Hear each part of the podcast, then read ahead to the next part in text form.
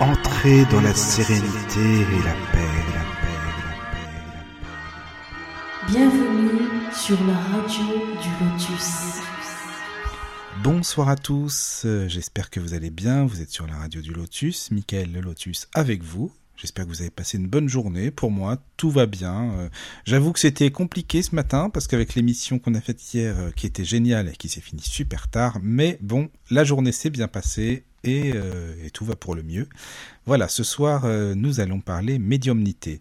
Et oui, euh, c'est un sujet qu'on aborde souvent, mais justement, c'est bien aussi de l'aborder parce que comme chaque personne est différente et bien heureusement qu'on est tous uniques, et bien euh, le sujet même sur la médiumnité sera abordé de manière complètement différente selon telle ou telle personne. Voilà, voilà. Et pour ce faire, ce soir, je suis avec Caroline. Bonsoir Caroline. Bonsoir Michael, Tu vas bien? Ça va bien, oui. Eh oui, alors en fait, euh, c'est bien la même Caroline que vous avez entendue hier soir, parce qu'ils vont se dire, mais que c'est quoi qu'est-ce que... Mais oui, c'est la même, hein, vous inquiétez pas, c'est c'est bien Caroline. On passe, C'est le de... hasard, mais bon. On passe de la maladie à, à la médiumnité. Voilà, écoute, ça c'est c'est très bien, justement. Et puis, euh, je suis également avec Laureline. Bonsoir à tous. Encore toi hier aussi. Ah ben, c'est- c'est- tu vois, hein. Ouais, mais écoute, on a pris un abonnement. en fait, c'est ça, ouais, vous avez pris un abonnement. Bah, ça fait plaisir vraiment de vous retrouver. Donc ce soir, euh, bah, Caroline, on va parler de ton parcours, de bah, évidemment de ta médiumnité, de comment est-ce que tu en es arrivé à, à bah, pratiquer la médiumnité. En fait, euh, c'est vrai que je t'ai connu il y, a, il y a un petit bout de temps, mais c'était sur euh, les lives de Clarisse. D'ailleurs, c'est Clarisse qui m'a présenté à toi à la base. Je crois, enfin, c'est par elle que Ouais. je t'ai connu. Donc, si elle nous écoute, je lui fais un petit coucou. Voilà. Si. voilà. Et euh, tu habites en Belgique, hein, c'est ça? Moi, je suis belge, oui. Voilà, tu es Bah, Ça belge. doit s'entendre avec mon accent. Oui, ça s'entend un petit peu, oui, mais après, c'est vrai que tu pourrais être belge et habitant, je ne sais pas où, enfin, tu vois, avec ton accent, on sait jamais. D'accord. Voilà, mais bon, enfin bref. Euh, donc, alors, par rapport à la médiumnité, est-ce que, est-ce que tu peux nous expliquer un petit peu euh, ton parcours depuis que tu es petite, en fait Comment est-ce que ça s'est passé? Déjà, qu'est-ce que c'est que médium? Parce que ça, ça m'intéresse de savoir, d'avoir ton avis. Qu'est-ce qu'une médium?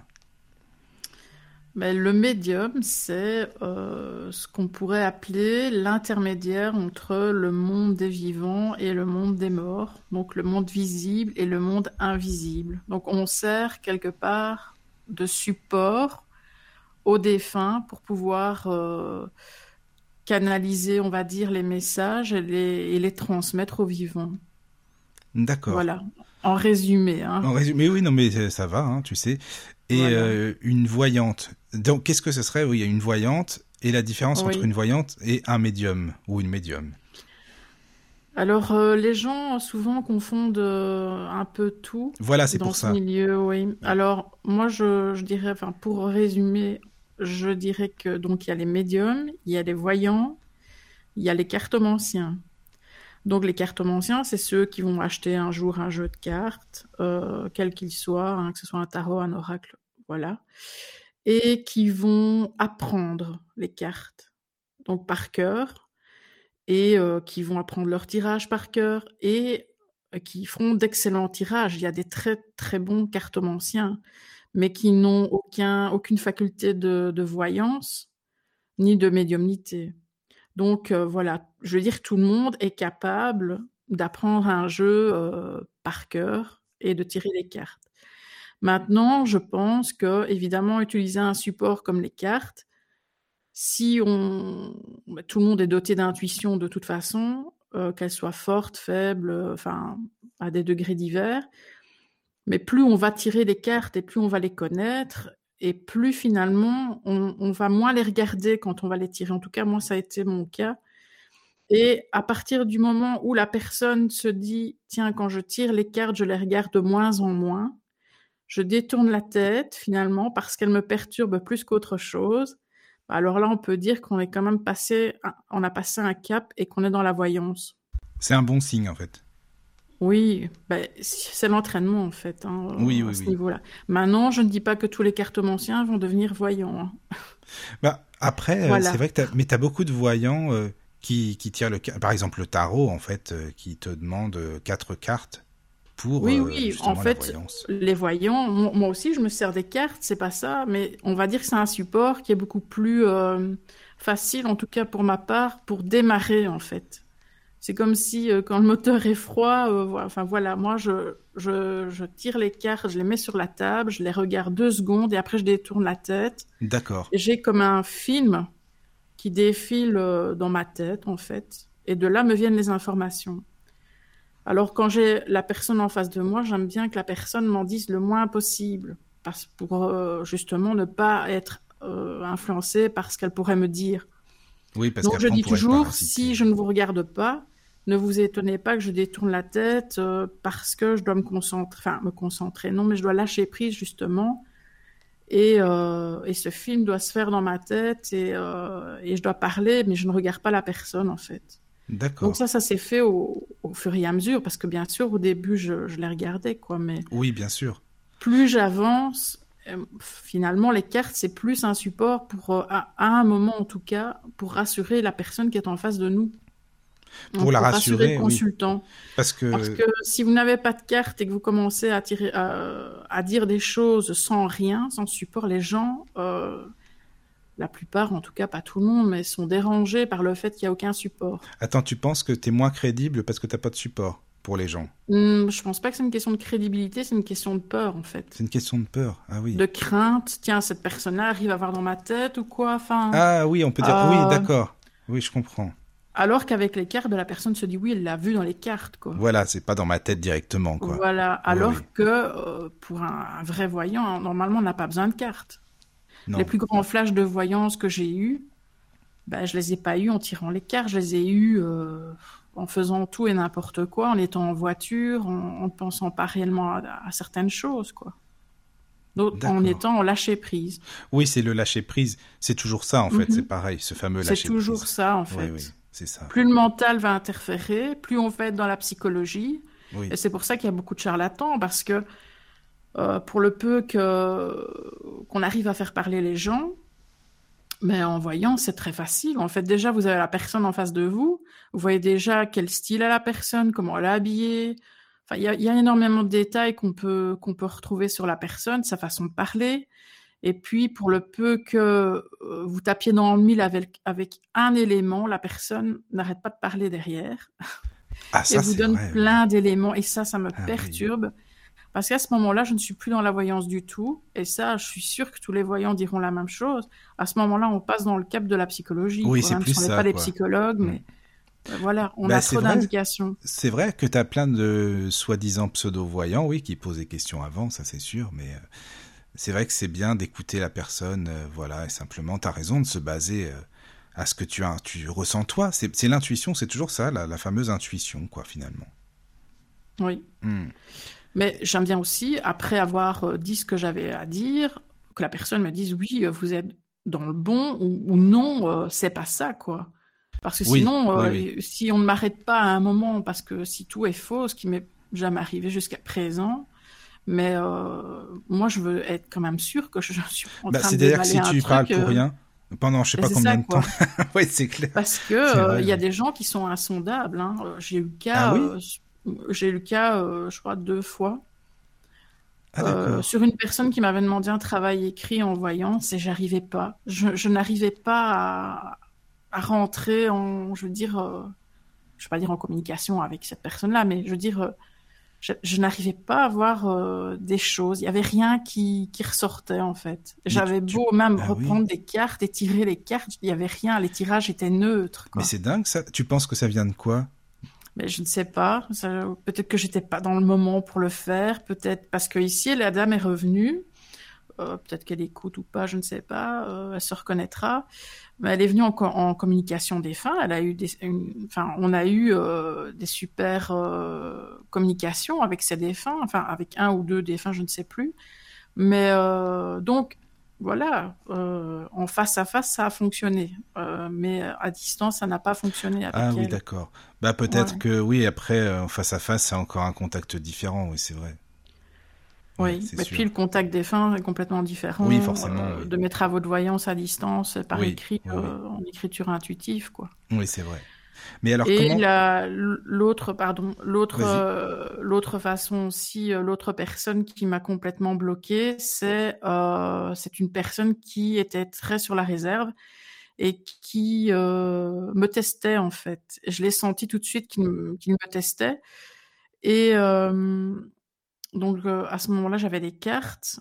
Ça fait au moins une dizaine d'années.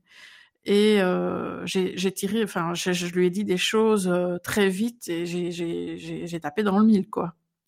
Donc j'ai vu déjà qu'il n'était plus en position, je croise les, les bras, euh, je croise les jambes, donc il s'est détendu quand même en se disant ah oui.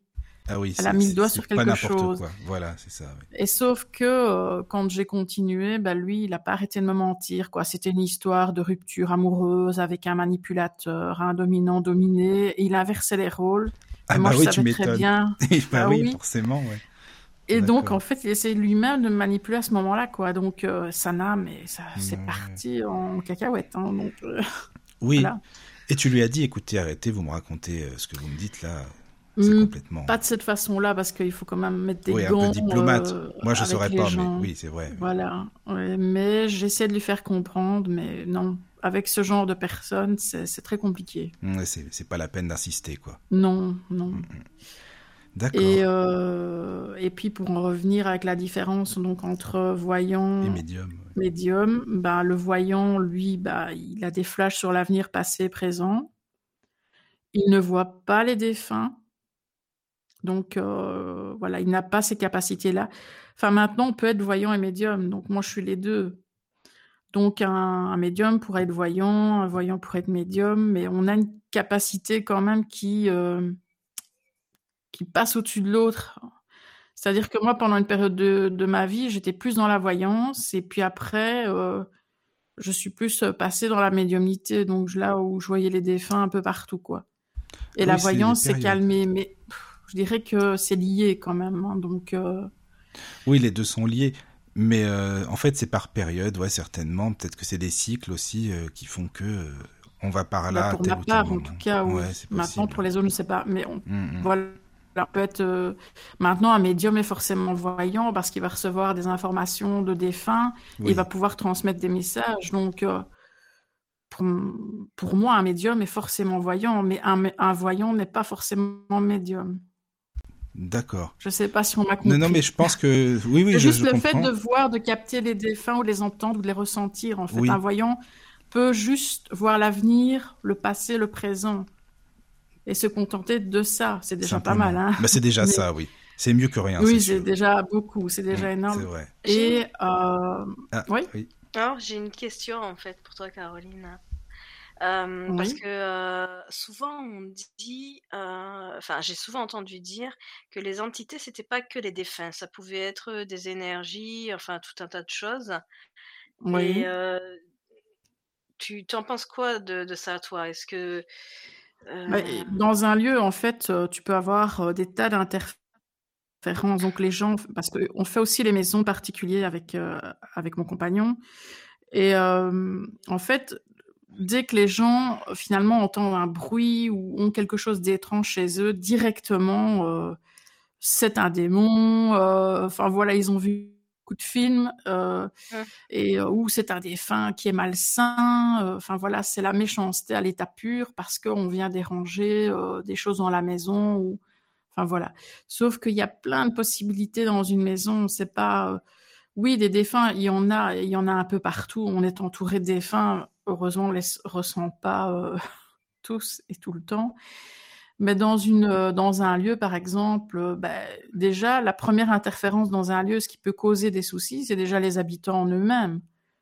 Parce que si vous avez une famille où ça, où ça se dispute non-stop, où, où l'homme bat sa femme, enfin voilà, où je prends des exemples, mais où, c'est un véritable enfer, ben déjà les habitants en eux-mêmes vont déjà dégager une énergie qui, voilà, une énergie n'est jamais vraiment négative. J'aime pas trop énergie négative comme mot, mais euh, il va y avoir une énergie, en tout cas, qui va, qui va devenir résiduelle dans le lieu. Et, en fait, c'est les habitants en eux-mêmes qui l'ont amené, quoi. Alors, il y a l'énergie aussi qui est apportée par les anciens locataires. Donc, on ne sait pas trop non plus, euh, quand on reprend une maison, un appartement, on ne sait pas trop, euh, l'histoire du lieu. Est-ce qu'il y a eu des morts? Est-ce qu'il y a eu des suicides? Est-ce qu'il y a eu... Euh, enfin, ça peut être un tas de possibilités. Donc ça aussi, ça laisse des empreintes énergétiques un peu partout, quoi. D'où l'importance quand on emménage quelque part, avant de poser ses meubles, de faire une grande purification du lieu où on arrive, quoi. Voilà. Mais du, du, coup, toi, en tant que médium, en fait, tu, tu captes un peu toutes les entités, pas seulement les défunts, quoi, c'est ça? Alors moi, je, capte les défunts, je capte si c'est juste de l'énergie résiduelle. alors si c'est ce qu'on appelle la rémanence, en fait, c'est une c'est une image qui va s'imprégner un peu dans votre lieu. Par exemple, imaginons que quelqu'un s'est suicidé, ben, il y a eu un impact très fort au moment de la mort et l'image, en tout cas, s'est attachée au lieu. Et donc, euh, pour un médium au départ, moi ça m'est arrivé, j'avais confondu en fait. Euh, quand je suis arrivée ici dans, cette maison, je voyais toujours une femme qui montait les escaliers, qui dégringolait en tombant. Et euh, moi, je me dis, bah, c'est un défunt qui, est là depuis longtemps, à mon avis. Et c'était perturbant parce que je la voyais toujours sur le côté, mais je voyais toujours la même scène. Et je n'avais aucune interaction avec elle, donc elle ne me disait rien, euh, j'avais rien au niveau télépathique avec elle, rien du tout. Et au final, euh, bah, je me suis posé des questions, j'ai essayé de lui parler, euh, j'ai purifié, j'ai fait tout ce qu'il fallait, mais pas de la, bonne façon à l'époque, apparemment. et en fait, rien ne, ne, changeait, quoi. Elle était toujours là. Et en fait, c'est vraiment par hasard où j'ai pris un bouquin un jour, euh, je, je, ne sais même plus quel bouquin, et où j'ai lu l'histoire des rémanences. Quoi. Donc, en fait, ce sont juste des empreintes énergétiques qui euh, s'intègrent dans un lieu. Et en fait, ce n'est plus le défunt qui est là, c'est juste son image. Donc on ne sait pas, un médium ne saura pas interagir avec une rémanence. Parce que oui, mais qu'est-ce que tu veux faire avec, de toute façon? Ben Alors après, il y, a des, y a des encens particuliers aussi à faire. Euh, voilà, avec euh, moi je fais ça avec du camphre. Le camphre, en fait, euh, a la particularité, donc sur du, sur du charbon, hein, a la particularité de vraiment nettoyer les, tout ce qu'on appelle la mémoire des murs, les énergies résiduelles et tout ça, quoi. Et donc, j'avais pas employé euh, les, bonnes, les bons encens non plus. Et puis, j'avais beau discuter avec, forcément, on ne m'entend pas puisqu'on n'existe pas. finalement. Oui, voilà, il n'y a rien. enfin, il n'y a rien, c'est une énergie. Oui, c'est juste une image, en fait. Oui, voilà. Que moi, je voyais, alors de par ma médiumnité, mais euh, les autres ne, ne, la voyaient pas forcément. Donc, euh, bah, dans un lieu, il y a aussi les défunts qui restent de leur plein gré parce qu'ils l'ont décidé, parce qu'ils sont attachés à leurs pierres euh, voilà, des, gens qui étaient très matérialistes de leur vivant. Euh, c'est d'autant plus, à mon avis, c'est la raison pour laquelle les châteaux sont souvent euh, hantés. c'est parce que bah, un château, c'est pas une petite maison, voilà. Ah, c'est Voilà. Petite dédicace Il y a une à derrière. Voilà. oui. Mais, oui, mais c'est vrai, il y a eu du monde, mais c'est des, comme tu le dis, des personnes qui, qui pensent qu'elles sont toujours sur Terre, quoi elles vaquent à leurs occupations, elles font ce qu'elles faisaient de leur vivant, et puis tout simplement. Puis elles ne comprennent même euh, pas ce que, ce que nous on fait finalement. Ben, je pense qu'on est sur euh, deux plans qui sont oui, parallèles, quoi, mais. Euh, mm. Parce que j'imagine qu'elles essayent de nous parler. Parfois nos deux plans se percutent, quoi. Oui, voilà, bah oui, je pense que parce qu'en plus elles doivent essayer de nous parler ces entités, enfin de nous faire comprendre, voilà, je suis là, je suis là, pourquoi on me répond pas, là, pourquoi on m'entend pas, qu'est-ce qui se passe, tu vois? Ben, je pense qu'on est tous les fantômes de quelqu'un d'autre. Au moment où on parle, il y a peut-être des gens qui vivent chez nous. Ah, mais c'est possible. Hein. Dans le futur, euh, en tant que fantôme. Oui. voilà. Ah oui. Ou, euh, ah. sur un plan parallèle aussi. Oui, bah, tout est possible. Hein. Oui, c'est vrai. Mais alors, quand tu étais enfant, Caro, comment ça se passait? Enfin, je veux dire, depuis petite, en fait. Comment ça s'est passé euh, ton, Ta médiumnité est venue plus tard ou comment ça s'est passé? Non, en fait, moi, c'est plus tard, évidemment, que je me suis dit et que j'ai constaté qu'en fait j'étais médium depuis toujours. Mais je ne me le suis pas dit quand j'avais 5-6 ans, forcément, puisqu'on n'est pas dans ce, dans ce trip-là, quoi. Non, non, mais pour toi, c'était normal, il n'y avait rien de... C'est euh, normal, C'est normal, euh, oui et non. En fait, euh, en fait moi, j'ai eu ça environ à 5-6 ans. Donc, du plus loin que je me rappelle, 5-6 ans. Donc, je m'en suis évidemment pas rendu compte à cette époque-là. Moi, je pensais que c'était des, des peurs d'enfant. Comme on dit, euh, quand on est enfant, on a peur du noir. euh, Oui. euh, donc, voilà. Donc, moi, je, moi, je pensais que j'avais vraiment des peurs qui étaient totalement normales, des peurs comme les autres enfants. Donc, mais ces peurs-là, finalement, avec le recul, elles étaient fondées, puisqu'il y avait quand même quelque chose qui se passait qui n'était pas de l'ordre du normal. Mais de toute façon, les enfants, ils voient ce qui les entoure. hein. Ils voient les entités, les esprits, déjà jusqu'à 7 ans à peu près. Oui, mais pff, je veux dire pas tous, quoi, en fait, parce que j'ai, eu, j'allais dire, j'ai eu la chance. Euh, donc, je me suis retrouvée un peu par, euh, propulsée à un endroit où on faisait des stages avec des enfants en bas âge. Ah oui. Et euh, moi, c'était pas mon boulot. Moi, j'étais secrétaire à, à la base là-bas. Et quand il y avait des stages, ben, euh, pendant les récréations, ben, je devais les surveiller. Et euh, la première fois, moi, j'étais très stressée. parce que Je me dis, moi, je suis pas habituée avec les enfants. Enfin, si, mon fils, bien sûr, mais voilà, pas euh, des enfants en masse euh, dans une cour, quoi. Et je me suis, j'étais stressée. Et je suis rentrée dans la pièce, dans la classe. Et directement, j'ai une petite, une petite fille de, je sais pas, 3-4 ans, qui est venue me prendre par la main. Donc, elle est vraiment venue me chercher. Et euh, on est allé dans la cour extérieure et euh, elle s'est mise sur mes... Donc, je me suis assise, elle s'est mise sur mes jambes et elle m'a dit, euh, tu la vois, la dame là au-dessus du mur, quoi? Il y avait un, un grand mur, quoi. Et moi, je la voyais pas. je me dis, mais pourquoi elle me raconte ça, quoi? Donc, dans tous les enfants qu'il y avait là, il a fallu que ça soit cette petite qui vienne me chercher et finalement qui me dise qu'il y avait une dame au-dessus du toit. Donc, euh, on dit, il n'y a quand même pas de hasard. C'est comme si elle m'avait hasard. reconnue. Oui, oui, oui. C'est pas un euh, hasard, c'est sûr. je remarquais que j'attirais toujours les enfants qui étaient un petit peu à part, qui parlaient beaucoup tout seuls dans, dans la classe, euh, qui étaient un petit peu, je vais pas dire, je pas dire plus évolués que les autres, c'est pas ça, mais euh, les autres, ils jouent, euh, ils, voilà, ils sont naturels, et, euh, Oui. Mais il y en a qui sont à part, en fait. Et Bah, souvent, ces enfants-là sont tout seuls. Ils sont tout seuls. Bah oui, ils sont tout seuls, Mm. mais ils sont pas tout seuls quand même. Mais ils sont pas tout seuls. Voilà, c'est ça.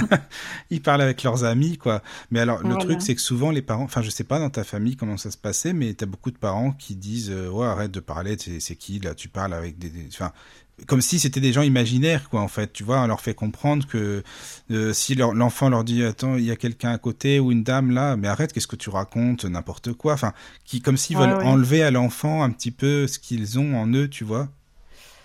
Euh, moi, ça s'est passé, euh, je vais dire, il y a eu un juste équilibre. C'est-à-dire que mes parents, en fait, je pense qu'ils avaient touché à quelques Ouija ou autres avant Ah, de ils étaient en ouverts fait. déjà.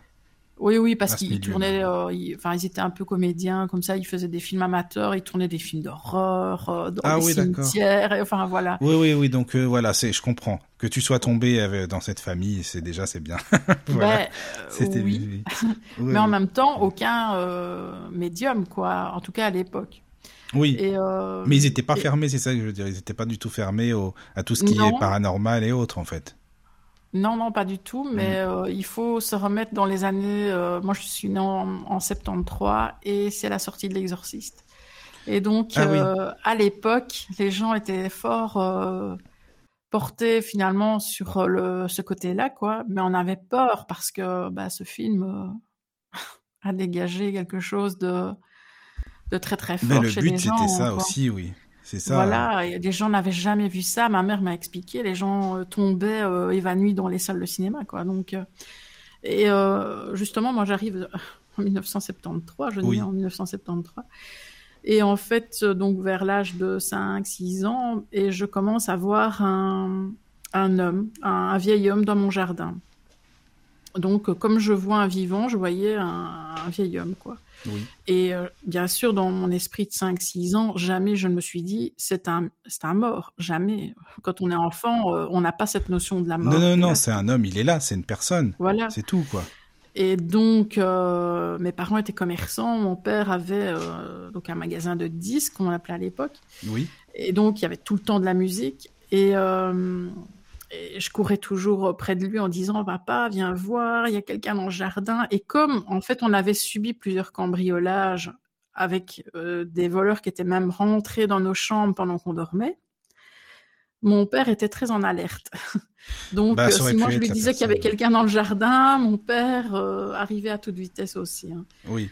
Et, Et, finalement, il, euh, avait- il a vu Et personne. il y avait personne. Voilà, c'est ah, ça. mais c'est qu'il doit être parti. Ah oui, il est parti. Mais pour toi, il était toujours là. Ben oui, moi oui, euh, il était toujours là, mais c'est ça qui a... c'était bizarre parce qu'il n'y avait aucune interaction entre lui et moi, donc il me, il me parlait pas, il me, enfin, il y avait aucun, euh, aucune télépathie entre moi et lui, il me fixait quoi. Oui, d'accord.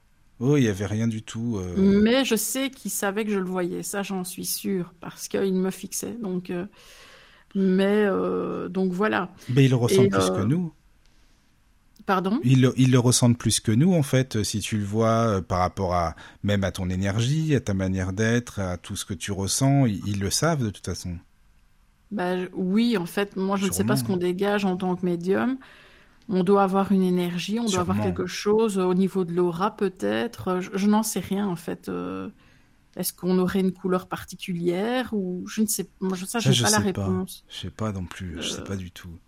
Mais euh, oui, il y a une énergie qui se dégage, euh, certainement. euh, Mais je pense que de toute différente. façon, Donc, oui, parce que ils sont conscients quand même que tu peux avoir accès à eux. Je veux dire que tu les vois, que tu les ressens. Ils sont Mhm. forcément conscients de ça. hein. J'imagine, en tout cas. Après, voilà. Ouais, je pense, j'ai toujours l'image d'une personne complètement perdue dans un hall de gare qui est rempli Oui. et qui crie, qui crie, qui crie. euh, vous me voyez, vous me voyez. Et, puis finalement, il y a quelqu'un qui se retourne, quoi. Il y a qu'une personne, et oui. et qu'une ouais. personne se retourne sur lui et se dit ah elle m'a vu quoi. Ouais, c'est ça. m'a vu. Oui, c'est une donc, bonne image, euh, ça voilà. vraiment. C'est super, Bah, je trouve. Ouais. Voilà, c'est une image. Oui, oui. Et donc après, tu, Et enfin, on t'a parlé de médium. euh, ben, donc mon père, euh, lui, ne me bride pas, ne me dit pas tu mens, euh, ne me dit pas non plus écoute c'est un défunt, donc il ne me lance pas non plus, euh, j'ai 5 ans, il va pas me lancer dans ce débat-là non plus. hein. Euh, donc euh, bah, ils ont fait semblant de rien, sauf que ça se reproduisait énormément et que euh, je parlais beaucoup toute seule. Alors je n'ai aucun souvenir d'un ami imaginaire. mais je me souviens que je, je jouais beaucoup toute seule alors que j'avais mon frère. hein, donc, mais j'étais pas enfant unique. Souvent, on dit les, les enfants uniques. Oui, on ils- peut dire ça. Voilà, ils dialoguent avec quelqu'un qu'on ne voit pas. Mais je dis toujours, il faut quand même écouter les conversations que les enfants ont pour se dire oui, il y a vraiment un ami imaginaire, ou alors ils sont juste en train de finalement compenser le manque de d'un frère ou d'une sœur, quoi. Oui, on pourrait se dire ça, mais bon, pas forcément, quoi. Moi, non, je suis comme toi, je le prends pas comme ça non plus, hein, de toute façon. Il n'y a pas de, il y a pas de, de, de choses. Bah, il y y a des gens euh, directement, c'est voilà, ils Mm, parlent ouais. à un défunt. Mais ça. non, il faut quand même écouter ce qu'on dit, quoi. Mhm. Oui. Et, euh, et donc, euh, en fait, dans cette, dans la maison donc euh, où ça se passait, qui était une énorme maison à plusieurs étages, j'entendais toujours des, des pas dans les escaliers. qui pour moi, c'était mon père ou ma mère ou mon frère qui montait. Or, bah, quand j'allais voir, il n'y avait jamais personne. Euh, on, on jouait souvent à cache-cache avec mon frère. J'allais toujours me cacher. On avait une sorte de petit cagibi euh, en dessous des escaliers, un peu comme dans Harry Potter. Et euh, j'allais me cacher là, mais il faisait tout noir dans ce cagibi. Et dans ce cagibi, je sais bien que j'étais pas toute seule, quoi. Mais pourtant, il faisait noir et j'avais l'impression que je voyais quelqu'un qui était bloqué dans ce cagibi. Ah oui, quoi. mais toi, tu n'avais pas peur dedans. Ben, Ou quand même, t'étais pas rassuré, quoi. J'étais pas rassurée parce qu'on est dans le noir, Oui, c'est que surtout- quand on oui, est enfant, euh, voilà. Mais il y a, j'ai l'impression qu'il me faisait comprendre, je suis là, mais n'aie pas peur, quoi. Enfin, parce que j'étais pas non plus affolée, je sortais pas de l'endroit, donc euh, voilà, ça c'est vraiment des, des, des brides de souvenirs que j'ai. Et euh, le problème, je pense qu'une fois que, que un défunt ou des défunts vous ont capté, ils vous lâchent plus surtout quand on est enfant. Et, et euh, j'ai commencé à faire ce qu'on appelle euh, scientifiquement les, les terreurs nocturnes. Donc, je ne sais pas si vous savez Non, ce que justement, c'est. Ah, pas du tout, non. En fait, les terreurs nocturnes, c'est euh, mon fils en a fait aussi. Donc, il y a pratiquement presque un enfant sur deux qui en fait, quoi. Donc, c'est des terreurs nocturnes, en fait, qu'on fait jusqu'à plus ou moins l'âge de 4-5 ans. Après, ça, normalement, ça s'arrête. Et en fait, euh, c'est pas un cauchemar, c'est plus fort qu'un cauchemar parce que l'enfant a les yeux complètement ouverts Donc, ils se baladent dans la maison. C'est pas du somnambulisme, hein, parce que c'est encore différent. Euh, donc moi, mes parents, moi je faisais des crises, je tournais partout dans la chambre, je hurlais. Et euh, mes parents essayaient de me prendre, euh, de me calmer, je les frappais, je, me débattais.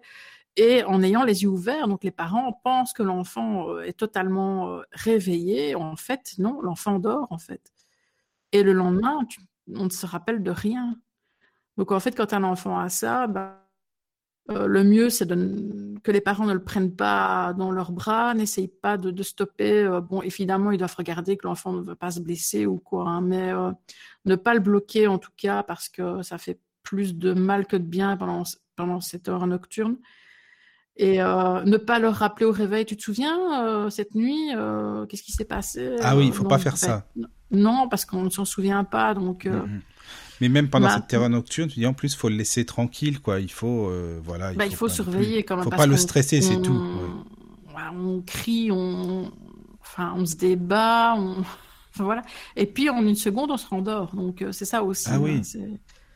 C'est très impressionnant. Mon fils avait ça et c'est vraiment impressionnant, quoi. Ben, bon, après ma mère m'a dit, mais tu faisais pareil, quoi. Euh, oui, en plus, tu, voilà, c'est assez impressionnant, mais tu étais pareil, ma fille. Qu'est-ce que tu crois? Attends, voilà. Bah, c'est héréditaire, en euh, fait. c'est quelque chose qui, qui est assez héréditaire. Donc, ah, oui.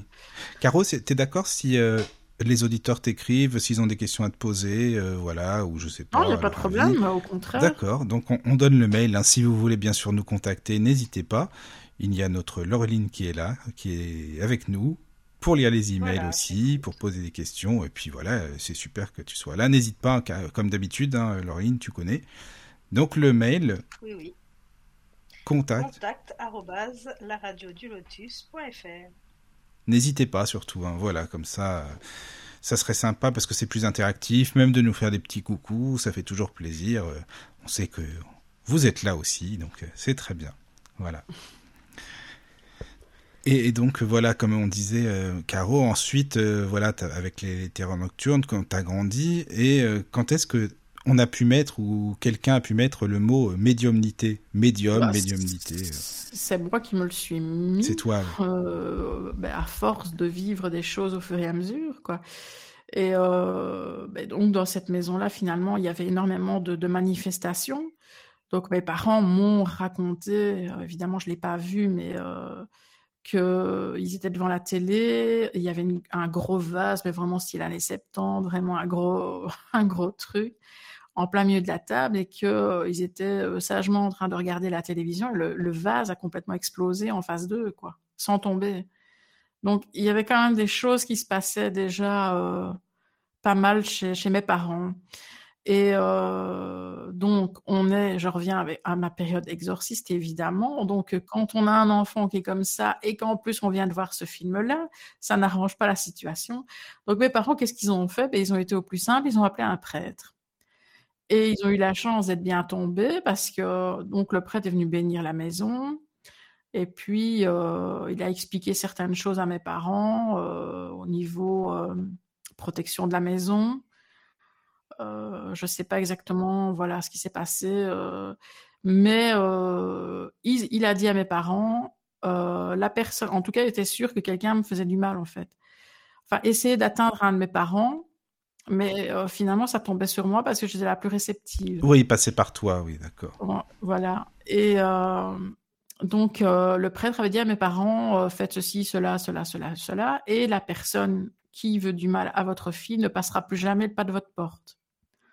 Bon, mes parents, je ne sais pas s'ils ont vraiment cru à ça au départ, mais euh, mon arrière-grand-mère euh, paternelle à l'époque, enfin elle n'est plus là, euh, venait tous les mardis, jour de marché en fait, donc ici dans la ville où, je vivais. Et donc, comme c'était le marché, mais forcément, que mon père avait un commerce, mais n'importe qui pouvait rentrer. Donc, c'est pas comme si on sonnait à ta maison privée et que tu ouvres ou pas, quoi. Là, tout le monde pouvait rentrer dans le magasin. Et en fait, mon arrière-grand-mère euh, venait tous les mardis. Et euh, à partir du moment où mes parents ont enclenché euh, tout ce que le prêtre avait dit de faire, elle a plus mis un pied dans la maison. Donc elle restait à l'extérieur. Et comme ça s'est reproduit plusieurs fois, ben, mon père, un jour, a été la trouver et lui a dit Bon, je sais ce que tu fais, tu fais du mal à ma fille, nanana, Et, et puis elle, elle a pas nié, quoi. Elle a dit oui. Ah, elle l'a dit. Bah, écoute, ah au moins, elle est honnête. C'est bien, c'est bien, c'est pas mal. Ça. Vaut mieux ça après. Après, ça s'est stoppé. oui, bah oui, tu m'étonnes parce que c'est. Mais elle a dû se demander, mais comment ton père savait ça déjà euh, oui, euh, voilà. Mais bon, il y a une histoire familiale qui est lourde derrière. Oui, oui, d'accord. et qui a enclenché finalement le fait qu'elle ait fait ça, quoi. Hmm, d'accord. Je ne veux pas raconter ça ici. Non, non, mais je comprends. Mais après, ça, donc euh, voilà, c'était terminé, ça déjà au moins. Après, c'était terminé. C'est bon, quoi. T'es tranquille, quoi. Et euh, donc après les choses se sont calmées, j'ai une enfance euh, voilà correcte, euh, je veux dire à ce niveau-là jusqu'à mes 10 ans où mes parents ont divorcé et où ils sont allés vivre dans deux endroits séparément évidemment et où ils ont rencontré deux personnes. Oui. ma mère est tombée sur quelqu'un de, de, vraiment ignoble. Un vrai con quoi, faut le dire. pire, enfin tous les défauts de la terre il les avait. Euh, et mon père est tombé sur euh, une personne du même acabit, mais euh, plus manipulatrice, c'est-à-dire ah je, je, je, vais être très très gentil avec toi et enfin voilà. c'est les manipulateurs quoi. Voilà. Et donc un jour, je reviens d'école donc j'étais j'étais chez, chez, mon père à ce moment-là et je, je reviens de l'école et un peu un peu plus tôt que d'habitude. À l'époque, on n'a pas de portable, on n'a pas de GSM. Oui. Donc je ne préviens pas. Euh, et, je suis arrivée, et quand je suis arrivée, que j'ai ouvert la porte, j'avais les clés, euh, elle était en train de faire je ne sais pas quoi, euh, des incantations, des trucs vraiment bizarres. J'ai eu le temps de voir les livres qui étaient autour d'elle. Et elle m'a elle m'a disputé du fait que j'avais pas prévenu, que je suis rentrée comme une voleuse. Et puis quand mon père est rentré, je lui ai tout expliqué. Je dit écoute papa, elle faisait des choses vraiment bizarres. Je, ne sais pas ce qu'elle faisait, mais moi je voilà, je sais pas.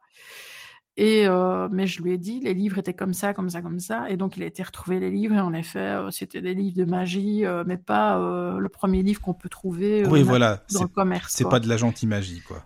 Non, et puis euh, elle vivait dans un, dans un petit village où euh, une vieille dame lui avait expliqué plein de choses quand elle était jeune. Et, euh, et je pense que la magie de, de, campagne, en tout cas, enfin, elle savait se débrouiller. Ah, c'est, elle est très puissante, la magie des campagnes, c'est sûr. Voilà, et, et donc ben, finalement, cette dame, donc la deuxième épouse de mon père, celle qui faisait ça, est morte très jeune parce que je pense que finalement, elle ne se protégeait pas et euh, que le choc en retour euh, lui est revenu, à mon avis, énormément de fois. Quoi. Donc elle a eu une santé euh, hyper fragile. Elle est morte, je pense qu'elle avait 32, 33 ans. Ah oui, quand même. Ouais. Et donc, à cette période-là, ben, en même temps, donc du côté de chez ma mère, tout le monde tirait les cartes, en fait, toutes les femmes de la famille. Donc, mon arrière-grand-mère était considérée comme une charlatan. Elle, en fait, elle était euh, acrobate, euh, travaillait dans les cirques, euh, et en même temps, elle faisait de la voyance, quoi. Et dans bah, ma famille, ils m'ont toujours dit, bah oui, vraiment dans les années, au début des, années 1900, quoi. Et dans ma famille, ils ont toujours rigolé en disant, oui, enfin, c'était vraiment une arnaqueuse, elle racontait n'importe quoi, les gens, ils gobaient tout. Ben moi, je pense qu'il y avait quand même quelque chose. Il y avait du vrai quand même. Moi, je pense oui, parce que le jeu, en plus, est resté dans la famille, je l'ai encore maintenant. Ah oui, en plus, celui-là encore. Bah, d'accord. Oui, il est tout détruit, hein. je, ne tire plus les cartes avec, mais il est là, quoi. D'accord. Ah oui, quand même.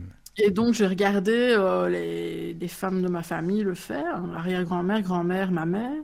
Oui. Et en fait, le jeu s'est intégré dans mon esprit euh, de manière totalement normale parce que bah, je la regardais et pour moi, c'était comme si elle jouait à la belote, quoi. Mais c'est quoi comme jeu? Bah, C'était le jeu de Mademoiselle Lenormand. Ah Donc, euh, voilà. Oui, c'est un tarot, quoi. Bah, c'est un... On dit que c'est un tarot, mais c'est pas réellement un tarot, parce que pour un tarot, il faut un nombre bien spécifique de cartes. Or, dans le Mademoiselle Lenormand, il y a que 38 cartes, je pense. Dans un tarot, il doit y en ah, avoir 70. Euh, je n'ai plus le chiffre en tête. C'est pas 74, 78. Il n'y a, pas les cartes mineures ou un truc comme ça, c'est ça Oui, il y a les arcanes majeures, les arcanes mineures. Mais donc, un tarot, en fait, doit toujours avoir le même nombre de cartes. Oui. Et un oracle peut avoir euh, deux cartes comme il peut y en avoir 500, quoi. C'est ça la différence Oui, oui. entre les deux. Et donc, euh, bah, ce jeu-là est assez simpliste pour ceux qui veulent débuter. hein. Le Mademoiselle le Normand, c'est c'est très très simple, très basique. Et Oui. euh, moi, je trouve que c'est bien pour commencer quand on veut faire de la cartomancie. Le problème, c'est que je ne me protégeais évidemment pas. Mais tu savais que pas j'étais une... Bah non, et que j'étais une véritable éponge et, euh, et que j'ai pris ça pour un jeu. Donc, euh, à un moment, j'ai des copines qui l'ont su. Ah, tu sais pas me tirer les cartes. Et bon, à l'école, ça a commencé à Oui. se propager jusqu'au moment où la directrice m'est tombée dessus dans les toilettes en train de faire les cartes à quelqu'un. Et euh, où au lieu de, de me disputer, euh, elle m'a dit dans mon bureau tout de suite. Euh, bon, je suis arrivée dans le bureau, elle m'a dit euh, bon, c'est pas bien, mais bon, euh, est-ce que tu veux pas me tirer les Ah voilà, c'est ça. Ça c'est génial, ça. Ça c'est bon, ça. Tu vois, il y en a qui sont euh, plus donc, intéressés voilà. qu'on pense. C'est pas bien. Et, euh, et donc après, ben, j'ai été euh, beaucoup plus finalement libre de le faire, puisqu'entre chaque euh, intercours, ben, on me demandait les cartes. Ah bah voilà, donc euh, tu te faisais pas engueuler au moins là. Non, et puis ça a été un bon entraînement, parce que Oh oui, une mais- vingtaine de personnes euh, tous les jours. Bah, c'est euh, ça. Mais attends, mais elle te disait quoi Ce que tu, elle te disait oui, oui, c'est vrai, ce que tu me dis et tout. Enfin, elle, elle était surprise quand même, sûrement. Mais euh, moi, je me rendais pas compte. Donc, euh, moi, je, ra- je racontais des trucs. Et puis, euh, je, je pensais que j'étais fort basée justement sur ce que je voyais sur les cartes. oui. Mais en fait, non, pas tellement. Et euh, on me rapportait rapidement euh, des choses qui arrivaient. Mais c'était souvent des choses négatives, en fait. Ah d'accord. Mais les Mm. gens auront plus vite tendance à venir raconter le négatif que le positif aussi. Souvent, oui. Voilà. Et donc, à un moment, ben, on prend conscience que quand même, il y a quelque chose qui se passe. C'est quand même bizarre euh, de le, le fait d'être quand même plus ou moins toujours dans, dans le bon. Donc, euh, on prend quand même conscience, mais on, le doute euh, en médiumnité, en voyant, ce n'est pas quelque chose de malsain, justement, c'est sain, c'est, se remettre en question et douter, euh, je veux dire, c'est normal, quoi. Oui, c'est sûr.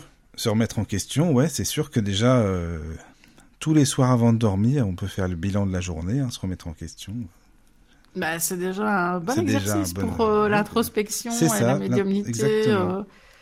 Savoir ce qui nous a plu, ce qui nous a déplu, pourquoi Oui. ça nous a plu, pourquoi déplu. euh, c'est déjà euh, faire un petit travail comme ça. Sur soi, oui, c'est bien déjà. Et déjà savoir ce qui vient de nous et ce qui ne vient pas de nous, justement. Est-ce que les messages qu'on reçoit, c'est notre mental ou est-ce que c'est Oui. complètement indirect par rapport à nous Alors après, Ça oui, aussi, ça c'est savoir faire la important. part des choses. Oui, Mm. mais euh, c'est important. Mais alors, enfin, j'ai remarqué, tu as des personnes qui te diront, ah ouais, enfin, admettons, ils font des trucs pas terribles euh, aux gens, je sais pas, ou peu importe, ils vont dire, ah ouais, non, mais là, c'est pas moi, là, on m'a on, on m'a soufflé, là, c'est sûr, c'est une entité, c'est un esprit que qui m'a fait. Enfin, tu vois, c'est bon. Il faut l'honnêteté de dire, euh, non, là, ce que j'ai fait, c'est pas bien, mais ça vient bien de moi, malheureusement, quoi, voilà. Euh, ben, Mais L'être bon. vivant ouais, C'est est ça. souvent bien pire que, Exactement. que les défunts. En fait, on a peur des défunts, mais on devrait peut-être avoir peur Mmh. des personnes parfois qui Ouais. nous entourent, quoi. Ouais, ouais, ouais. J'ai Et un donc- mail. Ah, il y a Ah, un mail. Ah, bah super. Ah, excuse-moi, je te coupe, mais comme ça. Euh, donc c'est un mail de Priscille. Coucou Priscille, bonsoir. Bonsoir. Bonsoir Priscille. Alors elle dit bonsoir à tous, merci pour cette émission. Alors elle, elle dit un truc, j'espère que je vais bien le prononcer, je suis pas sûre. Euh, oui, le syndrome Arc-Watripon, 1993. C'est en Belgique, oui. Voilà, pour ceux qui entendent des bruits sourds dans les murs, etc. J'habite les Hauts-de-France, bise et bonne soirée. Voilà. D'accord, bah, Bah, déjà merci ouais, pour je le mail. pense que c'est en Belgique. Moi, je dis peut-être une bêtise, mais euh, Moi, je connais c'est pas. une, euh, une histoire, euh, si c'est bien celle à laquelle je pense. C'est dans les Je années peux faire un petit 80, c'est ça? Oui, oui, c'est je crois 1993, 93. hein. Ah, 93, oui. Euh, moi, je pense que c'était dû à, à une des personnes qui habitait la maison, en fait, qui, euh, qui attirait des phénomènes de poltergeist, justement. Si c'est bien cet endroit-là, moi, je pense. Je sais Alors, pas. je suis tombée sur un article. La maison hantée d'Arc Watripon a livré ses secrets. Plusieurs. euh, Attends, je vais ouvrir l'article. Je vais peut-être pas tout lire, mais. euh, Bah, si c'est bien en Belgique, c'est la maison à laquelle À je la tête pense. de la, du CRPI, Michel euh, Wambokestal, je sais pas comment ça se dit, pense avoir élucidé le poltergeist d'Arke-Watripon. Ça doit être ça. Euh, voilà. Euh, donc, bon, ils expliquent qui est ce gars-là. Euh,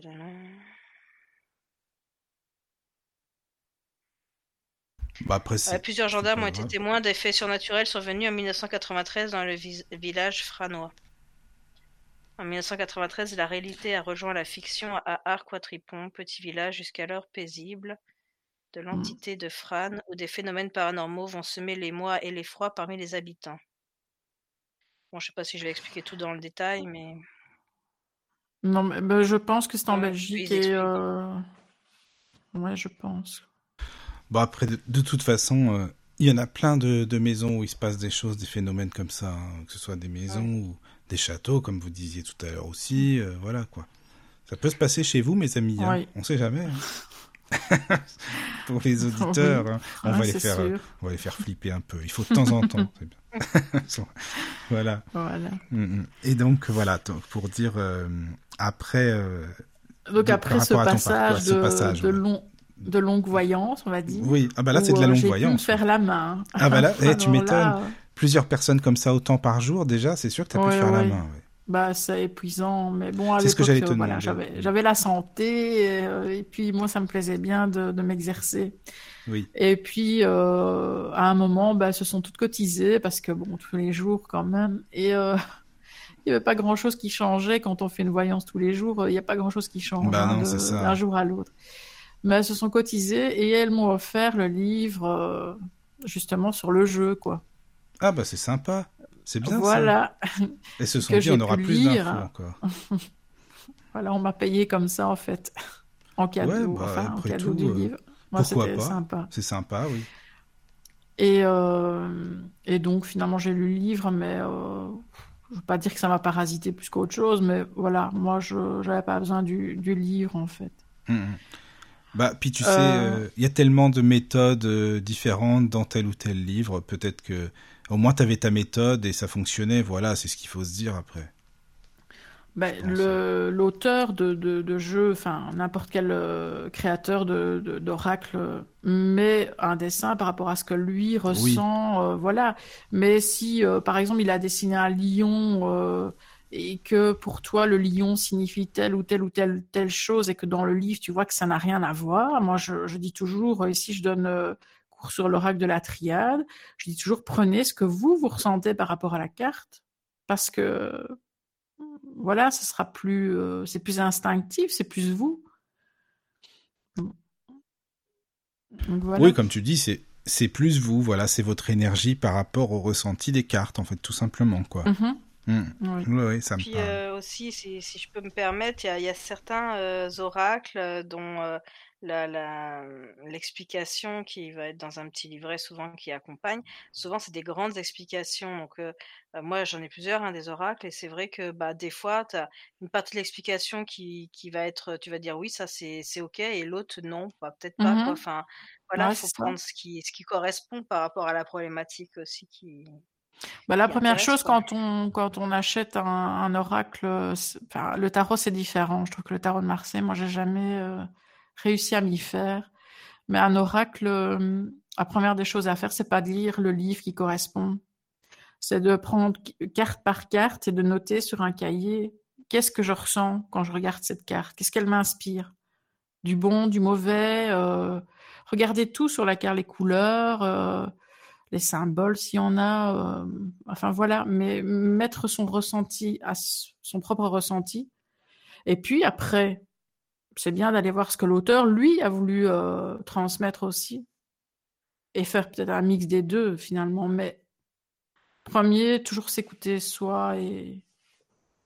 De toute façon, c'est vous qui tirez les cartes, c'est pas l'auteur. Bah, c'est pas l'auteur, il est pas là à votre place, c'est sûr. T'as raison. non, mais c'est vrai que t'as raison de le dire. Bah, c'est ça, c'est sûr, oui. Ouais, c'est vrai.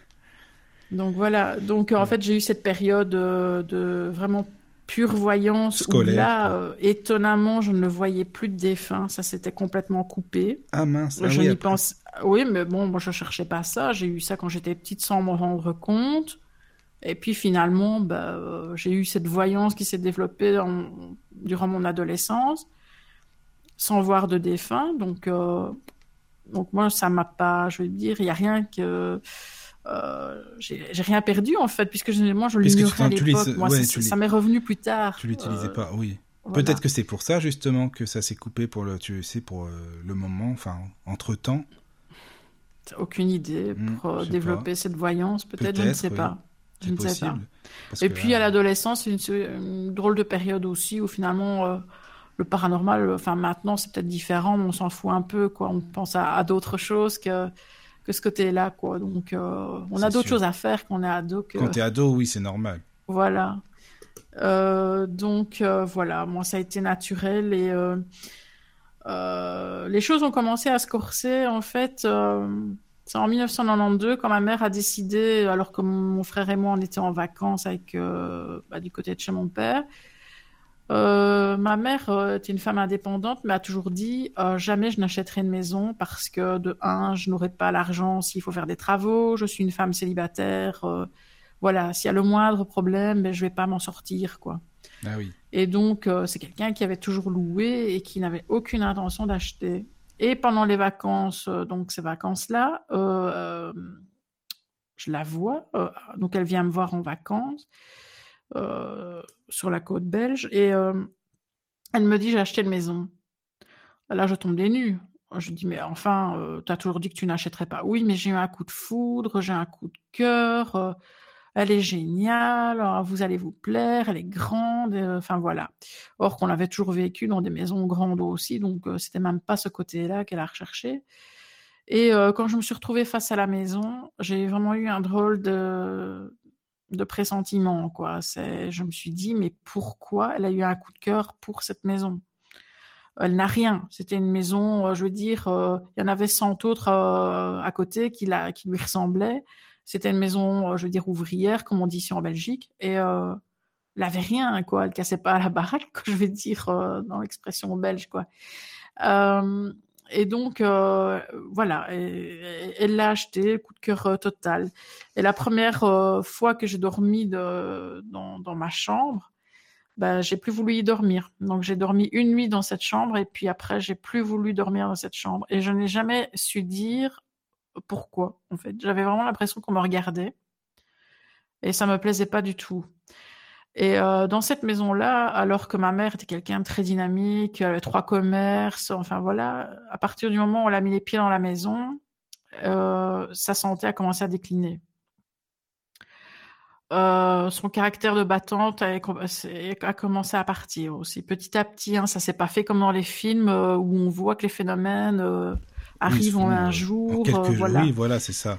C'est très insidieux et c'est voilà, ça, ça, a mis 20 ans à finalement euh, nous achever quelque part.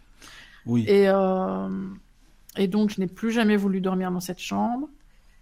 Et mon frère, par contre, qui était dans la chambre à côté, lui n'a jamais rien vu, n'a jamais rien entendu, n'a jamais rien ressenti de négatif là-bas. Mon frère est assez, je ne vais pas dire qu'il est fermé, mais quand je lui parle de Fougeray, par exemple, mon frère me dit toujours, j'ai pas envie d'aller là parce que soit il va se passer des choses et je vais penser que c'est truqué, soit il va rien se passer et je vais être déçu. Il dit dans les deux cas, euh, je vais pas être bien. Donc voilà. Donc mon frère est comme ça. Alors est-ce que ça revient peut-être Peut-être que lui aussi a vécu des choses dans la maison au départ et qu'il ne s'en souvient pas? C'est une possibilité. Oui, Maintenant, possible. voilà, il a peut-être occulté tout ce peut-être les choses qu'on a vécues là-bas. S'il a vécu des choses, il m'en a jamais parlé. Et je, suis persuadée qu'il ne s'en souvient pas. S'il y a eu quelque chose. Euh, donc euh, voilà, chez mon frère, c'est comme ça. Donc en fait, on peut vivre dans une maison où il y a énormément de problèmes et où finalement, il y a peut-être qu'une personne qui va capter. Oui, en fait, il y a qu'une personne qui va capter, mais ça a une influence sur les autres personnes euh, quand même. à partir du moment où on en parle. Oui, mais là, ça fait effet boule de neige. C'est ça, ouais. Mais là même pour ta maman, par exemple, euh, c'est insidieux quand même parce que c'est vraiment euh, petit à petit, euh, voilà, c'est ça. C'est en fait, on ne se rend pas compte en fait au départ qu'il y, a des phénomènes qui sont bizarres. Enfin, si on trouve qu'il y a des choses bizarres, mais moi j'ai toujours essayé de rationaliser. Jamais je me suis dit, oh, il y a un fantôme chez moi, ou il y a quelque chose. Enfin, je savais pas, je me sentais pas bien dans cette maison, mais j'arrivais pas à mettre des mots dessus. Oui. Je voyais pas de défunt dans cette maison-là. Ah, Oui. J'ai une question. Quand euh, des, des habitants d'une maison comme ça ont des animaux, souvent c'est les animaux qui prennent en premier, non? Euh, oui. Euh, moi, quand les choses se sont intensifiées dans cette maison-là, euh, donc j'y étais, enfin, j'étais partie, hein, euh, parce que quand j'ai connu le père de mon fils, je suis partie vivre avec lui, évidemment. Tout un laps de temps, ça allait, quoi. Je veux dire, j'avais un chien, un chat, et, ça se passait bien. Et puis, quand les choses se sont intensifiées, accélérées en 2000, euh, 2010, 2011 et surtout 2014, euh, là, les animaux, ils, sont passés un par un, quoi. Mais tous euh, dans un laps de temps très rapproché et avec des morts assez inexplicables, quoi. Donc, euh, je pense qu'il y a un moment, l'énergie est tellement malsaine et ce qui est dans la maison a pris tellement une ampleur et une force. Mon cas, je ne veux pas dire qu'il est exceptionnel, hein, ça n'arrive pas partout, heureusement, mais cette maison-là, voilà, moi, elle m'a pratiquement achevé, quoi. Heureusement que j'ai repris le dessus après, quoi. Mais euh, oui, les animaux ont pris pour, pour nous, en fait, parce que mes animaux sont morts euh, tous les uns après les autres, peut-être une semaine ou deux avant que ma mère ne meure dans cette maison. Donc, est-ce qu'ils n'ont pas essayé, eux, de la protéger? Euh, et puis que ça a été le maximum et qu'ils, voilà, ils, euh, voilà. Donc oui, ils vont prendre avant. Les chats, en fait, euh, je pense qu'ils vivent euh, dans, enfin, quand on dit le médium, il, il a sa médiumnité, c'est dans un état modifié de conscience, donc c'est comme l'état un peu euh, hypnotique, l'état entre le moment où on, on s'endort en fait, mais qu'on n'est pas totalement endormi, ou l'état où on se réveille mais qu'on n'est pas totalement réveillé. Ben, on est dans l'entre-deux. Je pense que les Ouais. chats, ils vivent dans cet entre-deux en fait. Mm. Donc ils voient, ils, nous, ils nous voient nous, mais ils voient tout ce qu'il y a autour. C'est pour ça aussi qu'un chat dort beaucoup. Alors je suis pas spécialiste des animaux, Mm. hein, mais euh, un chat va, va dormir énormément parce que il, il va, il va pomper euh, toute l'énergie euh, négative entre guillemets. il va prendre tout pour lui et pour pour éviter à l'humain de de l'avoir. quoi. Oui, il protège, il protège son humain, quoi. D'ailleurs, quand je fais une maison, euh, s'il y a des chats, je, je les suis en fait. Parce que je, je suis sûre qu'ils vont m'emmener à Ah, l'endroit c'est pas mal ça. Ah le oui, plus c'est- négatif de la maison. en fait, c'est ça, c'est eux les qui te mènent vers euh, finalement ce qui se passe là-bas. Ouais, quand il y a des Les chats. Bah, tu serais, tu seras embêté chez moi parce que moi, mon chat, c'est moi qui suis. Ah, bah, d'accord. Ouh là là. Non, mais non, mais je t'en parlerai en privé parce que justement j'ai des petites questions par rapport à mon chat, mais ça n'a rien à voir avec l'émission. Non. Mais maintenant, dans les Ouais. animaux, c'est comme dans les humains. Il y a certainement des chats qui sont très réceptifs et d'autres qui n'en ont rien à faire. Quoi, tu vois. Bah, c'est possible, hein, c'est Ouais, comme, par- que- tout le monde. Comme nous. Oui, oui, je pense que Ouais. c'est mon cas d'ailleurs, parce que j'en ai deux des chats et euh, plus il y en a une, euh, Ouais, c'est ça, quoi. tout lui passe dessus, quoi. Ah oui. Ouais, ouais. Euh, donc, bah, je voulais dire, oui, ce lieu, en fait, euh, c'est un lieu qui nous a complètement démolis, mais peu à peu. Mais très vite, quand je suis arrivée dans cette maison-là, moi, je suis tombée, alors que j'avais un travail, que j'avais, que j'aimais ce que je faisais, que j'avais des amis, que j'avais un petit copain à l'époque, enfin, tout se passait bien, j'avais, mais vraiment aucune raison de tomber en dépression. Et je suis tombée en dépression grave au point où je ne suis plus sortie pendant un an et demi de cette maison. Du jour au lendemain. Ah là, c'était Ah le oui. confinement depuis, euh, bah, comme là, bientôt un an et Ah, demi. mais c'était le pire Ah, que le confinement Ah parce là, que dingue, même ça. ma télé, je l'ouvrais pas. Quoi. Ah oui, rien du on tout, avait... du tout. Mais on n'avait pas de moyen de communication comme Eh maintenant. oui. Donc euh, C'est vrai. oui. voilà. euh, Oh, Donc euh, pendant un ah an et demi, je suis restée dans, dans mon lit ou euh, dans le fauteuil. euh, Ah oui, j'étais vraiment faire, pas en bien à ce point, quoi. Ah, j'étais complètement. Il fallait pas. Et on avait une cour dans cette maison et, et ma mère me dit, essayait toujours de venir près de moi, de me tenir et de me dire, allez, essaie d'aller faire un pas dans la cour, quoi. Même aller dans la cour, c'était trop. Et donc, en fait, des maisons. Alors, soit dans les films, on voit que les maisons, euh, euh, quand il y a quelque chose de très très négatif, euh, essaie de vous faire partir. Oui. Mais moi, cette maison-là, je pense qu'elle essayait de nous retenir. Mais justement, c'est ça. Tu vois, Caro, c'est ce que je pensais. Ces maisons-là, souvent, ou alors ça arrive que parfois tu viennes les visiter et c'est comme si là, ça t'attire, elle est bien la maison, elle Mhm. te plaît. Tu vois, c'est tout l'inverse. Et une fois que tu es là, Ouais, c'est ouais. c'est maintenant, tu vois, tu es là, hein, mais tu vas pas pouvoir en repartir de chez moi. Enfin, c'est comme si on t'attirait Ouais, pour. ça. euh, C'est dingue quand Ouais, même, ouais. ça. Ouais, ouais, ouais, c'est c'est- c'est affolant. Mais en plus, le fait de. Caro, Ah, ça, T'es là? ça a coupé en fait. Bah écoute. Moi, je euh, vous entends. Ah c'est non, normal. euh, Ah, là c'est bon, Ah, mais on t'entendait plus du tout, Ouais. du tout, en fait. Ah, mais c'est parce que je disais plus rien. Non, non, mais euh, non, Ah. t'avais pas fini ta phrase, Ah, en fait. Non, non, non, Au, non. au milieu que tu, par- au milieu que tu parlais au parlais, milieu. ça a coupé. Voilà, c'est ça. Ah, ok. Pas du moi, tout, je ne me suis jamais sentie bien. Mais Disons même que ça pas a attiré ma mère pour qu'elle ait un coup de cœur et qu'elle l'achète. En Mais fait, moi, quand je oui. me suis retrouvée dedans, dès le premier pas, je l'ai dit à ma mère. J'ai dit, mais qu'est-ce que t'as fait comme connerie, quoi? Ah oui. Mais sans penser Non, mais paranormal, hein. Euh, Non, non, c'était ton ressenti. Ouais, c'est comme si cette maison elle s'était mise euh, dans tous ses attraits pour attirer ta mère et puis Oui, c'est ouais, ça. voilà. C'est Mhm, ça, le c'est côté ça, attrayant, quoi. quoi. Ouais, Ouais, ouais. ouais. Et, euh, et donc, bon, il y a cette dépression, puis j'en sors parce que ben, un jour, euh, il y a la goutte qui fait déborder le vase et que ben, j'essaie de... Enfin, je suis, en fait, ça, a été très particulier, en fait. Euh, Donc, je suis dans le fauteuil, mais à l'époque, on a les téléphones fixes, évidemment. Et donc, j'ai le téléphone fixe qui est au niveau, euh, finalement, de, mon, de ma tête. Donc, euh, derrière, euh, sur un meuble, mais euh, je l'ai à portée de main, quoi. Et euh, mon frère allait passer un examen pour euh, être policier, je pense, et ma mère l'avait conduit. Et euh, je ne sais pas ce qui s'est passé. Le matin, quand j'ai ouvert les yeux et j'étais dans ce fauteuil, j'ai entendu qu'on me disait prends euh, tous les médicaments qu'il y a sur la table. Et il y avait une tonne de médicaments. Mais vraiment comme si on me disait vas-y, prends-les, quoi. Et euh, je les ai pris. Et je ne sais pas ce que j'ai pris ni combien. Et à ce moment-là, alors que mon père n'était pas quelqu'un qui débarquait comme ça à l'improviste, il a téléphoné et euh, j'ai décroché, mais j'étais déjà bien partie, je pense. Mais j'ai eu le, le réflexe, enfin, j'avais encore la force de décrocher. Et quand il m'a parlé, il a bien compris qu'il y avait quelque chose de bizarre.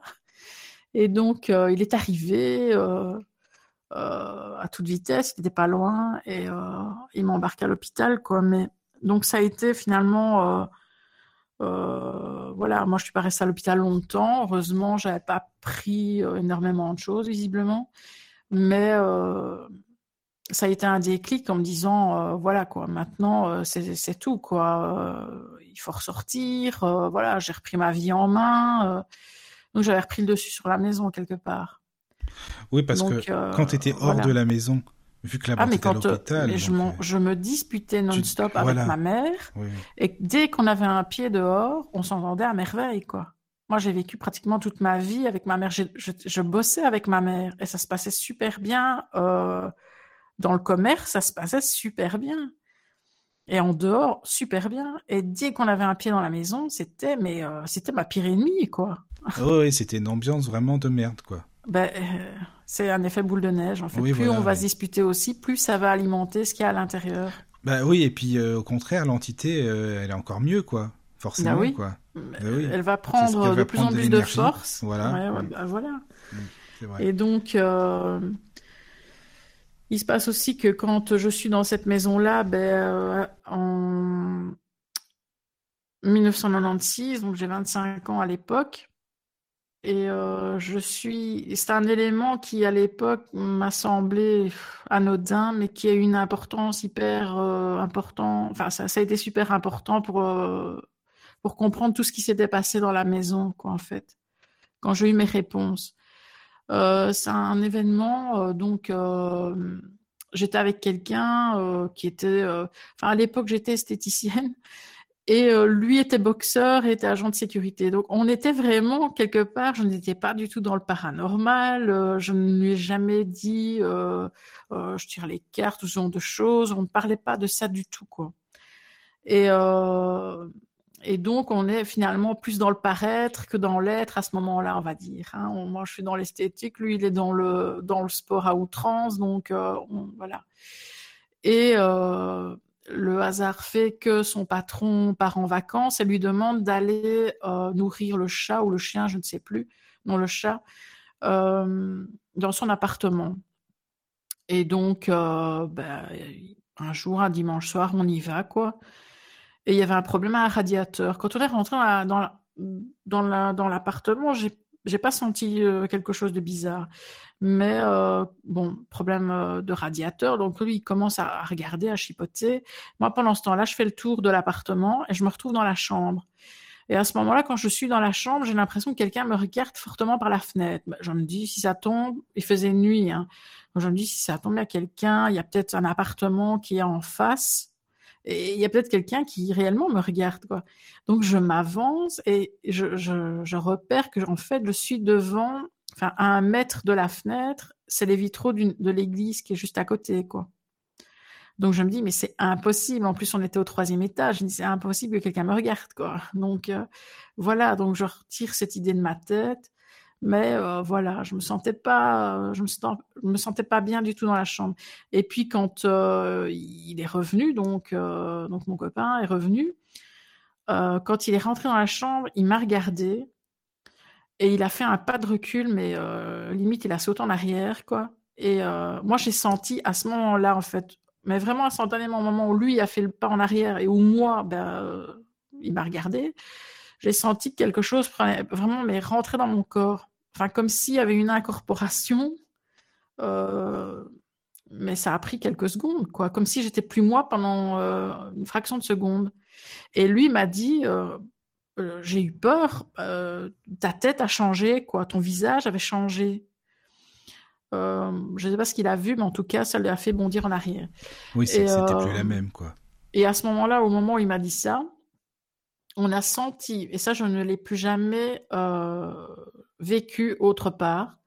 On a senti une force qui nous a poussé vers l'extérieur de la maison, mais vraiment, mais c'était, j'en parle, j'en ai encore des frissons. C'est vraiment un truc intense. Je crois que les escaliers, euh, troisième étage, on les a dévalés euh, en une seconde, quoi. Et donc, euh, quand on s'est retrouvé à l'extérieur, ça allait mieux. Mais je sais qu'il en parle encore parce que j'ai j'ai une amie qui le côtoie encore de temps en temps et il, lui a encore expliqué l'histoire il y a pas longtemps, quoi. Et donc. Euh, donc ça l'a marqué, vraiment, quoi. Ah oui, oui, euh, ben, oui, parce que ça, je ne l'ai plus jamais vécu, heureusement. Hein, euh. Mais là, c'était vraiment, par contre, comme dans les films, quand on voit les gens qui, qui, qui partent parce qu'on les pousse dehors, là, c'est vraiment, là, c'était vraiment ça, quoi. Et en fait, quand son patron est revenu, parce que je lui dis, mais pose la question à ton patron quand même, euh, c'est quand même bizarre, ne me dis pas qu'il vit là et qu'il vit bien, quoi. Et alors, quand il a, il a posé la question à son patron, le patron a répondu, oui, je sais ce qu'il y a chez moi et je le vis très bien. Donc, à mon avis, c'était des choses que, enfin, une chose en tout cas, qu'il avait appelé lui-même. Parce qu'une énergie aussi négative envers nous et qui est soi-disant positive envers lui, c'est voilà quoi. C'est quelque chose qu'il a eu lui quoi. C'est quelque chose qu'il a invoqué ou que quelqu'un a invoqué pour lui ou euh, voilà. Par la suite, j'ai su ce que c'était, mais à l'époque, ah oui, tu l'as su au final. Oui, après oui. Euh, donc il y, y, a cet épisode-là, et donc moi je suis confrontée quand même à toutes sortes d'énergies un peu partout, quoi. Il n'est pas sympa, mais voilà, et, mais en même temps, je fais ma vie, quoi. Donc. Euh... Oui, et, mais ça t'aide aussi. Euh, donc, au bout de 4 ans, en 2000. Oui. Ah, oui. Est-ce que je peux te couper 5 minutes? Parce qu'en fait, il y a 3 mails. Ah, ok. Ah oui, bah c'est super. Alors, est-ce que je peux te les lire? Comme ah ça, euh, comme tu avais fini cette petite histoire, je me suis dit, hop, je vais m'insérer au milieu. oui. Ah bah oui, il faut arriver à, trouver un créneau. Alors, il y a d'abord un message de Valérie qui dit, donc c'est un message qui, est intitulé pour Caro. Coucou ma sister chérie, génial ces deux soirées avec toi. À samedi, gros bisous, Val. Ah, ah bah bisous, Val. Val, merci. Hein. C'est super sympa de nous écouter, euh, vraiment merci. Euh, ah, on en a vécu des choses aussi toutes les deux. Ah oui Ah oui. Ah, bah, il faudrait qu'elle vienne témoigner un jour avec toi si elle veut, Val, si tu veux. Hein, il n'y a pas de problème. Alors voilà, il y a d'autres mails. Donc, Alors, il y a une question de Julien. As-tu eu des expériences où le défunt a pris possession de ton corps pour s'exprimer? Euh, oui, malheureusement, ça s'est passé devant toute ma famille, mais au grand complet, hein. la, la famille au sens large.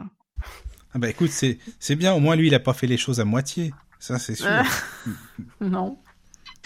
Mais euh, en fait, oui, c'était lors d'une euh, une fête familiale, en fait. Et euh, ce que j'avais complètement zappé dans l'histoire, c'est que je me trouvais chez mon cousin, enfin un cousin qui s'était suicidé en 2011. Je pense que c'était 2011, en fait, ou fin 2010, je sais plus. Et bon, je suis partie à cette fête, mais j'ai pas pensé à ça, en fait.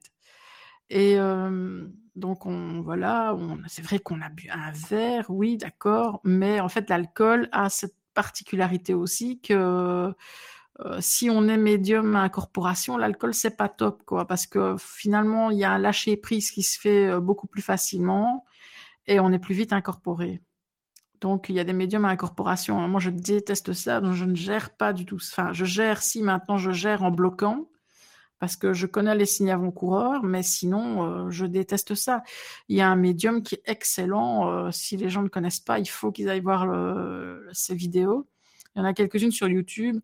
C'est le médium euh, français Alain-Joseph Bellé, qui lui est un médium à incorporation et qui arrive, alors je ne sais pas comment il fait, mais il arrive à passer de l'incorporation à la non-incorporation. C'est-à-dire qu'il va dans une salle, il se fait incorporer par le défunt, il va chercher la personne euh, à qui le message doit être délivré, il prend la personne près de lui et il lui parle avec, euh, je sais pas dire la voix du défunt, mais avec les intonations, l'accent euh, du défunt. Mais en même temps, il arrive en deux secondes à sortir de cette incorporation et à demander à la personne si ça va, si elle va bien, si elle comprend ce que ce qu'il lui dit. Donc en fait, lui, il zappe, mais euh, sur euh, deux plans en deux secondes. Ça, je, je, ne sais pas comment il fait, quoi. Euh, et donc voilà, c'est super intéressant d'aller voir ces vidéos. Pour moi, c'est le meilleur médium, en tout cas, que j'ai vu. Mais ça doit être compliqué, vrai, hein, mais, de faire mais ça. Je ne sais pas comment il fait. Ah ouais, c'est vrai, parce que de contrôler tout ça, je veux dire, il faut quand même, euh, faut y aller. Enfin, ça doit être hyper, hyper compliqué. Ah, mais je n'ai vu que ça euh, chez lui, en fait. Ah oui. Les autres médiums ne fonctionnent pas être... comme ça. Ça doit être fatigant aussi. Je pense que ça doit lui demander beaucoup d'énergie. Oui, on le voit bien. Hein. Quand on regarde les vidéos, on voit bien sa respiration. Euh... Oui, oui, c'est impressionnant, c'est dingue, quoi. Moi qui me suis fait incorporer, je me dis, mais comment il y arrive, quoi? Parce que moi, je suis complètement, je tombe dans les pommes, quoi. Ah oui, voilà, Donc, c'est ça. Voilà, il y a un moment, moi, je ne tiens plus. Donc, une fois que le message est passé, euh, et le problème dans cette fête, c'est que, euh, en fait, j'ai senti à un moment euh, que euh, on passait par moi. Ah et oui. donc, je suis allée près de ma tante. Et en fait, ma mère venait de décéder 5-6 mois avant. Ah oui. Et on essaie de vendre la maison. Et je suis allée près de ma tante. Et j'ai commencé à lui parler, mais moi, j'avais l'impression que c'était pas ma voix. Voilà. Et, en fait, je, je récitais ce qu'on me disait, en fait. Enfin, c'est compliqué à expliquer, mais j'avais mes paroles qui n'étaient pas les miennes. Et ça, je le sais bien. Et, euh, et, je lui balançais plein de trucs du genre euh, oui, il faut vendre la maison rapidement, euh, mon frère et moi on a besoin d'argent et l'argent, l'argent, je n'arrêtais pas de parler d'argent, Ah, c'est pas moi du tout. Donc euh, il y a un moment je, je, je disais mais Caro mais calme, enfin ferme-la quoi, enfin j'arrivais pas en fait, je savais que c'était pas moi. Et alors chose que moi je me connais, je sais très bien que je ne l'aurais pas fait. Il y avait une piscine, j'ai sauté dans la piscine habillée, déjà chose que j'aurais pas fait. Oui. Et puis, euh, quelques, je sais pas combien de temps ça a duré, mais quelques temps après, ben, je suis tombée complètement euh, dans les pommes, en fait, dans la piscine. Donc, si j'avais été toute seule, j'étais noyée, quoi. J'étais plus là.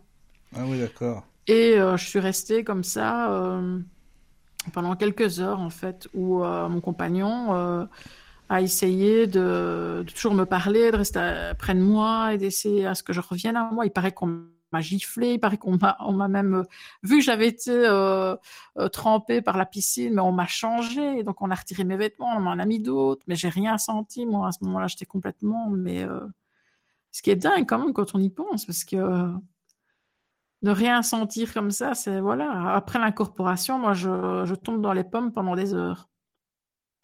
Et alors, au moment où on m'a remis dans la voiture, c'est le moment où j'ai un peu repris mes esprits. Et quand je suis arrivée en face de chez moi, là, j'avais repris mes esprits. Donc, euh, plus je me suis éloignée de la maison où ça s'est passé, et plus euh, je suis revenue à moi, en fait. Donc là, ouais, de toute façon, tu étais sûr là déjà que c'était ça avait à voir avec la maison, de toute façon. Mais c'est après, Déjà... le lendemain, je me suis dit, en regardant les photos, mais qu'est-ce qui s'est passé? Oui. Qu'est-ce qui s'est passé? Et alors, oula, micro. Euh, et et c'est là que je me suis dit, mais j'étais chez mon cousin et la raison de son suicide, il bah, c'était en grande partie l'argent, quoi, les faillites, et, etc. Quoi.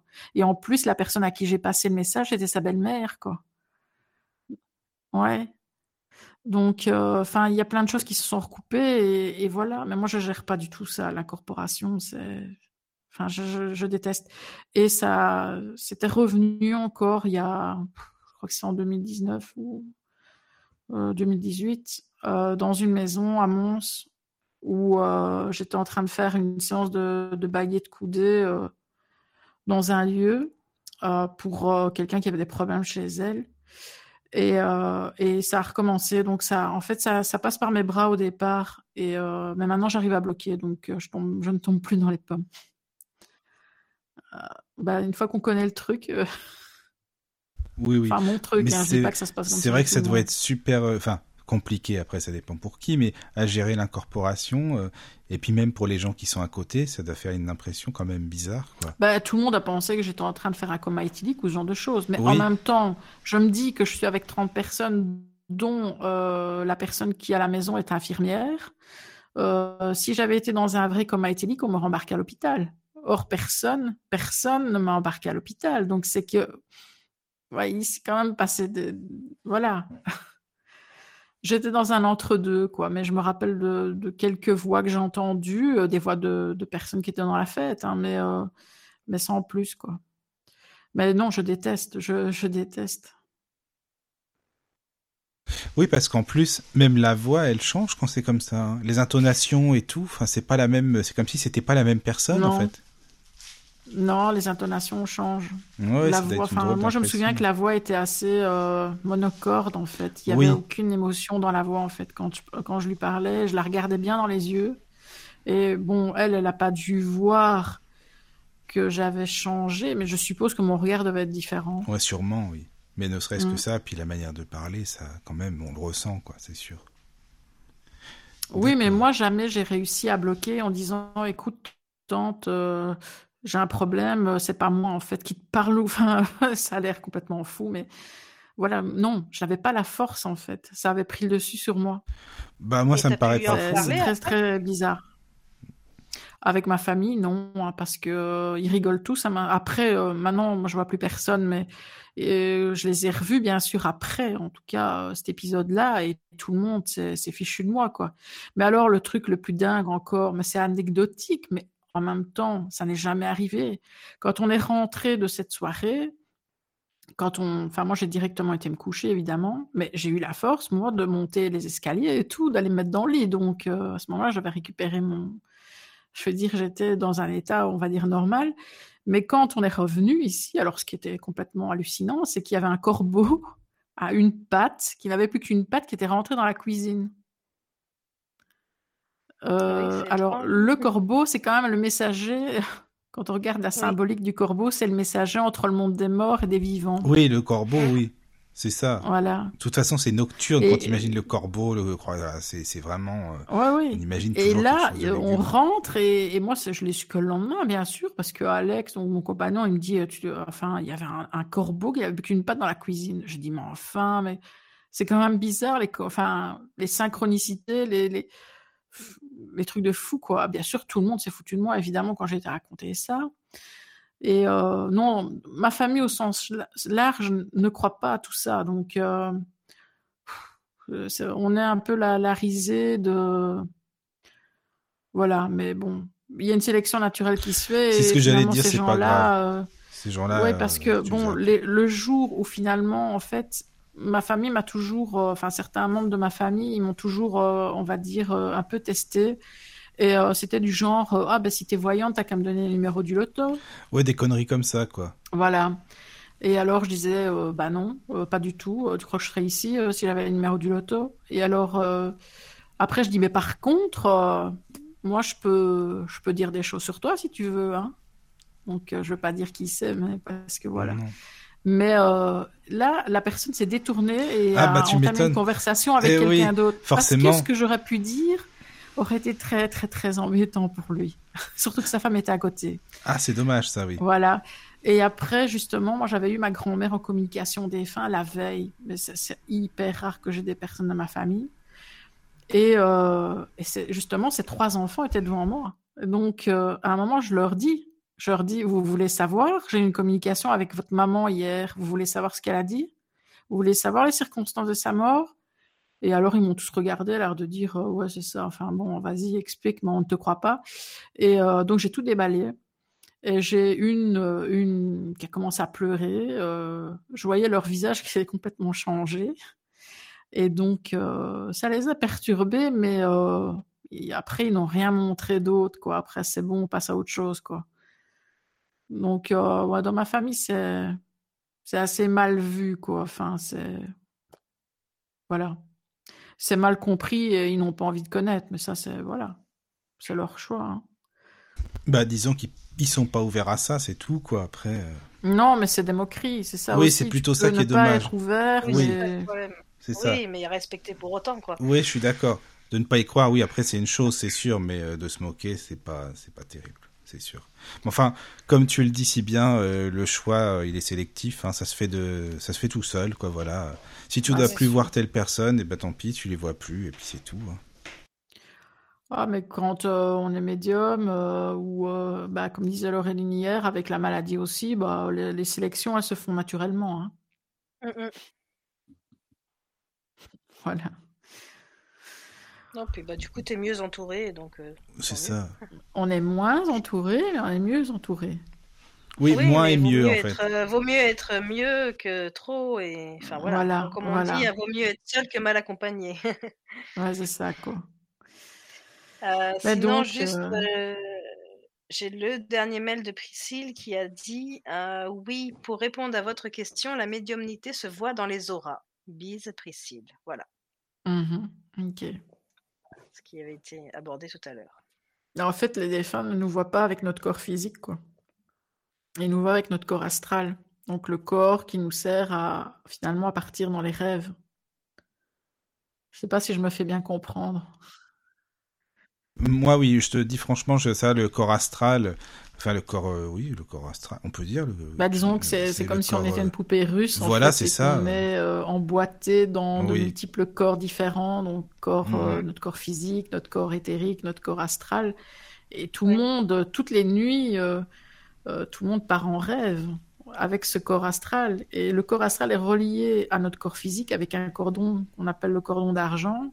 Et c'est le cordon qui va se couper finalement lors de la mort. Quoi. Oui. Oui, et, je pense que les défunts nous voient avec notre corps astral. Oui, oui, je pense. Parce que de toute façon, en rêve, on va travailler forcément. On voit les défunts, enfin, on voit qu'ils sont ah pas des défunts pour nous, puisque pour nous, ça paraît normal. On est dans le monde de d'où on doit être et d'où on était avant, en fait, en rêve, hein, finalement. c'est ça, quoi. Dans le monde spirituel. Mais euh, d'ailleurs, il y, a un livre, alors c'est un roman, mais qui, que, que j'ai lu il y, a, très longtemps, mais qui, qui m'avait vraiment parlé de Bernard Werber, c'est l'Empire des anges. Alors en fait, j'ai su après, c'est un livre qu'on m'avait offert, que c'était le tome 2 de la série des Thanatonautes, mais je l'ai lu sans savoir qu'il y avait un tome 1 et j'ai pas eu de souci de compréhension. mais vraiment, il, met justement en scène ces personnages avec ce cordon d'argent et tout, c'était hyper intéressant comme livre. Alors évidemment, c'est un roman, je pense qu'il y a toute une partie imaginaire mais moi, c'est. Voilà, je l'ai lu, je sais pas, il y a peut-être 15 ans, et, et ça m'avait vraiment tilté sur, sur cette visualisation-là. voilà, j'ai trouvé ce livre très très fort. Ah, je, ne l'ai pas lu, mais moi, je regarderai. Bah, de toute façon, que ce soit les romans, les films, enfin, certains films du moins, il y a toujours une, grande part de, de vérité, quoi les réalisateurs n'ont pas, euh, pas fait leurs films sans réfléchir à Ils comment se ça se passait de l'autre côté. Il y a, il y a, il y a d'excellents films comme ça sur le, le sujet. Bon, évidemment, tout le monde connaît les autres avec euh, Nicole Kidman. Euh, le Oui, sixième Le sens, Sixième évidemment. Sens, Ça, voilà. c'est voilà, c'est- c'est c'est hyper représentatif. Alors, il y a un film qui est peut-être un peu moins connu, c'est Hypnose avec Kevin Bacon. Ça, c'est vraiment, euh, pour moi, ça reflète énormément ce que, ce que moi j'ai vécu. Euh, et alors, un film que, évidemment, les gens euh, vont dire que c'est de, la connerie, mais euh, pour moi, Paranormal Activity, en film d'horreur, entre guillemets, est, quand même fort proche de, ce- qui peut se passer quand ça va mal dans une maison. C'est très. voilà, on ne voit rien dans ce film-là. hein. On ne voit jamais un défunt. C'est très. Tout est suggéré, mais en fait, ça se passe comme ça, quoi. Donc pour moi, c'est. Mais voilà, c'est bien justement que ce soit suggéré parce que ça fait travailler un peu l'imaginaire et puis on comprend ce qui, ce qui peut vraiment se passer, peut-être ce qu'une médium peut ressentir. Euh, oui, pour, enfin pour moi c'est le film qui, euh, avec hypnose en tout cas, euh, Les deux, oui. qui, euh, ouais, dans par rapport à la maison en tout cas dans laquelle j'étais, pour moi c'est ce qui reflète le, le, le plus ce qui s'est passé. D'accord. Et alors justement pour une médium, la fameuse série Médium, est-ce que ça te parle ou non? Ben, je ne l'ai jamais regardé. Ah d'accord. ah oui, non mais c'est c'est il y a pas je mal connais, d'épisodes. hein, Ouais, euh, ouais, mais ouais. euh, Je sais pas Laureline, toi je tu connais? Euh, je crois que je l'ai regardé, mais euh, je n'ai pas la mémoire qui me permet de remettre l'histoire en tête. Désolée. Non non mais c'est Voilà. Donc, je- bah, une série qui est assez, assez Oui. semblable, mais que je ne je regardais pas parce que je trouvais ça un peu, on va dire, je sais pas si vous avez cette expression-là en France, cucul la praline. que- Ah ok. Si on connaît, oui. Ah oui, euh, c'est enfin c'est c'est mon amie Valérie justement qui a posé la question tout à l'heure, enfin qui a fait un coucou, euh, qui m'a dit mais tout ce que tu vis, en fait tu devrais regarder Ghost Whisperer parce que c'est exactement pareil quoi. Ah oui, Et, je euh, connais. euh, Et donc euh, oui j'ai regardé, je pense une saison, je pense. Après j'ai arrêté. Euh, bah oui c'est c'est assez, euh, enfin c'est bien sûr plus poussé évidemment, mais euh, mais c'est assez représentatif aussi quoi. Donc voilà. Je connais pas ça. Pas du tout. Oh, c'est une vieille série, hein, ça, ça date pas de maintenant. Ah oui, d'accord. Euh, donc voilà, bah, pendant toute cette période-là de, vie, euh, bah, justement, cette médiumnité euh, qui a été couplée avec une maison qui était complètement négative, le fait que je tire les cartes, enfin, enfin, il y a eu plein de choses qui sont assimilées dans ce lieu et des énergies qui ont été apportées au fil du temps et qui ont fait un effet boule de neige à un moment. Et une fois que c'est vraiment bien lancé, alors là, on n'arrive plus à arrêter, quoi. Ouais, euh, ouais, Et la maison, on est tu dis complètement dépassé. Vous l'avez eu 20 ans, c'est ça la maison? Oh, Combien de temps? euh, de 92, et puis elle a été vendue en 2018. Ah oui, d'accord. Ouais, Quand même. ouais, quand même. Mhm. Et donc, Et les euh, acheteurs, tu sais s'ils vont bien ou pas? Curieuse. Alors là aussi, j'ai voilà, là aussi j'ai vraiment l'anecdote qui tue, c'est que euh, bah, cette maison-là finalement, bah, elle se vendait pas. Donc euh, déjà il fallait la vider. Euh, ma mère, alors la particularité aussi des gens qui ont des gros problèmes chez eux de- d'entités, euh, je parle pas d'énergie résiduelle, hein, je parle vraiment des, des choses qui sont quand même costauds. Il y a quand même une particularité, c'est que les gens arrêtent de ranger. Donc les gens vont commencer à empiler des choses. Et souvent, quand on fait des lieux avec mon compagnon, on doit enjamber des tas de boîtes, des tas de... de- Et les gens sont toujours gênés en disant « Désolé, euh, on n'a pas su On n'a pas le temps, on n'a pas su. Et Mais alors moi-même, je me dis, bah, c'est typique. C'est typique de ces maisons-là, en fait. Parce que les gens n'ont plus l'énergie de le faire. Euh, et je sais pas, je- c'est vraiment une constante qui, qui, qui revient comme ça dans les maisons Ah oui. où il y a des réels problèmes, quoi. Et, euh, et voilà, j'ai perdu le fil de mes idées. Et oui, donc la maison a été vendue et puis on parlait des de l'anecdote. Oui, voilà, tu oui. disais. Et donc, euh, bah, je vais à Fougeray en 2018. Et Oui. la maison, euh, elle est euh, finalement, elle est vidée, finalement, au bout d'un moment. Et, mais elle se vend pas. Et quand je demande à l'agent immobilier, est-ce que les gens rentrent au moins? Enfin, mais je ne dis rien évidemment. Oui, hein. tu vas pas le aux dire, États-Unis, on n'est pas obligé de dire que la maison est tentée. Et euh, donc je demande, mais est-ce que les gens rentrent? Et alors il me dit, euh, bah, ils mettent un pied et puis euh, bah ils non, ils sortent. Ah, d'accord. Ah. Et alors euh, je dis, bah, moi je comprenais, mais bon. Oui, oui, tu vas pas lui Et- dire, mais c'est normal, vous savez. Et donc, donc je vais à Fougeray. Et je ne l'ai, enfin, avant d'aller à Fougeray, je ne savais pas ce qu'il y avait dans ma maison. Enfin, oui, j'avais été attaquée par certaines choses et je savais ce qui, une part, en tout cas, de ce qui se passait là-bas, mais j'avais pas toute la solution. J'avais pas la clé, en fait. Et euh, en allant à Fougeray, euh, c'était en 2018, euh, on, fait une séance de Ouija, on est quand même, je sais pas combien on était, on était quand même beaucoup autour de la table, je pense qu'on est 7, 8, même plus. Et bah, la goutte, à un moment, se dirige vers moi, quoi. Je dis comme par hasard. Et donc, l'entité en question se fait passer pour ma mère. Et alors, je dis non, c'est pas ma mère. C'est, pas, je sens pas que c'est l'énergie de ma mère, il y a un truc. Et en fait, on a à la Ouija la personne, le défunt, qui bloque ma maison. Défunt que j'ai bien connu de son vivant, mais qui est décédé depuis ultra longtemps, mais qui était le compagnon de ma mère au moment où mes parents divorçaient. Ah, c'était quelqu'un d'ignoble, c'était quelqu'un Ah, qui ça. Et il est resté là-dedans, quoi. Il est resté. Et en fait, moi, je pense, il n'est jamais rentré dans cette maison. En tout cas, moi, je le pensais. Euh, parce que ma mère l'avait euh, largué euh, bien des années avant. Et, mais je pense qu'elle a toujours quand même, elle est quand même toujours restée amoureuse de lui. Et, je pense qu'il a essayé de revenir. Et moi, j'étais pas au courant et qu'elle l'a vu derrière mon dos. Et euh, l'a certainement mis dehors à un moment en disant non, je ne me remets pas avec toi. Mais je pense qu'il a mis un pied dans, dans le lieu, en fait. Oui, il la connaît quand même. Et puis, même Ouais. s'il la connaissait pas, la maison, admettons, il la connaît pas, mais enfin, ça change peut-être pas grand-chose, puisque de toute façon, euh, étant euh, désincarné, des, des- eh ben, il la voit, ta mère, de toute façon. Oui, mais euh, Donc, il peut au savoir où elle moment- Au moment où ma mère a acheté la maison, il était toujours vivant, hein. mais elle n'était plus avec lui. D'accord, oui. Et Oui, il est mort après, quoi. Enfin, il est Oui, mort, euh, je sais pas, je ne saurais pas dire combien d'années après, mais, euh, mais voilà. Mais moi, je pense que de son vivant, il est rentré, en fait, Ah, tu mais- penses, oui. dans mon dos. Oui, voilà, bien sûr, oui. Voilà. pas, Et à la Ouija, à Fougeray, à un moment, il... je sais plus comment ça s'est passé, mais j'ai compris que c'était lui, quoi.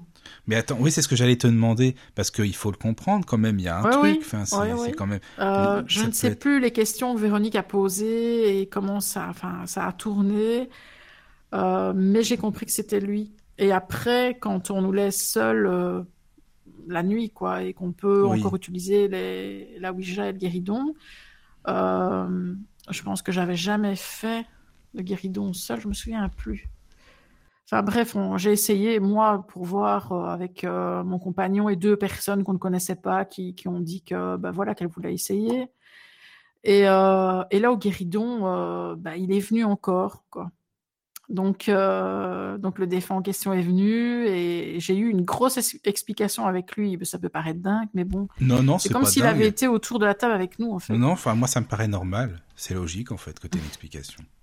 Et, donc, moi et mon compagnon, on a été ultra euh, sévères, finalement. On a mis les, les points sur la table avec lui. Et euh, on lui a dit, maintenant, tu débloques cette maison, tu laisses cette maison tranquille, tu laisses Caroline tranquille, euh, voilà.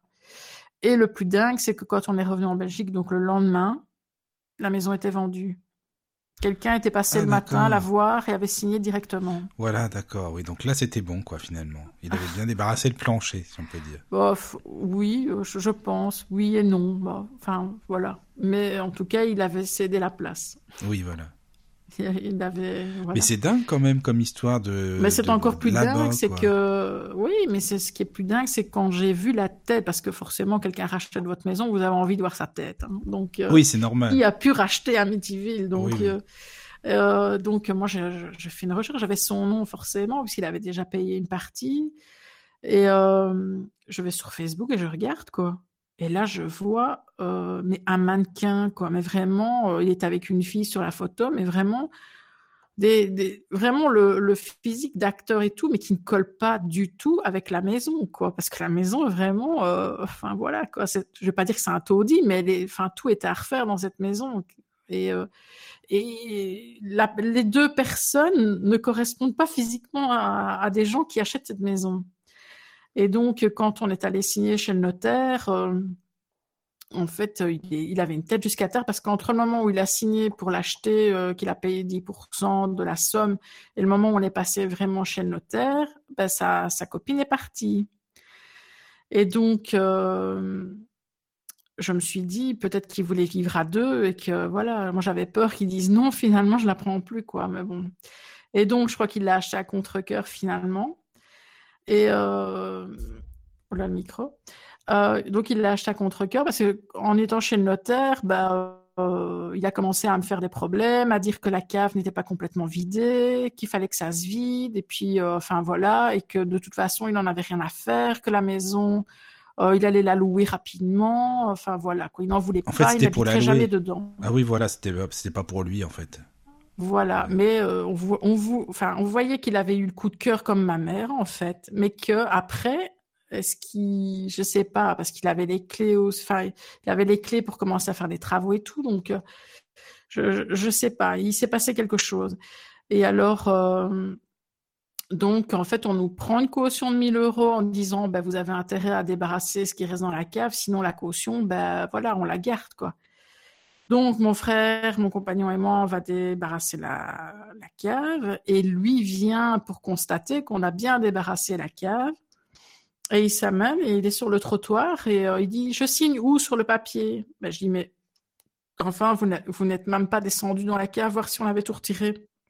Moi, euh, je n'ai pas envie que qu'après vous alliez dire qu'on a oublié quelque chose et que la, caution nous est retirée.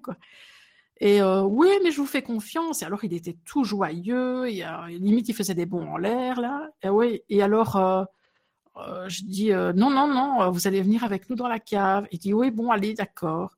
Donc il passe sa tête. oui, ça va, c'est parfait, génial. Et puis je vais vous montrer quelque chose. Oui, bon. Alors il nous emmène à l'étage. En fait, il avait déjà abattu tous les murs à l'étage, donc trois pièces ne faisaient plus qu'une. Et euh, alors, il se projetait, quoi. Ah, là, ça va être ma salle de cinéma, là, ça va être ma salle de billard, là, je vais mettre ci, et là, je vais mettre là. Je dis, ah, pourquoi vous allez, euh, finalement, vous, vous restez dedans? Ah, mais oui, oui, oui. Euh. Et bon, finalement, ben oui, il est resté dedans. Donc, je pense que la maison, on l'a attiré comme a attiré ma mère, en fait. Bon, en fait, c'est ça. Alors après, Maintenant, je, sais, je ne sais pas. Ce que ça donne. oui, voilà, c'est ça. Non, mais il y a des maisons comme ça. Hein. C'est vrai que c'est curieux, en fait. Enfin, moi, ça me paraît. Enfin, ça fait une impression étrange quand tu te dis, mais elle nous attire. Euh, voilà. Elle veut donner le meilleur d'elle-même. Enfin, en fait, c'est même pas le meilleur parce que c'est juste pour. C'est comme une sangsue, quoi. Ouais, c'est ça. Hmm. Et euh, tu penses que sur ce genre de maison, on peut faire un travail pour que ça, qu'elle soit plus comme ça? Ben, moi, j'ai fait euh, ce que je pensais à l'époque euh, correct, donc euh, purifié, etc. Mais je pense que ça avait déjà tellement pris une emprise sur nous au fil des années que j'avais beau essayer, il n'y avait rien qui changeait. J'avais même l'impression que ça amplifiait en fait. Et ce qui s'est passé aussi, c'est que en 2009, j'ai connu donc un compagnon. Donc, euh, et euh, il dormait énormément à la maison. Et euh, il avait beaucoup de ressentis, il voyait des choses dans la maison au moment où moi je ne les voyais plus en fait. Il me disait toujours mais il y a un petit garçon dans la salle de bain, il y a ci, Parce que lui, il est médium aussi, hein, c'est ça. Ben, il s'est jamais dit médium et j'en ai jamais parlé avec lui moi à l'époque. Mais c'est lui qui me disait regarde, t'as vu ma grand-mère ah est dans la pièce. Et oui, moi, donc je ne vois rien. Et euh, oui, un petit garçon dans la salle de bain. Je ne vois pas. Enfin voilà, moi au moment où lui voyait, moi je ne voyais pas. Mais par contre, ce qu'on avait, c'est qu'on entendait souvent comme s'il y avait un animal qui courait autour de notre lit, par contre. Et ça, c'était assez étrange. Mais bon, voilà. Et, euh, et cette personne-là, en fait, euh, au tout début où j'étais avec cette personne-là, m'a toujours dit Moi, je suis un ange, je passe dans ta vie pour te sauver. Et je ne comprenais absolument pas ce qu'il me racontait. Je me dis, euh, mais enfin, qu'est-ce qu'il me raconte là euh? il dit des bêtises et c'est quoi? Enfin, bon, je veux bien, il est amoureux, mais quand même, enfin, c'était un peu bizarre. Et alors, euh, je lui disais toujours, je comprends pas ce que tu me dis. Et il m'écrivait des poèmes qui étaient vraiment à double sens quelque part, euh, et que je ne comprenais pas sur le moment. Enfin, oui, moi je les prenais vraiment au sens premier en fait. Je, je voyais pas ce qu'il y avait derrière ces mots en fait. Et quand je les ai relus après sa mort, parce qu'il est décédé, là j'ai compris le sens. Et euh, c'est pendant que j'étais avec lui en fait que j'ai développé des, cancers qui ont été assez fulgurants, euh, hyper rapides, donc deux cancers, et euh, où les médecins ont dit mais on comprend pas, on ne comprend pas la rapidité à laquelle vos cancers se sont voilà installés parce que euh, moi il me donnait un an de, de vie quoi, donc je suis toujours là donc c'est en 2010. Oui, c'est bah, heureusement. Euh... T'es là, c'est bien. C'est ce qu'il faut déjà. Ah ouais.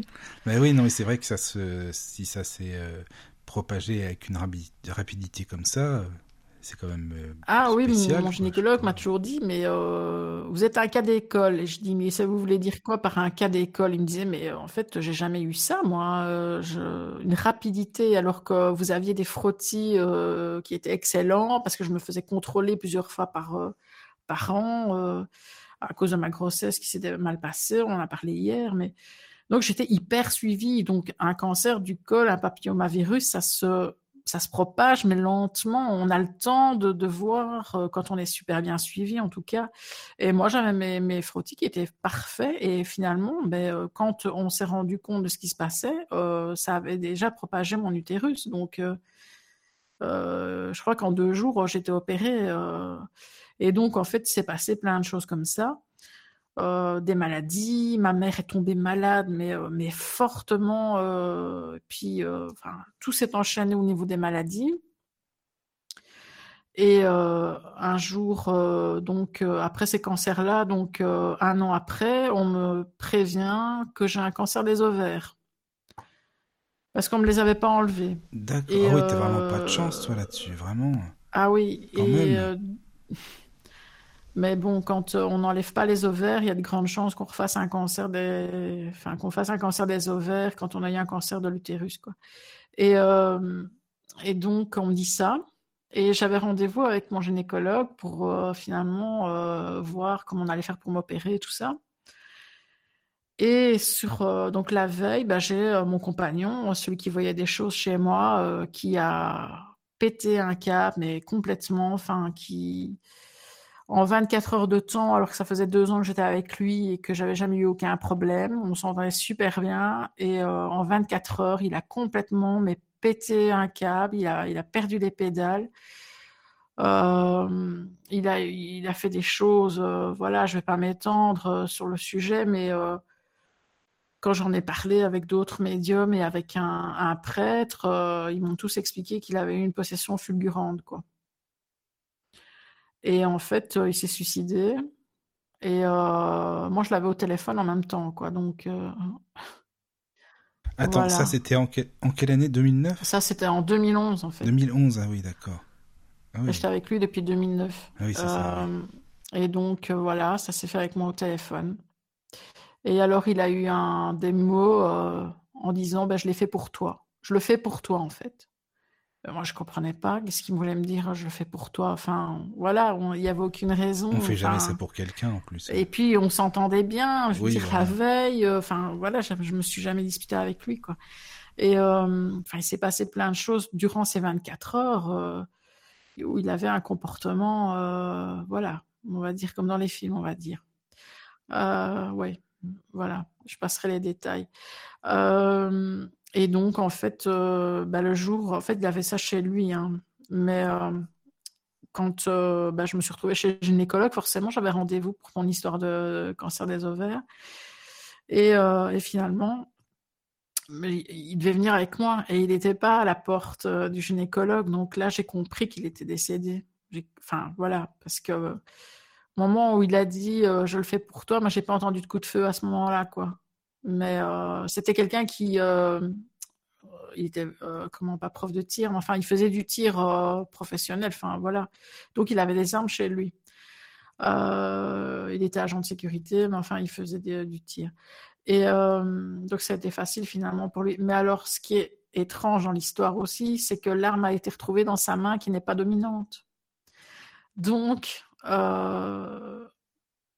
voilà, la police a tiqué aussi parce que quand on suicide, euh, si on n'a vraiment pas envie de se rater, il savait très bien. Je veux dire, quelqu'un qui fait du tir, il va pas se rater, quoi. C'est, voilà, il connaît les armes comme limite, c'est son domaine, quoi. C'est son domaine, il en peut gros, pas se rater, ça, quoi. Oui, oui, bah oui, forcément. Et donc, euh, on retrouve sa l'arme dans sa main qui est pas dominante. Donc, si il avait envie, qu'il s'était préparé, s'il avait vraiment envie de, ne pas se rater, de toute façon, avec une arme, euh, je crois que si on fait ça avec une arme, on n'a pas envie de se rater, quoi.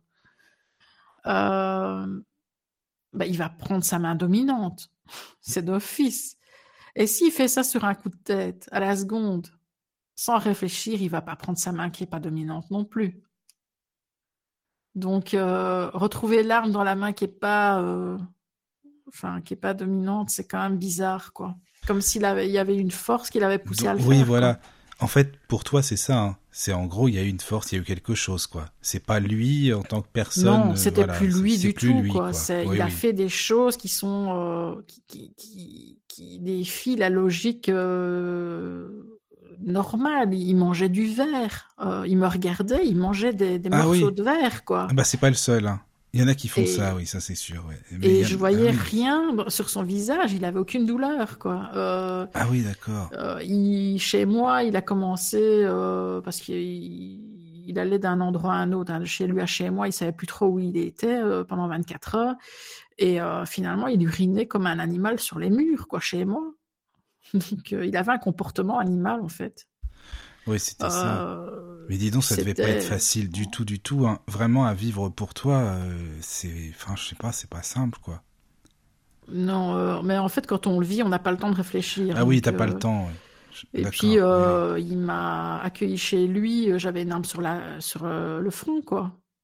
Et en fait, moi, je voyais que c'était plus lui, mais quand vous êtes avec quelqu'un pendant deux ans et que tout s'est passé convenablement et que vous avez une confiance totale, euh, euh, alors c'est peut-être bizarre, c'est dans mon comportement, mais moi quand j'ai eu l'arme sur le front, je lui ai, je lui ai dit, écoute, arrête, c'est pas toi. Et donc moi j'ai foncé dessus en fait.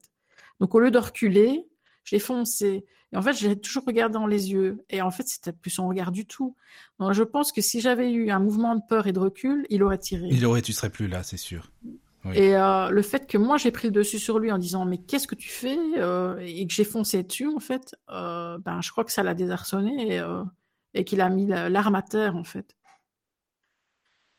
Et donc, même moi, il y a tout ça qui se passe, mais mais je pense même en plus à l'époque, je pense même pas du paranormal quoi. Je, je enfin je, je vis les événements et puis puis je dois me faire opérer en plus sur la lignée. mais il y a trop de choses en même temps. À gérer. Hmm. Euh, il y a plein de choses qui se passent et euh, et je pense pas trop paranormal. Alors ce qui s'est passé, et j'en reviens à Valérie qui, qui, a fait un petit coucou tout à l'heure. Euh, ce qui s'est passé, c'est que Valérie, je la connaissais pas à l'époque et que elle connaissait euh, donc mon compagnon euh, pour avoir été la compagne de du meilleur ami de mon compagnon pendant des années. Et donc forcément, elle le connaissait et elle est arrivée au funérarium et moi je la connaissais que de vue par Facebook, quoi, mais on s'était peut-être parlé une fois ou deux, mais pas plus, quoi. Je, je connaissais rien d'elle. Et euh, mon compagnon disait toujours euh, ah il faudrait que vous vous rencontriez parce que euh, vous vous entendriez bien quoi. Mais on l'a jamais fait. Et elle est arrivée au funérarium et alors étrangement ce qui s'est passé c'est que ben je ne vais pas dire que j'ai couru dans ses bras mais ça a été tout comme alors que je la connaissais pas et je lui ai dit enfin tu es là. Et elle, je veux dire, quelqu'un de normal aurait dit, mais elle ne me connaît pas, pourquoi elle me dit ça? Enfin, voilà. Et elle, en fait, n'a pas eu de réaction étrange, elle a trouvé ça normal. Et à partir de ce moment-là, mais euh, bah, on, s'est plus quitté à, partir de ce moment-là, quoi. Et euh, et puis il y a des choses vraiment bizarres qui nous arrivaient à toutes les deux, mais toujours au même moment, quoi. S'il y avait quelque chose qui arrivait chez moi, ça arrivait chez elle au même moment euh, on vivait des choses de dingue à ce moment-là, quoi. Et, et, ça, ça a mis une pression tellement forte sur nous qu'à un moment, on a dû prendre nos distances. Enfin, en tout cas, elle a pris ses distances, pas moi, mais je veux dire, euh, parce que ça, ça empiétait euh, à 100% sur nos vies à toutes les deux, quoi. C'est pas une question de peur, non? C'est une question d'empiété, tu dis Mais on essayait tellement de comprendre ce qui s'était passé avec mon compagnon. Euh, les choses, euh, revenir en arrière, mais qu'est-ce qu'il y a eu et Oui, puis en plus, on est arrivé là tu peux te culpabiliser quand c'est comme ça aussi. Non, j'ai pas culpabilisé parce que euh, moi j'étais droit dans mes bottes, je pouvais me regarder dans un miroir et euh, comment étrangement, mais j'ai appelé à l'aide des, des- des gens qui le connaissaient. Quand j'ai vu que ça tournait mal, je me suis dit moi j'arrive plus à le raisonner, donc peut-être que des gens extérieurs Oui, c'est réussir. possible. Et quand les gens l'avaient au téléphone, quand ils arrivaient à la voir, du moins, sa voix était normale. Donc euh, c'était genre euh, tout va bien, euh, pourquoi tu me sonnes, ben, voilà quoi. En même Et temps, tu pouvais passer pour une folle. moi, c'était plus lui quoi. Ouais, c'était plus lui, voilà. Non, pas Ah, plus du tout. Ouais, Et donc il arrivait finalement à faire du cinéma par rapport à des gens extérieurs. Et non, moi j'ai aucune culpabilité, je franchement non. Sauf euh, peut-être qu'il a été emmené dans cette maison. euh, Et c'est pas de ma faute quoi, je veux dire. euh. Non, non, mais ça, c'est sûr. C'est sûr que c'est pas de ta faute. Et puis, de toute façon, euh, t'as fait ce que t'as pu. Enfin, bref, voilà. Bon, bah, ça, c'est. Et puis, et même lui, à la limite, on pourrait dire, c'était, enfin, c'était pas lui, de toute façon. C'était pas lui en tant que non, mais c'est la rapidité en fait qui, Ouais, c'est la- qui je fait comprends. peur parce que Oui, oui, oui. oui. que ça arrive comme ça en 24 heures, euh, c'est, voilà quoi. Et donc, bah, Valérie, elle m'a beaucoup aidée parce qu'on a cherché toutes les deux, quoi. Mais on a tellement, je pense qu'on a été tellement remué euh, la fourmilière, on a tellement été mettre nos, pieds euh, là où il fallait pas finalement que euh, c'était une période vraiment très très bizarre, quoi. Où il m'est arrivé plein de choses. voilà quoi, c'est, enfin, ouais, c'est un autre sujet, mais voilà, j'ai compris ce qu'il y avait dans ma maison. Euh, il y avait deux choses dans la maison. C'était le défunt en question, euh, voilà, celui qui était avec ma, mère et que, que j'ai eu à Fougeray. Mais il y avait euh, finalement ce qui était passé sur moi dans l'appartement en 96, euh, qui, finalement, moi j'ai eu l'impression que j'étais incorporée en deux secondes, mais et qui s'est accroché à moi en fait. Alors là, on part dans un autre débat parce que voilà, c'est le sujet des incubes et succubes. Et là, c'est, je ne sais pas si vous connaissez. Je veux bien que tu nous en parles. Franchement, ça m'intéresse depuis euh, très, pas, pas mal de temps ce sujet. Et enfin, bon, après, euh, c'est un- une petite parenthèse, mais comme je comptais faire Mhm. une émission là-dessus, bon, un jour on pourra, mais que tu, tu expliques euh, au mieux, je veux bien. Par contre, si on peut faire une pause comme ça, on, comme c'est un oui, autre oui, pas sujet, de problème. voilà quoi, c'est, ça va être vraiment. je te remercie, hein, Caro, pour tout ce que tu nous dis d'abord, puis pour la confiance que t'as, parce que c'est pas évident d'expliquer tout ça non plus, hein, quand même. Maintenant, c'est, c'est quand même perso, et donc je te remercie beaucoup vraiment. On Bah, revient après la pause. Ok. Entrez dans la sérénité et la paix, la paix, la paix, la paix. Bienvenue sur la radio du Lotus. Et nous revoici, nous revoilà donc après cette petite pause musicale. Merci hein, d'être euh, à l'écoute, bien sûr. Merci pour vos emails euh, également, c'est super sympa. N'hésitez pas, bien sûr, euh, si vous voulez nous écrire, eh bien, toujours le mail, euh, contact arrobase la radio du lotus.fr. Donc contact arrobase la radio du lotus.fr. Et je suis toujours avec Caroline. Recoucou Caro. Coucou. Toujours avec Laureline. Recoucou Toujours là tout le monde. Oh, oui, oui. Ah voilà, c'est bon. Voilà. Donc Oui, avant la pause, euh, bon déjà Caro, tu nous parlais un petit peu de, de la maison hein, pour euh, expliquer. Bon ça, je- par rapport à ton ami aussi, euh, à ton, ton ex-compagnon. et c'est Mhm. vrai que je te disais hors antenne que ça n'a pas dû être évident quand tu quand as vécu tout ça et tu disais oui mais ça a passé tellement tellement vite que voilà c'était c'était Oui, on n'a on n'a pas le temps de. On n'a pas le temps de réfléchir. En fait. Voilà, c'est ça. Euh, on est dans l'action et. euh, Oui. Et voilà. d'accord. C'est après, Oui, avec le recul, euh, où on remet toutes les pièces du puzzle en place. Oui, et voilà. On comprend beaucoup de choses finalement. Ouais, je comprends. Et alors après, on est venu à en parler, euh, enfin, de faire l'introduction, les incubes et les succubes. Alors, ça, ça, ça demanderait une émission. oui, mais justement, on voulait en on en fera une si, si tu as envie, hein, on fera Oui, il n'y a pas de problème. Mais de nous, euh, le sujet, je peux en parler. Ah bah justement, bah tiens, bah si tu veux un peu résumer, comme ça on fera une émission euh, là-dessus si tu veux. Oui, je vais, je vais résumer. Hein. Oui. Euh, donc euh, les incubes et succubes, moi j'ai toujours cru, en fait je ne connaissais même pas les termes en fait, et oui j'avais entendu succube parce que je suis quelqu'un qui écoute quand même du métal comme musique, et donc les, les, les succubes, on voit souvent ça dans, certaines chansons, enfin voilà mais je me suis jamais intéressée à savoir ce que c'était. Et pour moi, en tout cas, les succubes, c'était des euh, des personnages un peu euh, mythes et légendes, on va dire, quoi, euh, des choses qui, voilà, euh, qui n'existaient pas. Et en fait, j'étais confrontée un incube, en fait. donc, quand mon compagnon est décédé, et ça, c'est une constante chez les attaques d'incubes, en fait. Donc, un incube, une succube. En fait, un cube, c'est un démon mâle, on va dire, euh, et la succube, c'est le démon euh, femelle. Enfin, je parle comme ça parce que pour moi, c'est des créatures. C'est pas euh, et donc, bah, selon votre orientation sexuelle, évidemment, si vous êtes homosexuel, bah, forcément, vous allez, si vous êtes une femme, c'est une succube qui va se montrer, oui. quoi. Oui, voilà. Mm. Et inversement. Et donc, en fait, quand mon compagnon est décédé, donc comme j'expliquais, euh, celui qui s'est suicidé. Quelques mois après, donc j'avais beaucoup de manifestations. Hein. J'avais, par exemple, euh, mon fils était très petit à l'époque, il était encore en siège bébé, quoi, dans la voiture. Et quand, je me rappelle au funérarium, en fait, quand on était encore en phase funérarium avec son décès, je devais conduire mon fils chez son père et j'ai retrouvé le siège bébé qui était pourtant très bien attaché. Euh, je ne le détachais pas. Euh, je l'ai retrouvé à l'avant de la voiture, comme si quelqu'un avait projeté euh, à l'avant du véhicule, quoi. Donc j'avais beaucoup de manifestations comme ça, ça devenait de plus en plus puissant. Mais moi, à ce moment-là, je les ai pris comme finalement, c'est lui qui me fait coucou, quoi, en disant j'ai fait une erreur, voilà, mais je suis là, quoi. Ça se pourrait, puis je suis là et c'est moi, je suis moi-même. Oui, ça se pourrait, mais c'était quand même assez violent pour que ça soit lui, quoi. Mais je me disais, il est encore dans sa colère, il est encore dans la phase, dans l'état d'esprit où il est parti, peut-être. Et donc, euh, bah, il a beaucoup de force.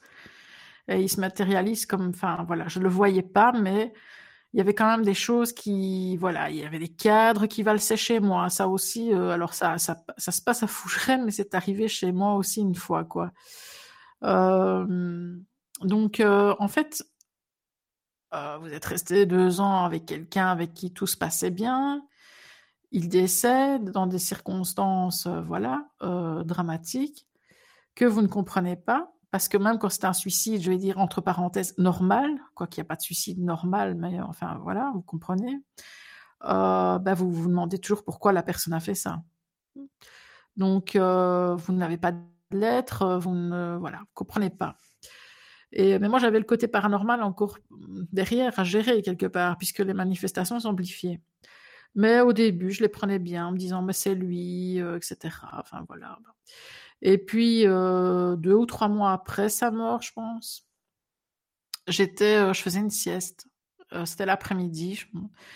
Et à un moment, j'ai senti, j'étais en train de rêver, mais un rêve lucide, parce que je fais aussi beaucoup de rêves lucides. Donc, le rêve lucide, c'est un rêve qu'on peut contrôler, en fait. Donc, on dort, mais on contrôle ce qu'on fait, où on va, etc. Et donc, je suis dans ce, dans ce rêve, et je le vois. Je vois mon compagnon et qui me dit je suis là, ne t'inquiète pas. Et j'ai toutes les sensations sur mon corps en fait, comme s'il était à côté de moi. Hein. Et, et donc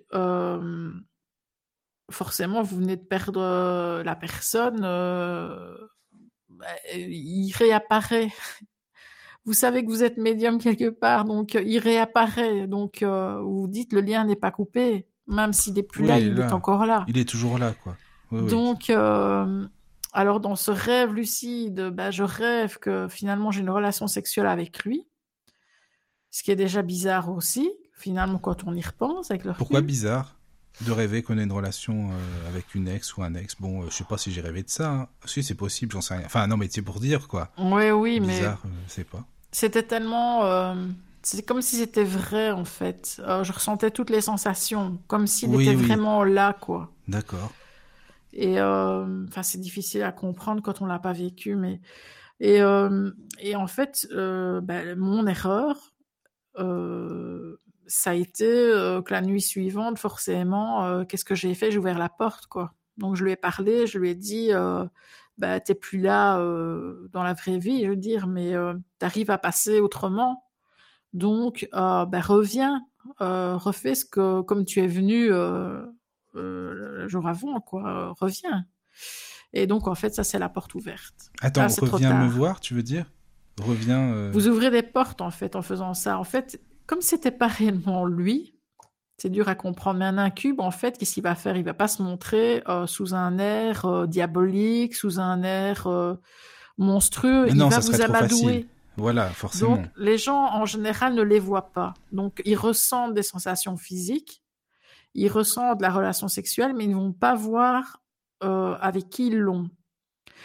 Donc, en général, il y a des gens qui font exprès de les invoquer justement pour avoir des relations sexuelles parce que ces relations sont euh, euh, pas du tout comparables avec une relation sexuelle de vivant, entre vivants. Tout est, enfin, je vais même pas dire que c'est décuplé, c'est des sensations qu'un humain vivant ne ressentira jamais. Donc, tous les sens sont décuplés parce que euh, voilà, on est, je, je sais pas, ils ont, c'est comme s'ils s'accrochaient dans notre aura. J'ai cette impression là. Et euh, je vais pas dire que c'est une possession parce qu'on est, on est nous-mêmes, hein. donc on fait notre vie. Je vais dire euh, en dehors, je vais dire normalement. Et euh, mais c'est plutôt une infestation quoi. Et et donc ça va et ça vient à sa guise quoi. Et donc, euh, ça peut revenir euh, tous les soirs pendant X temps, comme ça peut rester en sommeil pendant euh, deux, trois mois, quoi.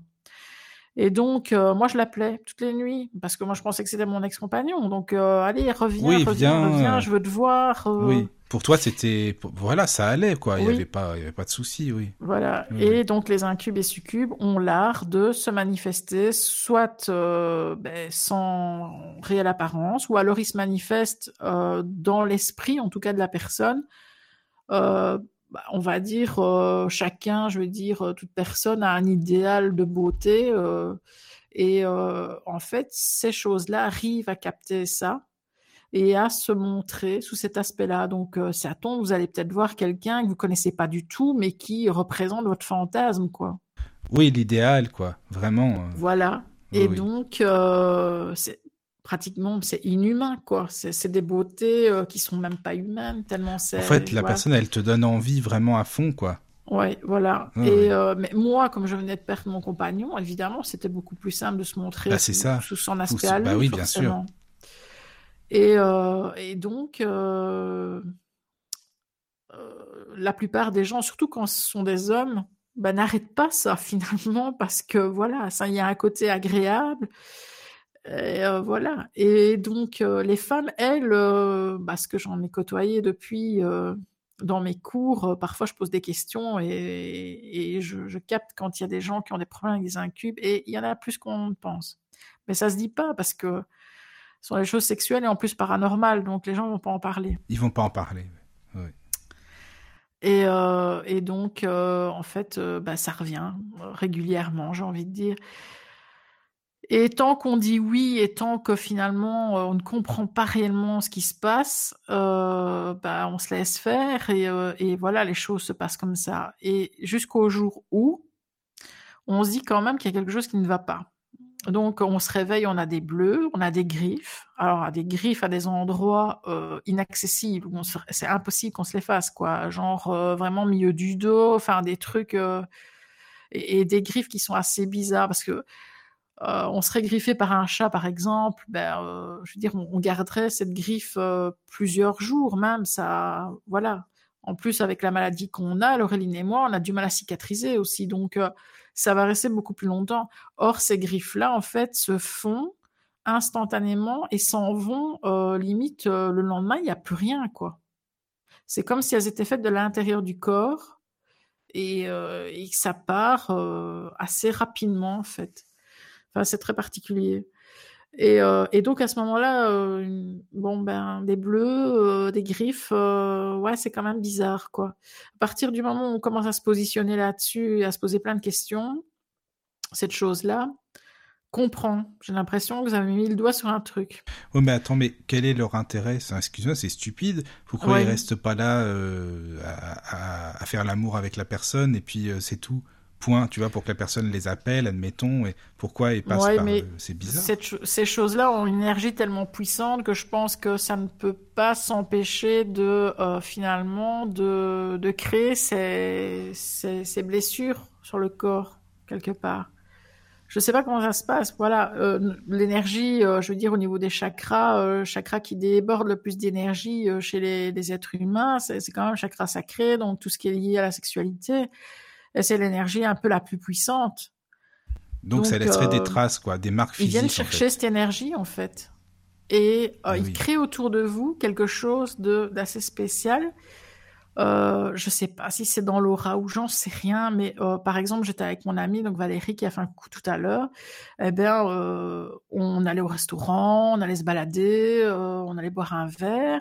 Euh, vraiment pas dans l'optique de, de, draguer parce que moi je venais de perdre mon compagnon. bah oui, c'est normal. bien que je suis pas dans l'optique de draguer. C'est ça, oui.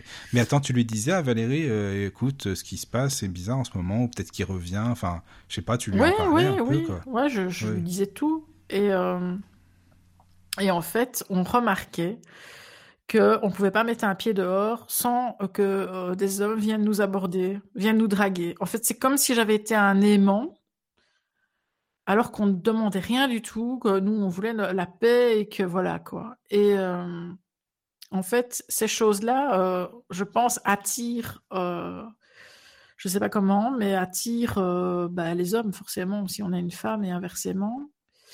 Euh, mais par contre, quand quelqu'un euh, vous ennuie, quand un homme vous ennuie et que vous êtes ferme et que vous vous dites moi je ne veux pas que cet homme-là me parle, me m'embête ou quoi, bah il arrive des problèmes à cet homme-là quoi.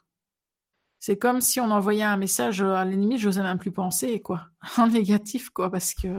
Et tu penses que c'est quoi? Ce serait le succube qui lui vous qui lui ferait mal? Non, c'est quoi en fait? Bah, moi, je pense. Euh, Pour te garder, euh, toi, en fait. J'ai eu un cas où, euh, pendant cette période-là, qui était ultra forte, un homme, à son âme, il n'est plus là, mais qui s'appelait Alain, et a commencé à me faire, je vais pas dire du rentre dedans, parce qu'il a toujours été correct, je vais dire, mais il me draguait lourdement, on va dire.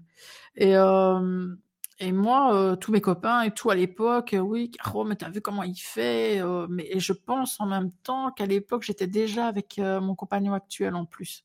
Enfin bref, il ne se dérangeait pas d'aller mettre des déclarations d'amour sur mon mur Facebook ou ce genre de choses, quoi. mais en ah privé, je veux dire, quand il me parlait en privé, il n'était jamais, il n'avait jamais de parole déplacée, rien du tout, quoi. Et, il voulait te faire comprendre en public, en fait. Ouais, je sais pas. Et alors un jour, bah, il a voulu me voir. J'ai dit, écoute, euh, oui, euh, t'es sympa et tout, mais moi, je veux pas te voir toute seule déjà. Donc, euh, j'avais pris un copain à moi pour venir avec, pour voilà, pour qu'on soit à trois, quoi. Ah, c'est pas con ça. C'est bon ça. Tu viens avec ben oui, mais bon. Et alors, finalement, donc, bah, ça n'a pas arrangé les choses parce que cet homme-là, bah, il était encore plus derrière moi après. Ah. Et euh, mais moi, le fait que je l'ai vu justement en vrai euh, m'a conforté dans l'idée que non, je ne veux pas, euh, je veux pas qu'il m'ennuie. C'est comme si j'avais lancé un message à l'incu, quoi, en fait.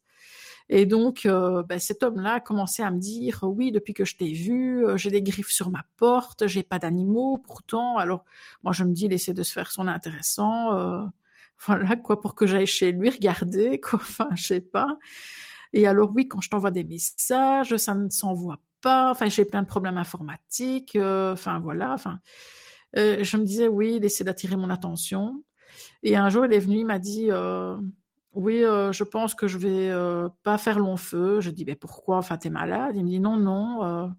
Et en fait, cet homme-là est mort. oui. Donc, il y a un moment, je me dis, il faut que j'arrête de penser, quoi. Donc, mais alors attends, ça voudrait dire que ce fameux un cube serait venu euh, pour le, bah, pour le tuer, quoi, en gros, pour lui faire du mal, quoi. Mais en fait, les incubes, quand on a une attirance pour quelqu'un, euh, ben, va tout faire pour que vous ayez cette personne-là, et quand euh, vous ne voulez pas d'une personne, va tout faire pour la dégager. Ça peut paraître dingue, hein, mais c'est ce qui est arrivé. Et en fait, donc, moi, il y a un moment, mais j'ai dit, ça va trop loin, qu'est-ce que c'est que cette histoire, les griffes, etc. Oui, c'est ça, oui. Et à un moment, justement, euh, ça m'a attaqué, en fait. Parce qu'à un moment, quand vous mettez le, doigt sur ce qu'il y a, en fait, j'avais pas de nom, j'avais pas, c'était un incube ou quoi. Mais au moment où moi je l'ai vu, alors je l'ai vu sous son vrai aspect. Alors, est-ce que je l'ai vu sous son vrai aspect parce que je suis médium ou est-ce qu'il se serait montré de toute façon, euh, même si je n'avais pas eu de capacité? Je n'en sais rien, je n'ai pas la réponse. Euh, alors moi je l'ai vu et euh, il avait une tête d'homme, on va dire de Cro-Magnon, on va dire. C'était une mâchoire assez proéminente comme ça, avec des cheveux noirs crépus et avec un corps mais hyper musclé, mais mais trop musclé. En fait, quand on voit l'image des du Sagittaire, du Centaure, on a toujours ces ces corps qui sont fort musclés. Enfin voilà. Et il avait ça, mais euh, donc ses jambes, c'était pas des jambes, c'était des pattes avec des sabots, quoi. Donc quand j'ai vu ça, là, je me suis dit, ah ouais, d'accord, ben, je me suis trompée depuis le début, en fait. Et j'ai vite euh, appelé euh, Alex, mon compagnon, et je lui explique. Je lui dis, je l'ai vu, je l'ai vu, je sais à quoi ça ressemble. Et alors, on a fait des recherches. Et on a eu du bol quelque part dans nos recherches parce que euh, on a trouvé directement une émission radio sur chez Bob. Euh, euh, voilà. Oui, sur BTLV. Je sais comment ça s'appelle. Oui, oui, BTLV, c'est ça. Oui. BTLV euh, d'une mère révérente en fait en France, mère révérente Élise, et qui expliquait pendant une heure et demie ce qu'était un incube et comment il fonctionnait, comment il procédait, et tout concordait. Ah oui, tu l'as retrouvé vraiment ça en fait alors. Ah bah oui, mais moi je savais même pas que ça existait, donc euh, alors là je, suis tombée sur euh, des nus quoi. Bah oui. Et donc, mais je me dis, mais euh, c'est elle la solution. Euh, elle aide les gens à ce niveau-là. Elle, euh, voilà, c'est donc on l'a contactée. Je crois qu'elle était dans le sud de la France. Et je veux dire qu'elle m'a parlé pendant des heures. Elle m'a expliqué. Enfin voilà, et elle m'a dit oui, c'est bien ça et tout. Et, euh, et puis à un moment, euh, je dis qu'est-ce qu'il faut que je fasse? Elle me dit mais il faut que vous veniez ici quoi. Mais moi j'étais prête à faire euh, des, des, centaines et des milliers de kilomètres s'il avait fallu quoi. Donc je dis oui il y a pas de problème. Et alors elle me fait, mais au bout d'un moment, hein, quand elle avait bien parlé avec moi pendant longtemps, elle me dit oui mais ça va être, alors je sais plus c'était combien, je crois que c'est 1200 ou 2400 la personne. Attends, 2400, Donc, en fait, elle 2400 euros Ouais. Elle est excusez-moi, non mais... Euh... Oui. Ouais, ouais. N'importe quoi. Ça se dit religieux. Hein. Ah oui, c'est des religieux, ça. Ah bah tiens, bah, ça Ouais. tombe bien, il y a Anthony qui nous écoute. Il aime bien les religieux. Bonsoir Anthony, j'espère que tu vas bien. Ah oui, oui, non, parce qu'il il nous a laissé un message. euh, bah déjà, bonsoir à tous. euh, merci pour l'émission. Enfin, et puis Caro, il dit euh, vraiment, Caro, je, je, je t'écoute dès le dé- depuis le début et j'en perds pas une miette et merci encore. Donc voilà, il aime bien l'émission. Ah ben, merci à lui. Voilà, merci. Caro, puisqu'on est dans les messages, tu as un petit message de Val qui te dit Je t'aime, ma sœur. Voilà, comme ça. Ah, c'est gentil, ça, le message. Ah ben moi aussi, hein. elle le sait. C'est sympa. Non, c'est vrai, ça fait plaisir. Merci Val. Merci. Et donc, quand elle t'a dit euh, 1200 euros, c'est ça euh, non, euh, Mais C'était 1200 ou 2400, je, je, franchement, Enfin je bon, c'est pas enfin, donné, bref, quoi, de toute gros. façon, euh, voilà. Et alors, elle me dit, euh, donc vous venez et vous devez loger. Donc en plus, on devait prendre un hôtel. Enfin, je et sais tout. plus exactement. Enfin, voilà. Et euh, après, elle me dit, euh, ah, je dis non, trop cher. Mais enfin, elle me fait, euh, oui, mais en fait, euh, comme tout le monde est impacté, euh, votre compagnon, forcément, c'est l'ennemi de l'incube quelque part. Donc, euh, bah, j'ai oui, quelque part, parce D'accord. que avec Alex, ça tenait. Donc, euh, finalement, en fait, le but de l'incube, c'est que vous ayez le plus de partenaires possible, parce que c'est de là qu'il va tirer Ah son oui. énergie. dans la vie. si vous hein. êtes fi- oui, dans la vie. Dans la vie, ouais, mais voilà. si vous êtes fixé avec quelqu'un de stable, Ah oui, d'accord. Ça devient un ennemi quelque part. Ah en ouais, Afrique, ils les appellent les, euh, les maris de nuit. Enfin, je sais pas, ils ont une expression pour les incubes. Ah oui, c'est intéressant. D'accord, bah, je vais essayer de voir si les, les personnes fidèles ou pas autour de moi, s'il y a des incubes, peut-être on peut faire la déduction qui viennent les voir ou non, pourquoi pas après. Mm. On sait pas. Mais euh, Ben, c'est, ouais. c'est- et donc finalement, elle t'a dit ça, oui, ce serait. Oui, euh, elle me demande une somme folle et elle me dit mais c'est multiplié par 3 parce qu'il y a quand même votre fils dans l'histoire qui est dans la même maison. c'est quoi. quoi cette Non mais non, C'est mais enfin, je reviens dis, pas. mais mon fils est hors de ça, donc euh, arrêtez, quoi. Je vais pas commencer à aller chez vous avec Oh, mon mais fils qui était, non. qui était petit quand même. euh.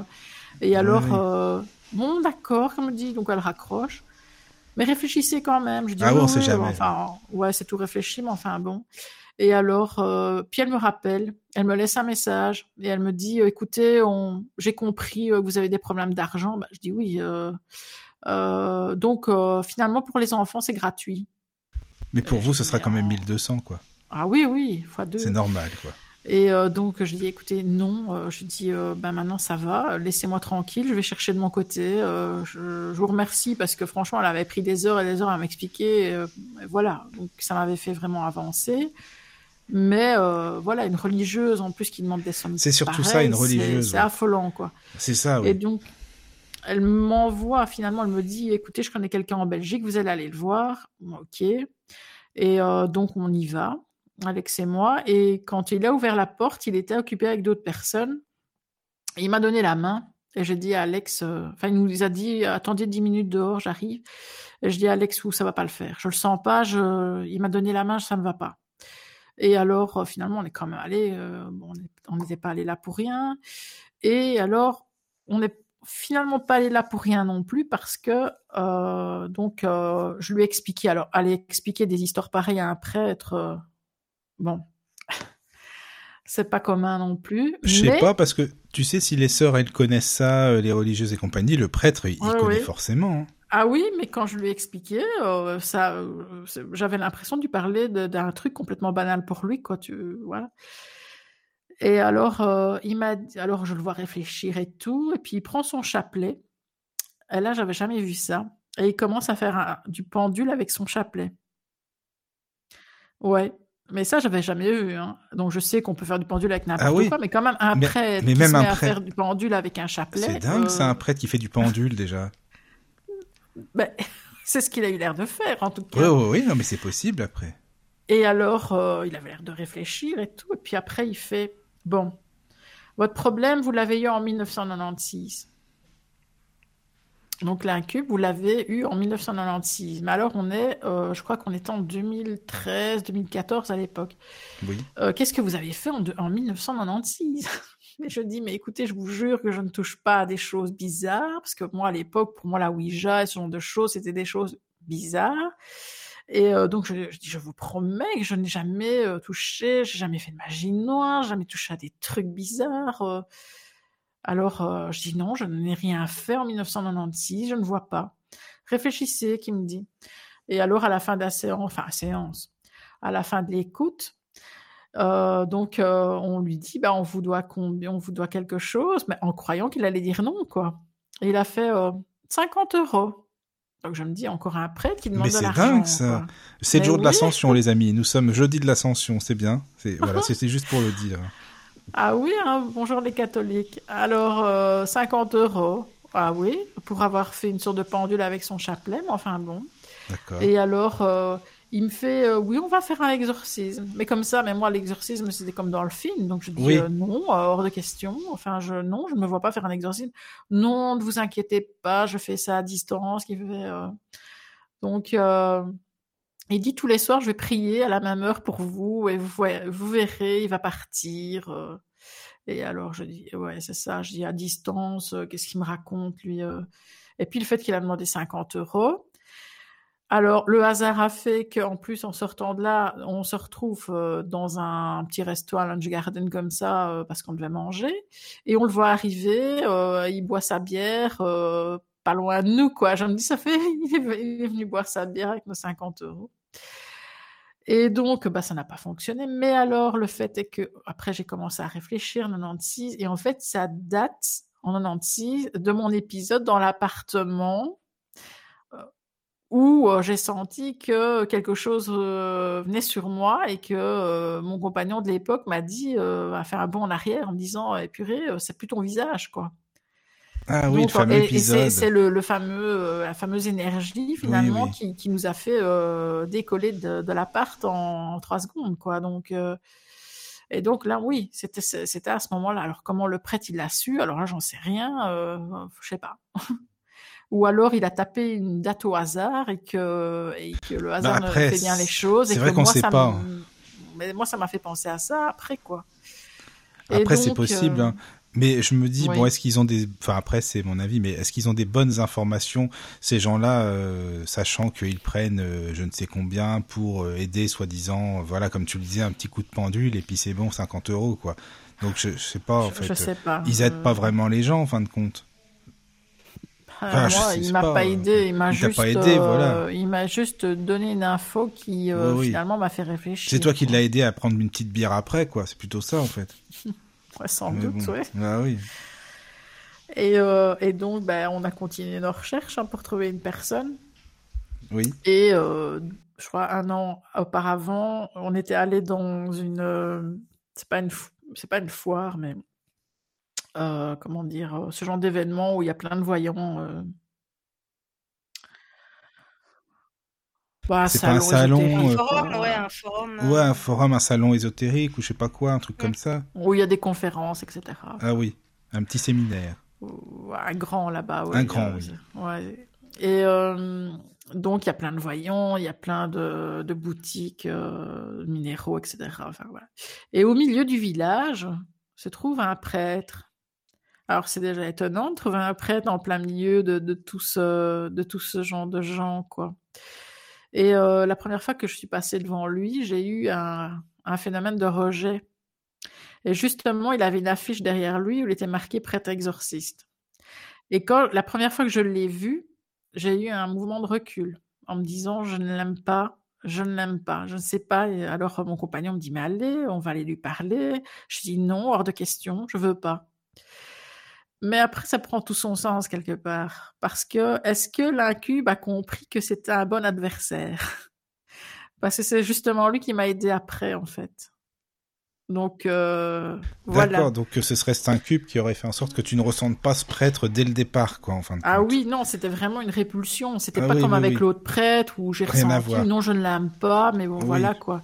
Là, non, je n'aurais jamais voulu aller l'approcher, quoi. C'était comme il y Ah, avait comme une barrière, hein. Et alors, euh, et donc, euh, ben, au bout d'un moment, ben, on fait le tour. On a la mère Élise là qui demande de l'argent, on a euh, l'autre qui nous fait du pendule, là, et, euh, et donc. après, en discutant, je sais plus si c'est moi ou si c'est Alex, il dit Tu te souviens du prêtre là qui était au, milieu de la foire là Je dis Ben oui. Et alors, il dit Ben, on l'appellerait bien, quoi.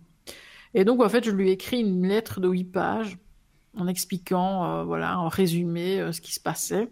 Oui. Et il a accepté de venir ici. Alors, euh, très très sérieux au départ, il est arrivé vraiment enfin, en prêtre, quoi, l'habit et Oui, oui. tout. Tout, même l'habit de prêtre. Ouais, Tout, ouais, quoi. il est arrivé comme ça, avec sa petite mallette et tout. Et alors, comme dans l'exorcisme, il dit, euh, il manque plus que le chapeau. Et on- Ouais, et on a la sûr. flèche. Ah oui, d'accord. Et euh, donc, euh, je- il s'assied. euh, et alors, je savais pas par quoi commencer. Et je dis, bon, ben, vous avez lu ma lettre Et alors, il dit, euh, oui. Et tout sérieux et tout. Et je dis, et vous en pensez quoi? Alors, il me dit, je ne pense rien, moi, madame. Oh, je dis, oula. Oh là, celui-là, il est pas commode. Ah, Non. oui. Je dis, ah, et, euh, et on va faire comment? Ben, Je savais plus où me mettre, moi. Oui. Et euh, je me faisais vraiment toute petite. hein. Et alors, euh, il a commencé à me poser des questions, mais il n'arrêtait pas. Vraiment, j'avais l'impression que j'étais à la police, quoi. Un interrogateur absolu où Ah oui, j'avais pas le temps de réfléchir à la réponse, en fait, pour que ça soit vraiment d'instinct que je réponde. Oui. Et donc, je lui répondais. Et je voyais que plus son questionnaire, euh, voilà, enfin, un questionnaire qui n'était pas écrit, hein, il avait tout Oui, dans oui. sa tête,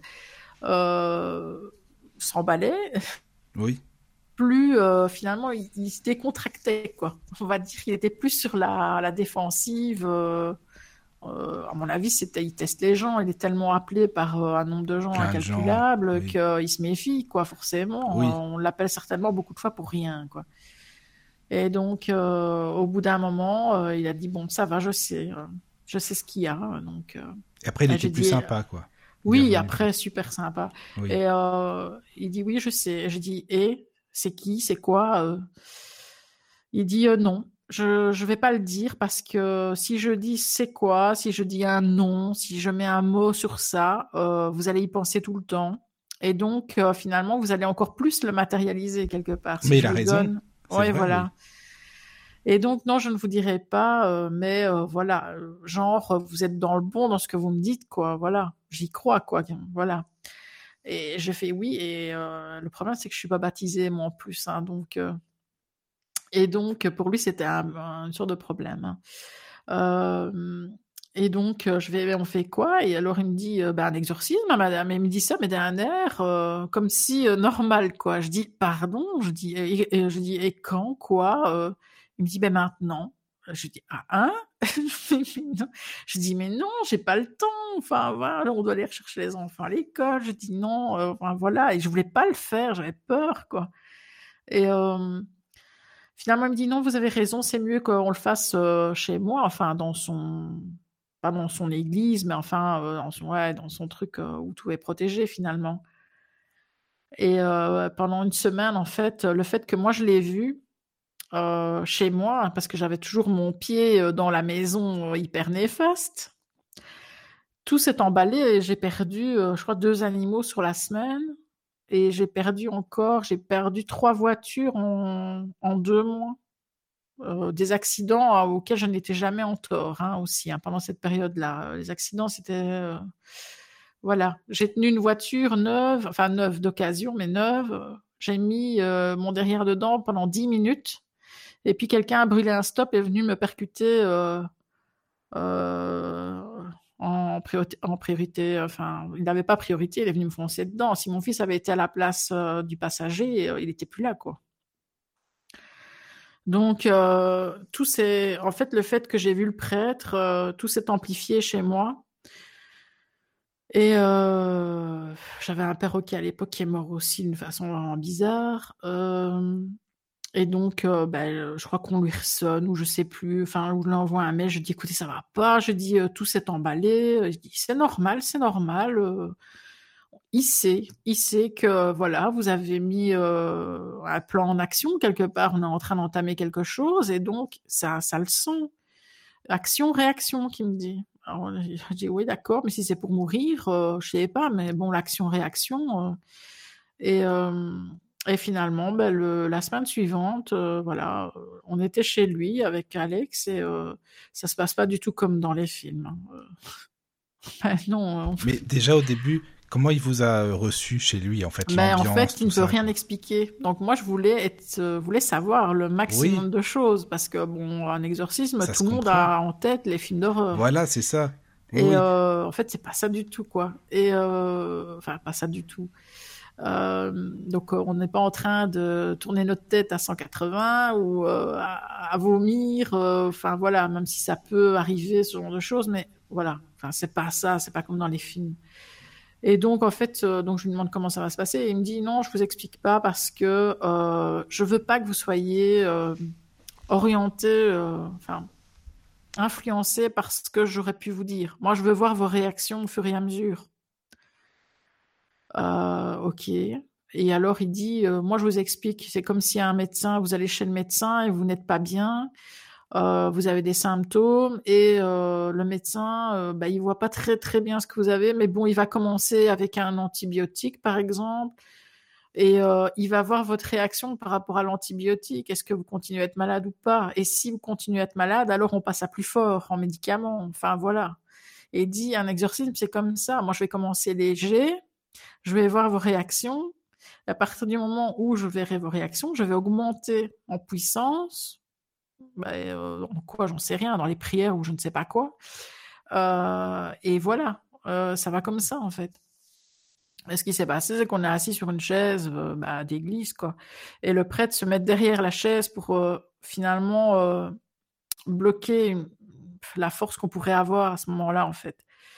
Et donc, euh, je sentais bien qu'il bloquait la chaise, mais il avait toujours un contact quand même physique avec moi, soit en me toucher l'épaule ou, euh, enfin voilà. Et euh, en fait, j'avais la sensation qu'il y avait une opposition de force, donc comme si ce qui était finalement attaché à moi se rebellait.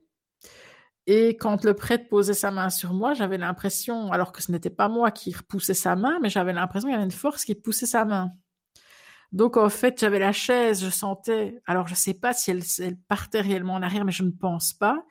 Mais j'avais vraiment l'impression qu'il y avait une force. C'est comme quand on fait du guéridon, on sent que le guéridon en dessous de nous euh, a une énergie, il y a quelque chose qui travaille. Alors si on a les yeux fermés, parfois on a l'impression que le guéridon est déjà levé alors qu'il n'est pas levé du tout. Ah ben, j'avais cette impression-là avec euh, la chaise. J'avais l'impression que la chaise partait en arrière. Or, peut-être que la chaise ne bougeait peut-être pas, ou, peut-être que le prêtre sentait aussi qu'il y avait une force dans la chaise, mais voilà. Et euh, bon, ben, il a, il, a, il a fait ses prières et tout. Alors, il a dit trois, deux ou trois noms bien précis que moi, je n'ai pas retenu parce que j'étais pas dans mon état. Euh, mais, mais, Alex, à, à ce moment-là, m'avait dit, euh, il, a, il, a, cité des noms, mais il les a pas C'est des noms de saints, c'est quoi? Ben non, des noms d'un cube, apparemment, ah, je oui. sais pas. Euh, ah d'accord, ils ont ou des de noms démons, en, fait, en tout cas, je ne sais pas. Il a, ah. cité, il a cité des noms. Et euh, à un moment, il a mis, euh, je crois que ça s'appelle une étole, là, l'écharpe mauve. Là. Enfin, les prêtres ont souvent ce genre d'écharpe, quoi. Et il a mis cette écharpe sur mon épaule gauche. Et là, je, il m'avait dit, dites-moi tout ce que vous ressentez. Et là, je lui ai dit, enlevez l'écharpe, ça me brûle. Et alors, euh, il, en fait, dès que je lui dit ça, il n'a pas enlevé, il l'a laissé encore plus, quoi. Et, euh, oui, ça m'étonne pas. Et il y a un moment, ben, euh, je crois que c'était tellement monté en intensité dans le truc qu'à un moment, j'ai vu l'incube devant moi. Et je ah, tu l'as dit vu au prêtre. Ouais, à ce moment-là, j'ai dit, il est là, ah, oui. il est là devant. Et alors, euh, ben, voilà, la séance s'est passée et, et, finalement, on est retourné chez nous et C'était un peu bizarre, quoi, de se dire euh, qu'il s'était passé ça, mais moi, j'avais pas senti qu'il y avait eu un dégagement de quelque chose, quoi. Donc, euh, là où il m'avait mis en plus euh, bah, l'étole, euh, j'avais des griffes qui s'étaient dessinées sur mon épaule, sensation de brûlure comme ça. Deux jours après ou trois jours après. Il avait dit à Alex, faites attention parce que dans, dans trois jours, ça va euh, être pire en fait. Parce que action-réaction, on a entamé quelque chose, il faut aller au bout quoi. Euh, il faut tenir. Mais, euh, mais c'est impossible quand vous avez un boulot, parce que moi j'étais secrétaire médicale dans, un, dans une maison de repos à l'époque et euh, vous avez une vie à l'extérieur quelque part encore et, donc et vous devez tenir. Et physiquement je ne tenais plus. Moi j'étais mais j'étais une log quoi. Enfin euh, dernier accident que j'avais eu mais j'étais à terre euh, sur la rue et je, me suis dit allez vas-y achève-moi parce que là j'en peux plus. Moi je là tu m'as mis à terre quoi. Je lui parlais en fait ce qui était pire encore que voilà. Mais bon et alors, euh, le prêt, donc après, je me suis retrouvée au milieu de la rue. Un jour, en allant travailler, c'était pas loin de chez moi, j'allais à pied. Je me suis retrouvée pliée en deux sur le trottoir, de douleur, euh, comme s'il m'attaquait, mais euh, à l'extérieur, quoi. Et donc, euh, j'ai écrit au prêtre, j'ai dit on arrête, on arrête tout là, j'en peux plus. Je dis euh, non, je vais, vais pas, je, vais pas tenir, quoi. Mais si, il faut. Alors, je précise qu'il ne m'a demandé aucun argent. Hein. Donc, euh, et voilà, que moi je trouvais que moi je trouvais que ça méritait quand même qu'on qu lui, donne quelque chose parce qu'il avait passé du oui. temps. Ouais. Oui. Et alors je lui ai tendu ou Alex, je ne sais plus, on lui a tendu un billet euh, et il a refusé. Il a, il est vraiment, il a, il, il a repoussé notre main quoi. C'est voilà, donc il a jamais pris d'argent, il n'a jamais demandé d'argent. Et euh, et donc, je lui ai dit, je m'excuse, mais moi, j'arrête. Et alors, euh, il a tout fait pour que je continue, mais à un moment, ben, moi, j'étais, voilà, moi, je pouvais plus, je, je tenais plus, quoi. Ma vie, c'était devenu un enfer et, euh, voilà, si je, si j'avais pas eu un travail, un enfant, que j'avais pu rester peut-être en sécurité chez moi, quoique j'étais même pas en sécurité, puisque ça a attaqué partout, ben, euh, j'aurais peut-être eu peut-être la force, mais là, non, quoi, je, n'avais plus de force. Et donc, j'ai dit, j'arrête. Et puis, euh, le fait d'arrêter, euh, ça s'est un petit peu calmé.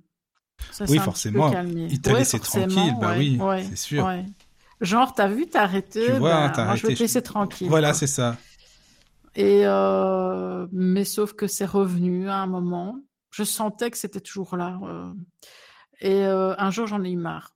ça, il y a eu un jour, je sais pas pourquoi, je me suis réveillée alors que ça m'avait pas attaqué, rien. Et, euh, et je voyais que ça avait empiété quand même entre, entre moi et mon compagnon, que ça s'était mis entre, entre nous, quoi. Même si on se le disait pas, je le sentais. Et alors, euh, j'ai commencé à pleurer dans la chambre. Euh, Alex était en bas. Et, et à un moment, je, je dis non, ça c'est trop maintenant, j'en ai ras-le-bol. Je crois que voilà, j'ai saturé au maximum. Et je suis allée dans la salle de bain, j'ai commencé à, à lui dire, en fait, à lui parler et, à dire maintenant tu dégages, tu dégages ma vie. Mais à mon avis, c'est tellement sorti de mes tripes et de moi, en fait, et pas du prêtre, quelque part. Parce que finalement, le prêtre, c'est là pour aider, c'est un support, une béquille, un canal, mais il fait pas le boulot à votre place, quoi. Et, euh, et là, j'ai tellement, à mon avis, été euh, sincère euh, dans, dans ma colère et mon ras-le-bol, je sais pas. C'est vraiment sorti de mes tripes. Et à ce moment-là, quand je lui ai dit dégager, j'ai senti mais un poids, mais se, dégager de moi. Et à ce moment-là, j'ai commencé à saigner de la bouche. Donc en fait, souvent quand euh, il y, a, ce genre de phénomène qui se dégage, en fait, quand on arrive à dégager euh, une entité, un démon ou autre, il y a, quelque chose qui se manifeste, soit la personne a ses règles d'un coup, ou bien, en tout cas, il y a quelque chose qui se manifeste. C'est pour ça que je disais, euh, il y en a qui peuvent vomir. C'est pour rejeter absolument quelque chose, quoi. Ouais, ouais. Et euh, moi, ça a été du sang, en fait, comme si j'avais eu euh, une gingivite ou quoi. Enfin, j'avais plein de sang dans la bouche. Je suis descendue et j'ai dit à Alex, il est parti, quoi. Et je lui ai parlé, il est parti. Je le savais qu'il était parti, en fait. Et depuis, je n'ai plus jamais rien eu. Voilà. Je ah n'ai plus jamais été attaquée. Je n'ai plus. Euh, par contre, quand euh, on fait des lieux, souvent, je tombe sur des incubes. Ah, tu tombes dessus. Et ah comment, tu le sais? Comment tu le ressens que c'est des ah bah, Parce que l'énergie de l'incube, je, voilà, tu la connais, oui, je la connais et que je sais comment ça se manifeste et que j'ai qu'à poser deux ou trois questions à la personne. Je vais euh, euh direct. Hein. Moi, je voilà quoi. Euh, je pose des questions sur euh, la sexualité, ce genre de choses. Quand je sens que c'est ça, en tout cas, et ça, ça ne rate pas, en fait. Et en général, c'est tu tombes dessus, quoi. Mais c'est ça qui est dingue. Mais c'est dingue. Laureline, t'as déjà eu à faire un succube, un incube ou quoi, un truc comme non Moi, non. Enfin, ou je le sais pas en tout cas. Mais euh, toutes les manifestations dont elle parle, je, je les ai pas vécues moi, donc. Oui. Bah, il vaut mieux pas. Hein. non, non, c'est ça, vaut mieux pas. Non, non. Mmh. Bah, c'est ça. T'as des, as des gens qui pourraient se dire, ouais, mais c'est quand même pas mal et tout. Euh, peut-être ah, que c'est. Bon, euh, les hommes, oui. Hein, euh, mmh. Tant que c'est gentil. Tant que c'est sympa, voilà quoi. Oui, mais attends, parce que. Mais bon, en même temps, si ça fait mourir des gens que t'as pas envie d'avoir dans ta vie, mais que t'as pas non plus envie de les voir mourir, bon. mais encore faut-il faire le rapprochement. Hein. Et oui. Oui. Ouais, ah. Ben, moi, je ne l'ai pas fait tout de suite, le rapprochement, c'est avec le recul. Et, euh, donc, ben, voilà, depuis, en fait, depuis ce, dégagement que j'ai fait moi-même, euh, voilà, euh, en fait, tout s'est remis en place dans ma vie. Et à partir de ce moment-là, j'ai commencé à croiser des gens qui m'ont fait quelque part évoluer dans le bon sens, même si ça ne s'est pas toujours bien passé avec certains, mais je veux dire, j'ai appris et on m'a mis sur des voies où, que j'ai pas demandé en fait parce que euh, moi faire des maisons, donner des cours, euh, euh, comment dire, faire des contacts défunts, je le faisais pas. Enfin, je veux tirer les cartes mais pour m'amuser comme j'expliquais au début. Mais voilà, je faisais pas tout ça et et en fait, des gens sont mis sur ma route euh, j'étais partie à une initiation pendule justement où j'accompagnais euh, ben, justement Valérie qui a laissé des messages en mail et euh, moi j'avais rien à faire là. Et euh, pendant cette initiation parce que je faisais déjà du pendule et il y a un homme qui était là donc le seul homme parmi toutes les femmes. Et quand il m'a vu il m'a dit toi t'es médium. Je dis ouais je me dis pourquoi il me dit ça? Parce qu'après il m'a plus rien dit puis on avait changé euh, nos adresses Facebook ou je, ne sais plus quoi. Et donc un jour, il me demande un ami et il me dit écoute, euh, j'ai une maison, enfin quelqu'un particulier euh, me demande d'aller. Enfin, j'ai eu un message de je vais pas dire son nom, mais chez quelqu'un chez qui j'avais été dans une formation juste un peu avant, quoi. Et il me dit, j'ai cette personne-là qui m'a envoyé une maison, mais moi j'ai peur, enfin je le sens pas, j'y connais rien. il y a des symboles sataniques sur toutes les marches, sur tous les escaliers. Est-ce que toi ça te parle? Il m'envoie les photos. Je dis, oula. D'accord, ok. Alors euh, je dis euh, écoute euh, oui, allez je viens, on va on va on va y aller ensemble et en fait ça a été la première maison que j'ai fait et bah, après on n'a pas arrêté en fait et, et un jour il me dit bah on donnerait bien des cours des initiations comme ça. Et je dis, un, donner cours, moi je suis pas prof, moi je dis non, on oui, comment, des gens, non, horreur, quoi. Ouais. Et alors, il me dit, mais si, allez, je suis sûre, tu connais plein de trucs, nanana. Et je dis, mais ouais, mais enfin, il y a connaître des trucs et donner cours, quoi. Et euh, il me dit, mais ça va bien se passer. Et en fait, euh, il n'a rien foutu, il n'a rien écrit, il n'a rien donné, parce qu'au départ, ça devait se faire à deux. Et ah oui. Euh... oui. Et, c'est toi qui tapes tout le boulot. Jour, je... Alors, la veille, il me dit, alors, t'as écrit? Ben, Je dis, ben, écoute, heureusement que je suis là, quoi. T'as rien fait. Et puis je me dis, pas il va quand même participer. Ah, oui, c'est lui qui lance ses idées. Ah oui, c'est lui qui lance les idées. Euh, enfin, je dirais rien parce que je suis un peu comme ça. Je lance des idées pour la radio, mais par contre, vous allez bosser, mes amis. Hein. Ça, c'est bon, quoi. c'est marrant. Et euh, bon, bah donc, euh, bah finalement, il m'a mis un coup de pied au derrière euh, pour que je me lance, quoi, quelque oui, part. Oui, c'était pour te rendre service, en fin de compte, si on peut bah, dire. Non, c'était surtout pour, pour en profiter financièrement. J'essaye de... Oui, voilà, ouais. Voilà. non, mais je suis l'avocat, tu sais, moi, du diable. Ben, c'est au fur et à mesure que les gens me disaient, les gens que je connaissais qui venaient en cours, qui me disaient, mais en fait, il fait rien, lui. Moi, je dis, mais oui, mais enfin, bon, ça va, quoi. Tu sais, j'étais amie avec lui, je bossais avec lui. Euh, puis faire des maisons avec quelqu'un, ça rapproche, quoi, en fait. Euh, parce qu'on voit des choses on, voilà, voit pas ailleurs. Donc, forcément, ben, il y a des liens qui se créent. Donc, euh, moi, je voyais pas, j'étais assez aveugle. tout le monde me disait, mais tu fais tout, il fait rien. Jusqu'au moment où on a fait une maison où il y avait un incube, justement. Et ça, ça ne nous était pas encore arrivé. Et euh, il m'avait toujours, enfin, je lui avais toujours dit, le jour où il y a réellement quelque chose de très très négatif dans une maison, tu n'oseras plus en faire. Il m'avait dit, euh, ça je sais pas. Et en fait, on est on est rentré dans une maison où euh, qui était hyper agréable. La maison était magnifique, la, petite dame était sympathique, gentille et tout. Enfin, vraiment pas le truc lugubre. Mais dès qu'on est rentré, moi j'avais la nausée, je savais pas rester, lui non plus. Et puis la dame, 75 ans et tout, et puis je vois pas de défunt dans la maison, je vois rien de bizarre, à part qu'on était malade, quoi. Et puis à un moment, j'ai osé, je lui ai dit, euh, écoutez, euh, moi je vais être cash, euh, bon, votre sexualité, bon. et alors là, elle me dit, ah oui, je fais des rêves bizarres, enfin, j'ai l'impression qu'on me viole, mais, mais je me suis déjà retrouvée aux urgences. Et alors, la femme, en fait, avait des séquelles de viol ah oui, elle les avait sur son corps physique. C'est dingue euh, À l'intérieur, en fait. Oui, oui, oui. Elle avait comme si elle avait été violée. Elle me dit, je vous jure que personne ne m'a violée en vrai, quoi. Elle dit, je sais pas qu'est-ce qui s'est passé, mais on m'attaque quand je dors. Et donc, euh, moi, je lui explique, je dis, écoutez, c'est un incube, euh, enfin, c'est piqué, je dis. et alors, ce qui est très bizarre, c'est qu'on est passé de la petite dame bien sympathique et bien gentille de 75 ans, euh, euh, et à partir du moment où j'ai dit euh, il y a un incube ici, et en fait, cette personne-là est est allée aux toilettes, est revenue, et là, elle avait changé, mais du tout au tout, son regard était complètement différent. Et elle nous a, elle nous a nargués elle m'a regardé avec un regard, mais comme je le dis, le regard, je le détecte. Hein. En deux secondes, j'ai compris. Et, euh, donc, euh, voilà, elle nous a nargués et j'ai dit, euh, bon, ok, ça va, c'est bon. Mais je, dis, on fait rien ici, on bouge pas.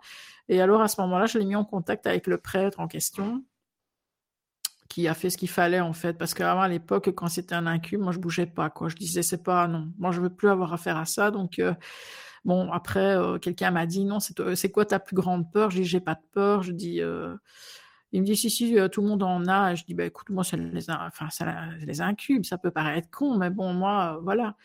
Et il dit non, tu dois la prochaine fois que tu as une maison avec ça, ben, tu la fais. tu téléphones pas au prêtre. Et alors, euh, c'est arrivé. euh, enfin, étrangement, à partir du moment où je me suis mise en condition en disant, ben, quand je vais tomber sur une maison, que ça va être ça, je vais y aller jusqu'au bout. Ben, euh, étrangement, ça s'est plus fait.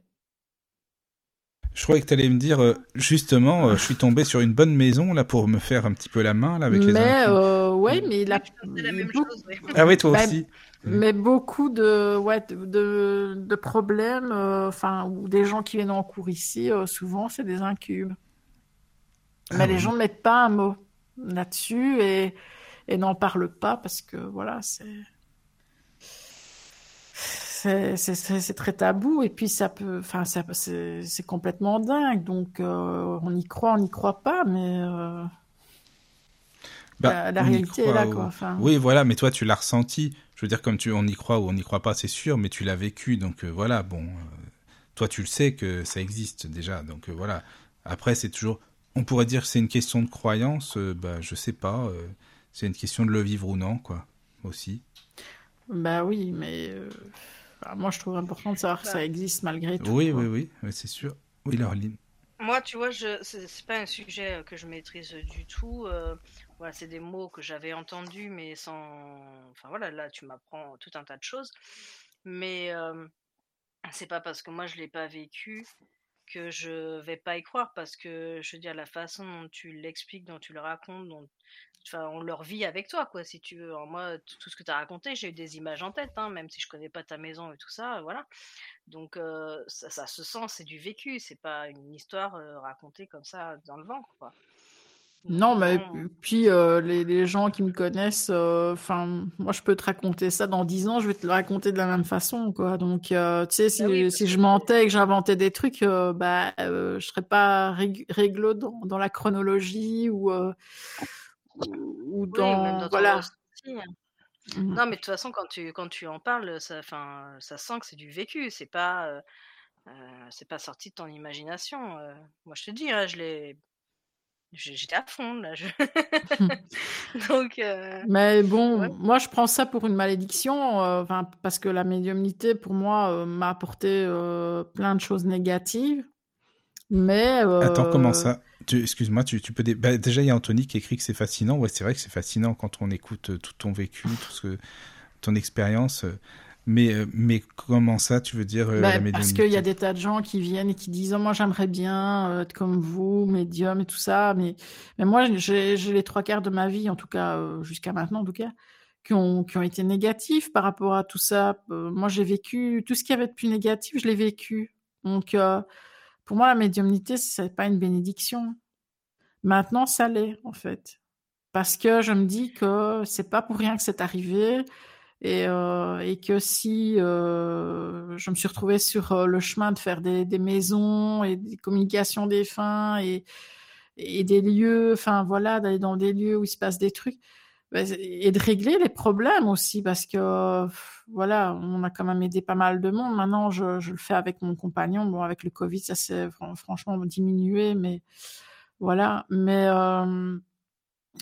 ce qui est une malédiction, euh, finalement, bah, ça aide les gens, quoi.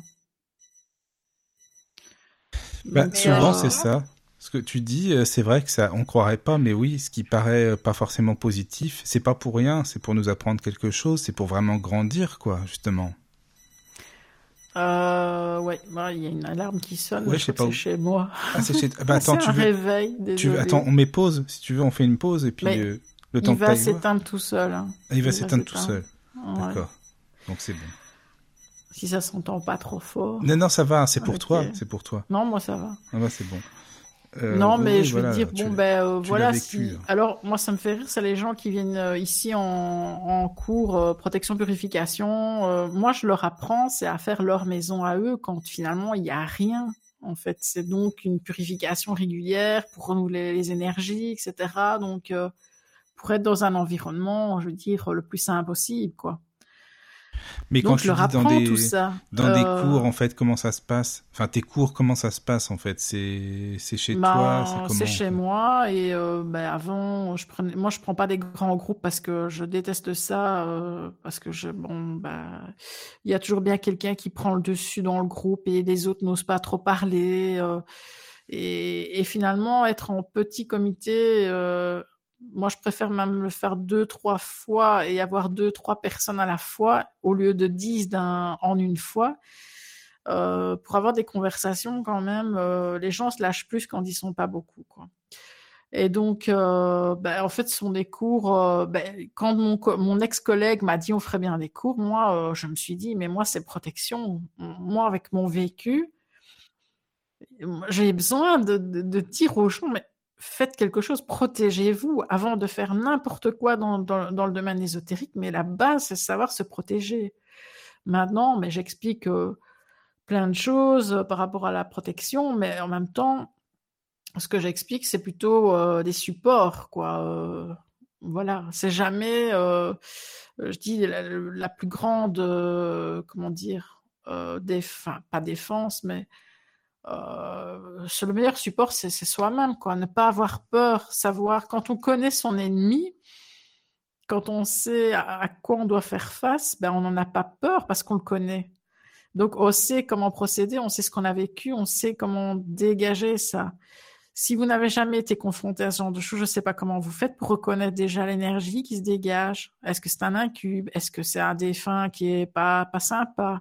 Est-ce que euh, c'est, euh, je sais pas, moi, il y a plein de choses. Il y a, il y a, j'ai eu des larves astrales aussi. Ça, c'est, hyper simple à dégager, mais enfin, ça, euh, ça se crée. euh, voilà, c'est automatique. Enfin, c'est encore un autre sujet, quoi. Mais Oui, les larves, ouais, c'est ça. Non, bah, Enfin, il y, a- plein euh, de choses. il peut y avoir de la magie, euh, de la magie noire, euh, voilà, les envoûtements. euh, Enfin, il y a plein de choses. Et, et- et quand on n'a pas connu euh, les différentes euh, interférences dans un lieu, comment est-ce qu'on peut faire une maison? Comment est-ce qu'on peut euh, purifier, nettoyer, Oui, oui. protéger un lieu sans savoir reconnaître Bah non, si on et ça, je pas, leur euh, dis. C'est pas oui. parce que vous venez ici en protection que demain vous allez faire Ghostbuster dehors et faire des maisons. Quoi. Bah non, c'est sûr. C'est pour la vôtre, c'est pour vous, quoi. Et euh, bon, derrière mon dos, je sais bien qu'il y en a qui l'ont fait. Mais Ah, bah, évidemment. Bah, le problème, c'est bon, eux, bah, ils font, ils foutent peut-être la merde quelque part. Euh, si eux se chopent quelque chose, bah, c'est leur problème parce que ils- je les ai assez prévenus. Mais qu'ils n'aillent pas mettre des crasses en plus chez ça, les gens qui ont déjà des gens. problèmes. C'est surtout ça, quoi. Mmh, Mais ouais. alors, ça veut dire que, bon, il y a combien de personnes à peu près? Je sais pas, 5-6 personnes dans un groupe, par exemple? Oh oui, euh, enfin avant j'avais une, deux, trois, quatre, moi je, sais mettre six personnes autour de moi, mais euh, maintenant j'en mettrai plus que trois à la fois quoi. Ah oui. Et le, le cours, il dure combien de temps? C'est une journée? Euh, Enfin, un cours, je veux dire, ça- Euh, ça dure, euh, il y en a, enfin ça, ça dépend du cours, mais euh, protection, je fais ça en deux niveaux et ça dure six heures. 6 heures, d'accord. Ah oui. Mhm. Enfin six Alors- heures pour un niveau. hein. Oui, oui, pour un niveau, d'accord. Alors, ça veut dire que euh, en temps de temps, euh, je sais pas, 2 heures, 3 heures, enfin, tu apprends à euh, protéger euh, contre tel ou tel, par exemple les incubes ou quoi, ou... Non, non, je rentre pas dans les détails. Tu rentres pas parce dans les que- détails. Non, non. Bah non, parce que justement, je les envoie pas au front, quoi. Euh, moi, je leur apprends à se protéger eux, à purifier leur maison et euh, à leur expliquer un peu ce monde invisible, à quoi on peut être confronté. Maintenant, c'est du théorique. C'est du Ils sont pas théorique, oui. face, mais Oui, tant qu'on on n'a pas vécu ça dans la pratique, comment reconnaître? Mm, Non, mais c'est vrai. Euh, C'est- je suis d'accord. Je ne sais pas comment on peut faire, franchement. Bah, c'est pas. C'est non, bah non, c'est on peut pas, non. Je pense pas. Je- Mais je- par exemple, bah, se protéger contre, euh, enfin contre ceux qui font de la Ouija, et qui font pas attention, qui font n'importe quoi, enfin du Ouija. je crois. Ah, bah, la Ouija, oui, les gens, bah, moi je fais ça euh, en contact défunt avec, euh, avec une, ah, mon, mon autre binôme, Fabienne. Et en fait, moi je fais ça toujours dans une pièce dans, bien précise, qui est purifiée pratiquement tous les jours, qui est protégée. Euh, en fait, les gens, ils viennent, ils s'installent devant nous et euh, ils ont l'impression que ça se fait d'une manière tout à fait naturelle alors qu'il y a Oui. une mise en place et une, euh, une préparation avant et, de- et après, Mais voilà, c'est ça. Justement, voilà. ça. Et voilà, moi, c'est cadré. C'est que s'il y a quelque chose de négatif, je vais le sentir tout de suite. Donc, euh, et je vais arrêter la séance. Mais Oui. ce qui n'est jamais arrivé. hein. Ici, en tout cas, on a, on, on a toujours des défunts qui sont sympas.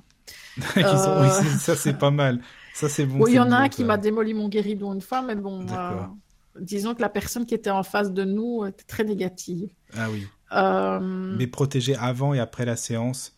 ben, avec euh, une purification qui est adaptée, euh, avec des encens adaptés. C'est pas des prières aussi, des choses comme ça? Euh, ben, moi, je suis pas très prière, hein, mais je, voilà, je, je parle en fait, je, je m'adresse à mon guide euh, et euh, j'ai pas des paroles particulières. euh, je Non. demande à, à ce que tout se passe bien, qu'on ait des, des défunts Ah oui. euh, bienveillants. Non, mais voilà. pour moi, Mais je ça, fais ma En voilà, fait, je non, mais parle, c'est ça. Moi, je le vois comme ça, une prière. Je parlais de, oui, de ça, justement, en fait. Pas un truc moi, je suis pas prière, donc ça va pas venir du cœur si je récite une prière en regardant un, un papier, quoi. Oui, oui, oui, oui, je suis d'accord avec toi, mais euh, oui. mais je comprends ce qu'il veut dire, Michael. Une prière, c'est pas forcément un truc euh, écrit tu apprends, que euh, tu par quelqu'un d'autre que tu vas réciter sans. Enfin, moi, euh, donc voilà, moi qui, qui fais pas mal de choses, euh, je, je fais des prières. C'est moi-même qui les écris parce que les mots ont une importance pour moi. Il faut qu'ils résonnent en moi. Donc, c'est une prière dans le sens où oui, tu t'adresses à, Ouais, ouais. à une énergie euh, universelle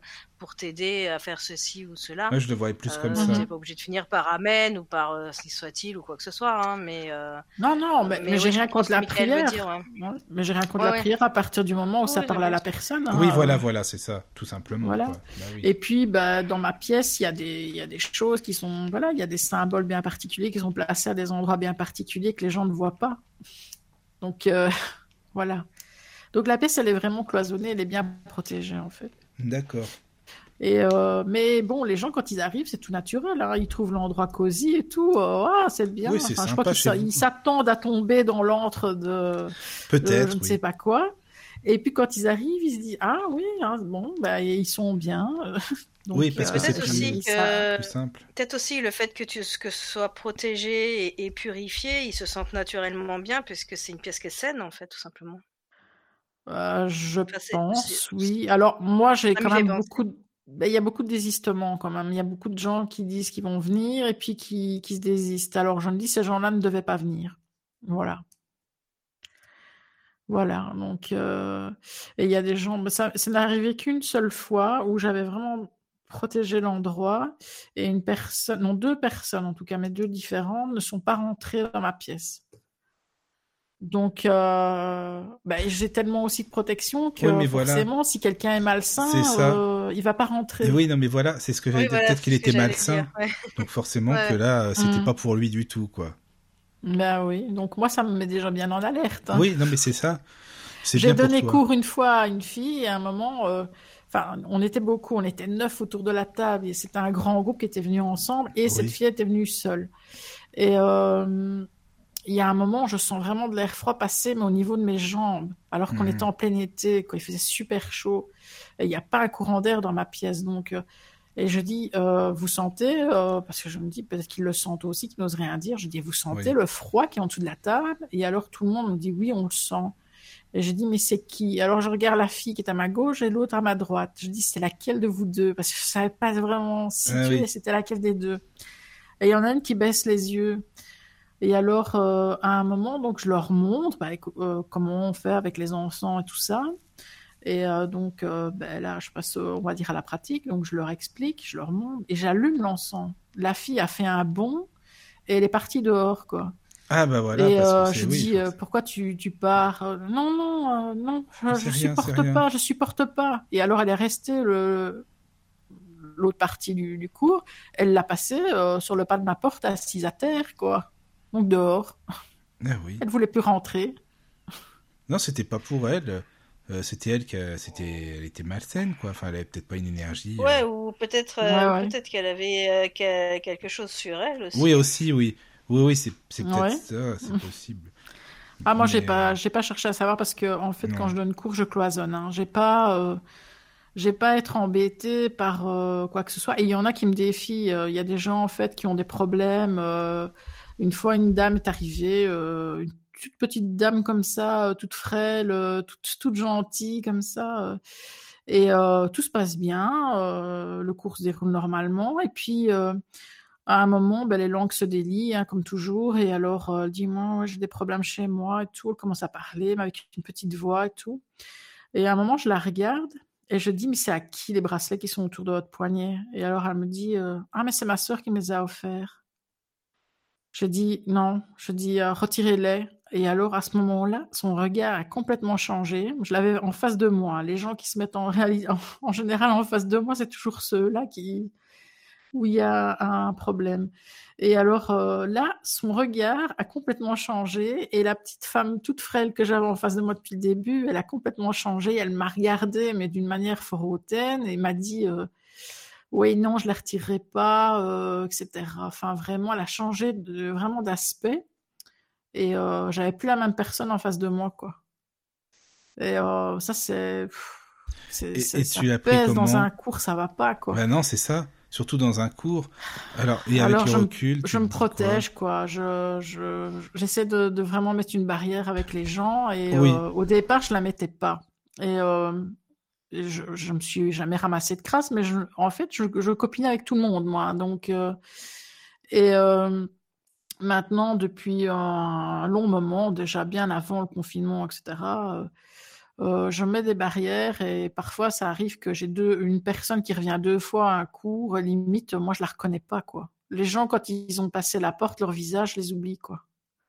Pour moi, c'est une protection de les oublier. Dès qu'ils ont passé la porte, moi, pour moi, ils n'existent plus quelque part. Maintenant, c'est pas pour ça que s'ils m'envoient des mails et tout ça, je vais pas répondre. Hein. Évidemment, je vais répondre. Mais euh, pour moi, euh, ce qu'ils m'ont dit, euh, c'est fini. Hop, c'est dehors, quoi. Donc, je me protège comme ça. Ça me fait penser à euh, je parlais de ça avec euh, bah, des personnes qui font des émissions aussi sur le Lotus là, et elles me disaient euh, pour le coaching par exemple ou autre, hein, c'est pareil. Si tu prends tout sur le dos, je veux dire toutes les émotions, que t'es empathique ah, à ce point, tu fais plus rien, c'est pas possible quoi. Donc t'es obligé d'être neutre en fait et de faire ta vie tranquillement après, c'est tout quoi. Ah oui, bah, c'est une protection. Non, c'est une protection, voilà, c'est ça.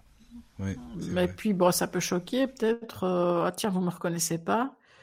Il euh, y en a que je retiens. En fait, les gens je retiens leur visage, c'est les gens qui sont venus peut-être tout seuls ou, ou quand il y avait que deux personnes.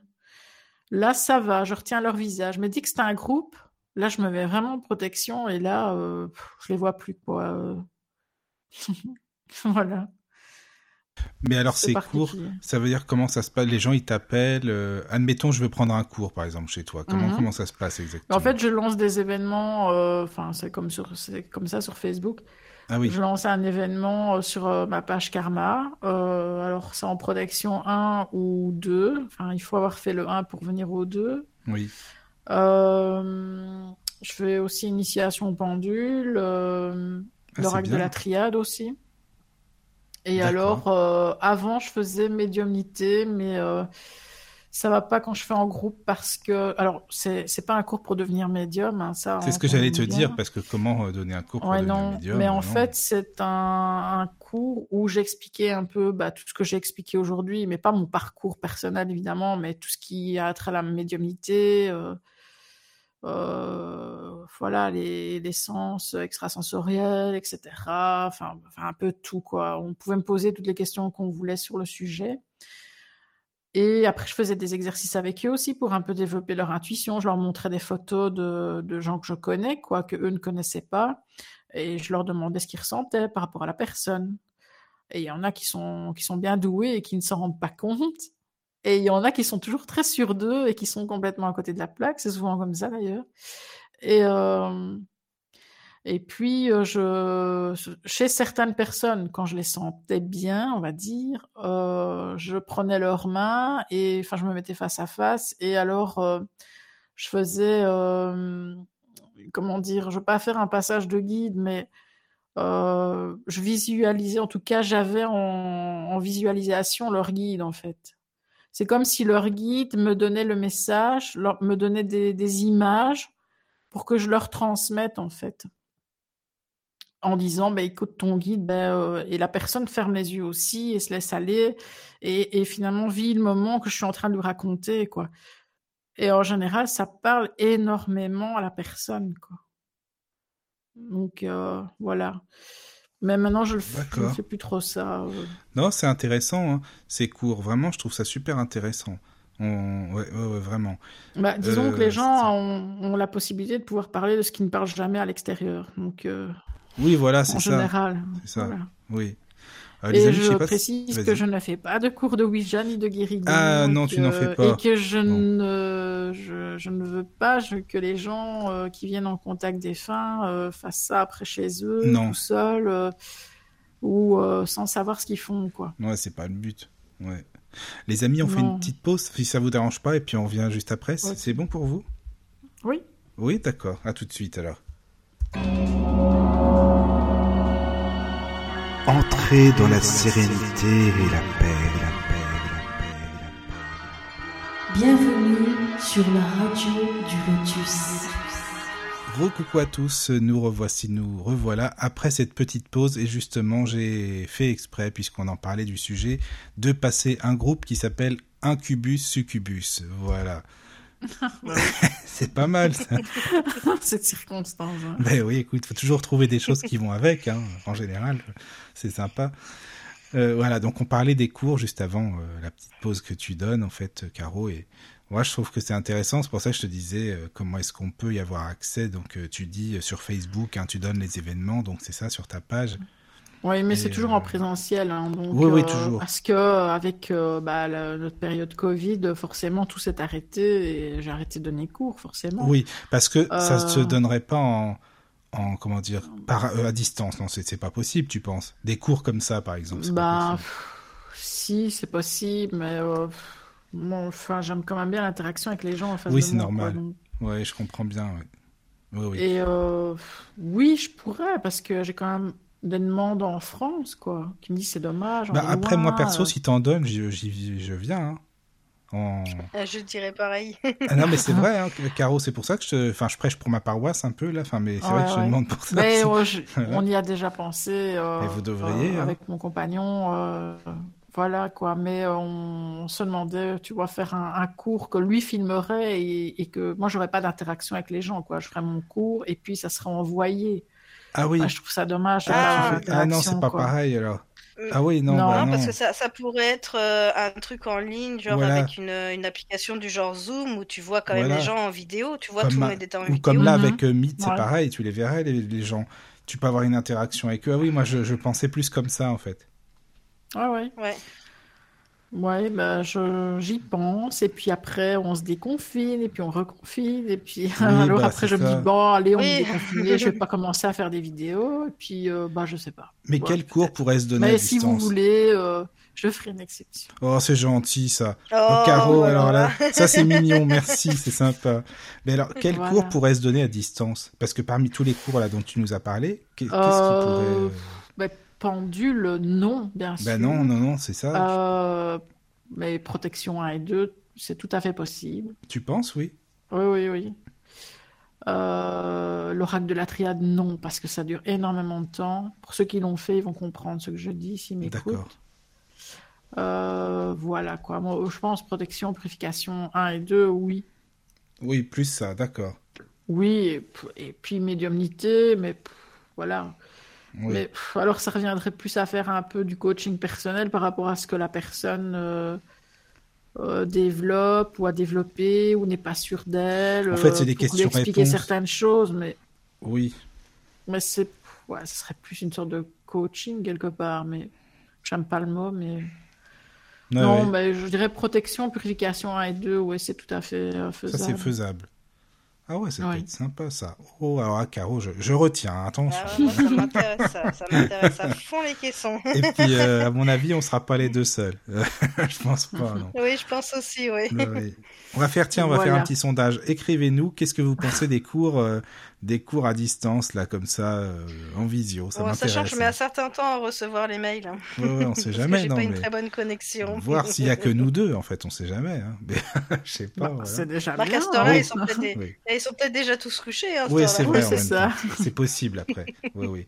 Non, mais on fera, euh, on fera la suite, euh, Caro, si tu veux. On fera une autre émission pour aller plus loin, pour développer, parce que là, on a expliqué, enfin, t'as expliqué un peu ton, ton, parcours justement, mais par rapport à la médiumnité, on pourrait aller un peu plus loin si tu as envie. Euh, oui, hein, bien sûr. Dans une prochaine, parce que là, tu parlais de ce que toi tu perçois. Tu disais tout à l'heure, euh, moi, les tout ce qui est euh, communication, incorporation, non, c'est pas pas pour moi. Ça, ça me fait peur. C'est pas pas mon truc. Mais tu mhm. perçois comment en fait les comment dire les entités c'est plus des sensations des, des voix des dans ta tête comment ça se présente en fait? Tu es plus clairaudiente euh, enfin, tu ben, Moi, c'est plus clairvoyante. Clairvoyante, euh, Donc, ben, pendant l'enfance, là, je, je, les voyais nettement. Comme je voyais des, des, vivants, donc je ne savais pas faire la différence. D'accord. puis après, quand je les ai, quand j'ai commencé à les revoir après l'âge adulte, oui. là, c'était, là, je voyais, je savais que c'était des, des, des défunts. C'était net en fait, parce que étrangement, je voyais jamais leurs pieds.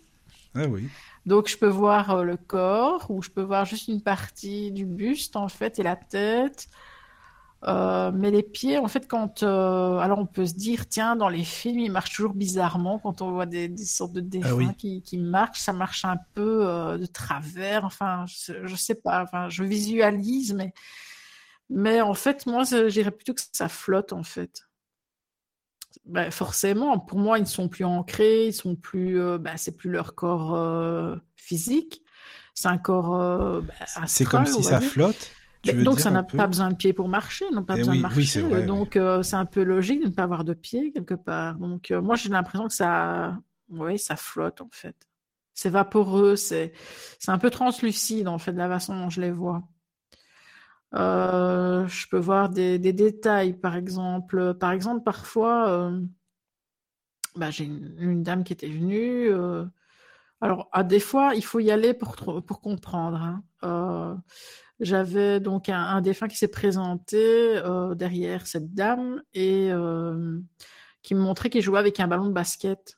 Et donc, bah, j'ai demandé bah, vous connaissez quelqu'un qui fait du basket? Non, pas du tout. Je dis, oh, bon, bah, bien, il y a des fois qui se présentent euh, en jouant au basket et il n'y a personne qui connaît. Et alors, euh, finalement, en fait, la, dame, à un moment, a tilté, quoi. Il a dit, mais oui, en fait, ça va, j'ai compris qu'elle dit, euh, en fait, mon fils s'appelle Jordan, enfin, s'appelait Jordan. Donc, à mon avis, c'est Michael Jordan. Je dis, oula, ça va loin. Je dis, mais, mais à partir du moment où elle a dit ça, en fait, le défunt n'a pas arrêté de me donner des messages, quoi. Donc c'était bien lui, parce que tous les messages se transmettaient. ah, c'était vraiment oui, lui. c'est lui, quoi. Ah, bah oui, parce que je l'ai pu dire, maman, ah, dingue, je suis mort comme ceci, il s'est passé ça. Euh. Et donc elle m'a dit, oui, c'est vrai, c'était là, etc. Ça s'est passé comme ça. Oh, mais si c'était une fan, admettons, elle peut se dire, ah non, bah non, parce que c'est toi qui donnes le message, donc tu peux pas le deviner, évidemment, c'est logique, oui. Parce que... Bah oui, non. oui, oui, bah oui. Ah, c'est dingue quand même ça, que c'était. Et donc elle, a reconnu tout de suite son fils, quoi. Et puis euh, parfois elle revient en contact des fins, et alors il a des expressions bien à lui. Euh, il dit toujours euh, lol ou ce genre de truc. Il fait des cœurs sur la planche. il dessine des cœurs sur la planche. Oui, il y a des signes comme ça distinctifs. Oui, il y a des paroles en fait bien bien spéciales et euh, comment les personnes qu'on a en face de nous, elles, elles, reconnaissent leurs défunts directement, quoi. Mais quand tu dis, excuse-moi, j'essaye d'imaginer en même temps, c'est pour ça, euh, tu sais, quand, euh, parce que bon, c'est pas que c'est visuel, mais un petit peu quand même, il y a des petits trucs. Quand tu dis sur la planche, ça veut dire que toi, tu dessines, en fait? Enfin, comment, comment ça non, se passe? en fait, euh, je, enfin, ce que j'explique, c'est que bon, j'ai eu le, défunt de, de, cette dame là, le fils, qui est venu pendant que je donnais cours, en fait, donc il n'avait rien à faire là qui s'est incrusté. Ah, il s'est incrusté. moi, les défunts, mais je mets des barrières. Moi, les défunts, je les vois plus maintenant, sauf quand je le, demande, quoi, quelque part. Quand j'ouvre oui, tu fermes la euh, porte. Les volets, quoi. Voilà, la porte. Et euh, ben là, il s'est incrusté. Forcément, euh, elle avait perdu son fils peu de temps avant de venir, en fait, en, en cours. Et puis après, elle est revenue hors cours, mais en communication défunt, avec la Ouija et guéridon. Et c'est sur la planche Ouija qu'à un moment, moi j'avais jamais eu ça sur la Ouija, en fait il a commencé à dessiner un cœur. Donc il faisait toujours le, le sens, le trait d'un cœur en fait. Sur la planche. Enfin je sais pas si tu visualises bien. Bah, C'est-à-dire quand tu dis dessiner c'est avec un, un stylo enfin, c'est... Bah, avec, euh, en fait sur ta Ouija tu as une, ce qu'on appelle la goutte. Ah, Donc, mais c'est pour petite ça. planchette. Oui, bah excuse-moi parce que moi j'ai pas j'ai pas vu le truc dans ma tête en fait. Enfin, Ah, pas. ouais, oui, oui, oui, oui, d'accord, je comprends. Oui, non, parce que j'ai jamais touché exactement comment c'est en fait. Euh, C'est vrai que c'est. J'ai essayé de m'expliquer, mais c'est pas évident parce que c'est abstrait pour l'instant pour moi, tu vois. Ouais, ouais, je Mais euh, oui, donc c'est avec la petite goutte, ce- le truc qui défile, enfin qui bouge en fait dessus, c'est ça?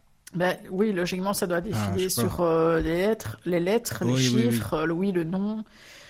Et en fait, elle, son fils a commencé à. eh bien, on n'a pas, on n'a pas capté directement. Alors parce qu'on s'est dit, tiens, ben, il fait, il fait n'importe quoi. Et en fait, il était en, train de quelque part dessiner un cœur sur la planche, quoi.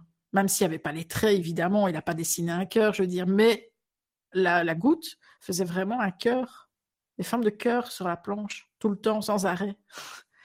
Et ça, on n'avait jamais euh, eu. Et elle, pour elle, c'était voilà, c'était son fils parce qu'il faisait Oui, euh, par plein de choses, elle, sait que c'est lui, quoi. Oui, oui. Et euh, les gens qui viennent, je ne sais pas tous, parce qu'il y en a, on n'a jamais de retour. Il y en a beaucoup qui, qui donnent des retours, mais il y en a qui ne donnent pas de retour. Bon, en général, ils sont contents, mais oui, on voit que euh, ils, ils savent que c'est leur défunt, quoi. Ils, ils le savent par les expressions, Oui, par, les euh, expressions et tout ça. oui. par des oui. remarques, euh, parfois qui sont déplacées. hein. Ah oui, y a... ça m'étonne pas, hein, de toute façon. Et ça, c'est sur la, c'est sur la Ouija, hein, c'est ça. Oui, oui. Bah, il y a beaucoup de gens qui viennent pour euh, se faire pardonner euh, de ne pas avoir Oui. été là euh, Mais tu ne les dans les entends derniers pas moments. Est-ce que tu les entends? Est-ce que parfois tu entends les voix qui, bah, simplement, qui te disent Euh, euh, oui, en fait, ça, ça, euh, ça, à la. Ouija, c'est, enfin, je sais pas comment les autres reçoivent les messages, mais en Ouija, moi et, et, et la personne avec qui je le fais, donc Fabienne, on a l'impression d'avoir déjà les réponses avant que ça ne s'in- s'inscrive, en fait. Mais pas toutes, évidemment. Je veux dire que euh, 70% des, des choses qui sortent, on les a, et 30%, on les a pas du tout. Mais alors, les 30%, c'est souvent des trucs hyper dérangeants, quoi. Ah, c'est ça qui vient en plus? C'est Ah marrant, oui. ça, bah, d'accord, c'est Ah. les plus dérangeants. Bon, bah, ok. Les, les gens viennent parfois pour, euh, enfin, toujours euh, pour un message, on va dire, d'amour, Oui, enfin, c'est ça. quelque chose de beau. Et euh, parfois, les défunts ne sont pas du tout. euh, faut, il faut pas croire que les, les gens, parce qu'ils passent de l'autre côté, ont, ont un, un caractère qui devient euh, magnifique. hein. Si c'était des ordures ici, euh, ils sont pas mieux de l'autre côté, quoi.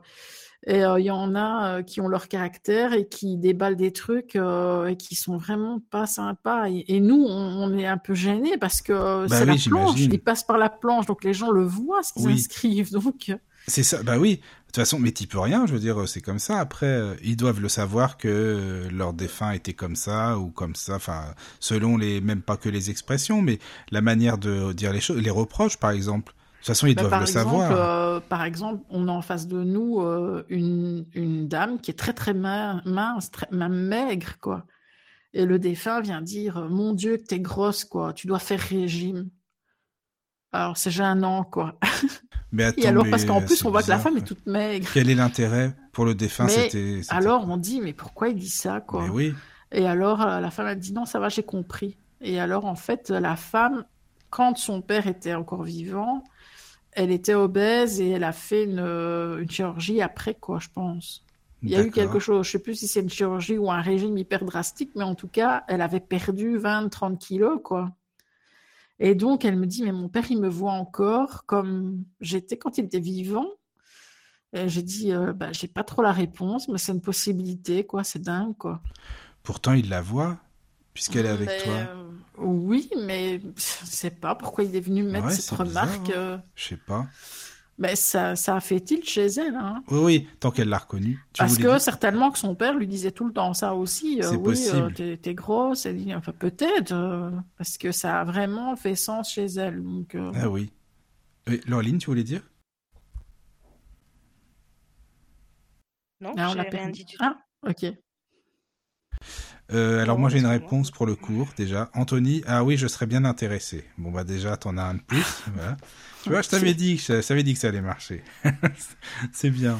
Et sinon, Ouais. moi, il y a, il y a Amandine qui m'a envoyé Je suis toujours là et miss- émission super passionnante. Voilà. Ah bah c'est sympa ça. Salut Amandine, gentil. coucou. Bisous. Ouais non mais c'est super sympa qu'elle soit là, ça fait plaisir, c'est bien ça.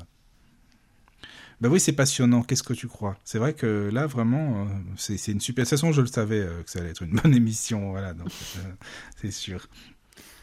Bah, disons Oui. que bah, c'est pas à la portée de toutes les oreilles non plus. Et Non, puis, non, euh, c'est vrai. on peut paraître pour des illuminés. Et, euh, Oh, bah t'es pas du tout une Mais- illuminée. Non, hein. mais euh, mais les, les gens qui me connaissent savent que je- voilà, j'ai la tête sur les épaules et, euh, et voilà quoi. non, mais tu sais, ceux qui sont à la radio du Lotus, euh, ils sont pas nets non plus. Hein. Sinon, ils sont pas là. hein.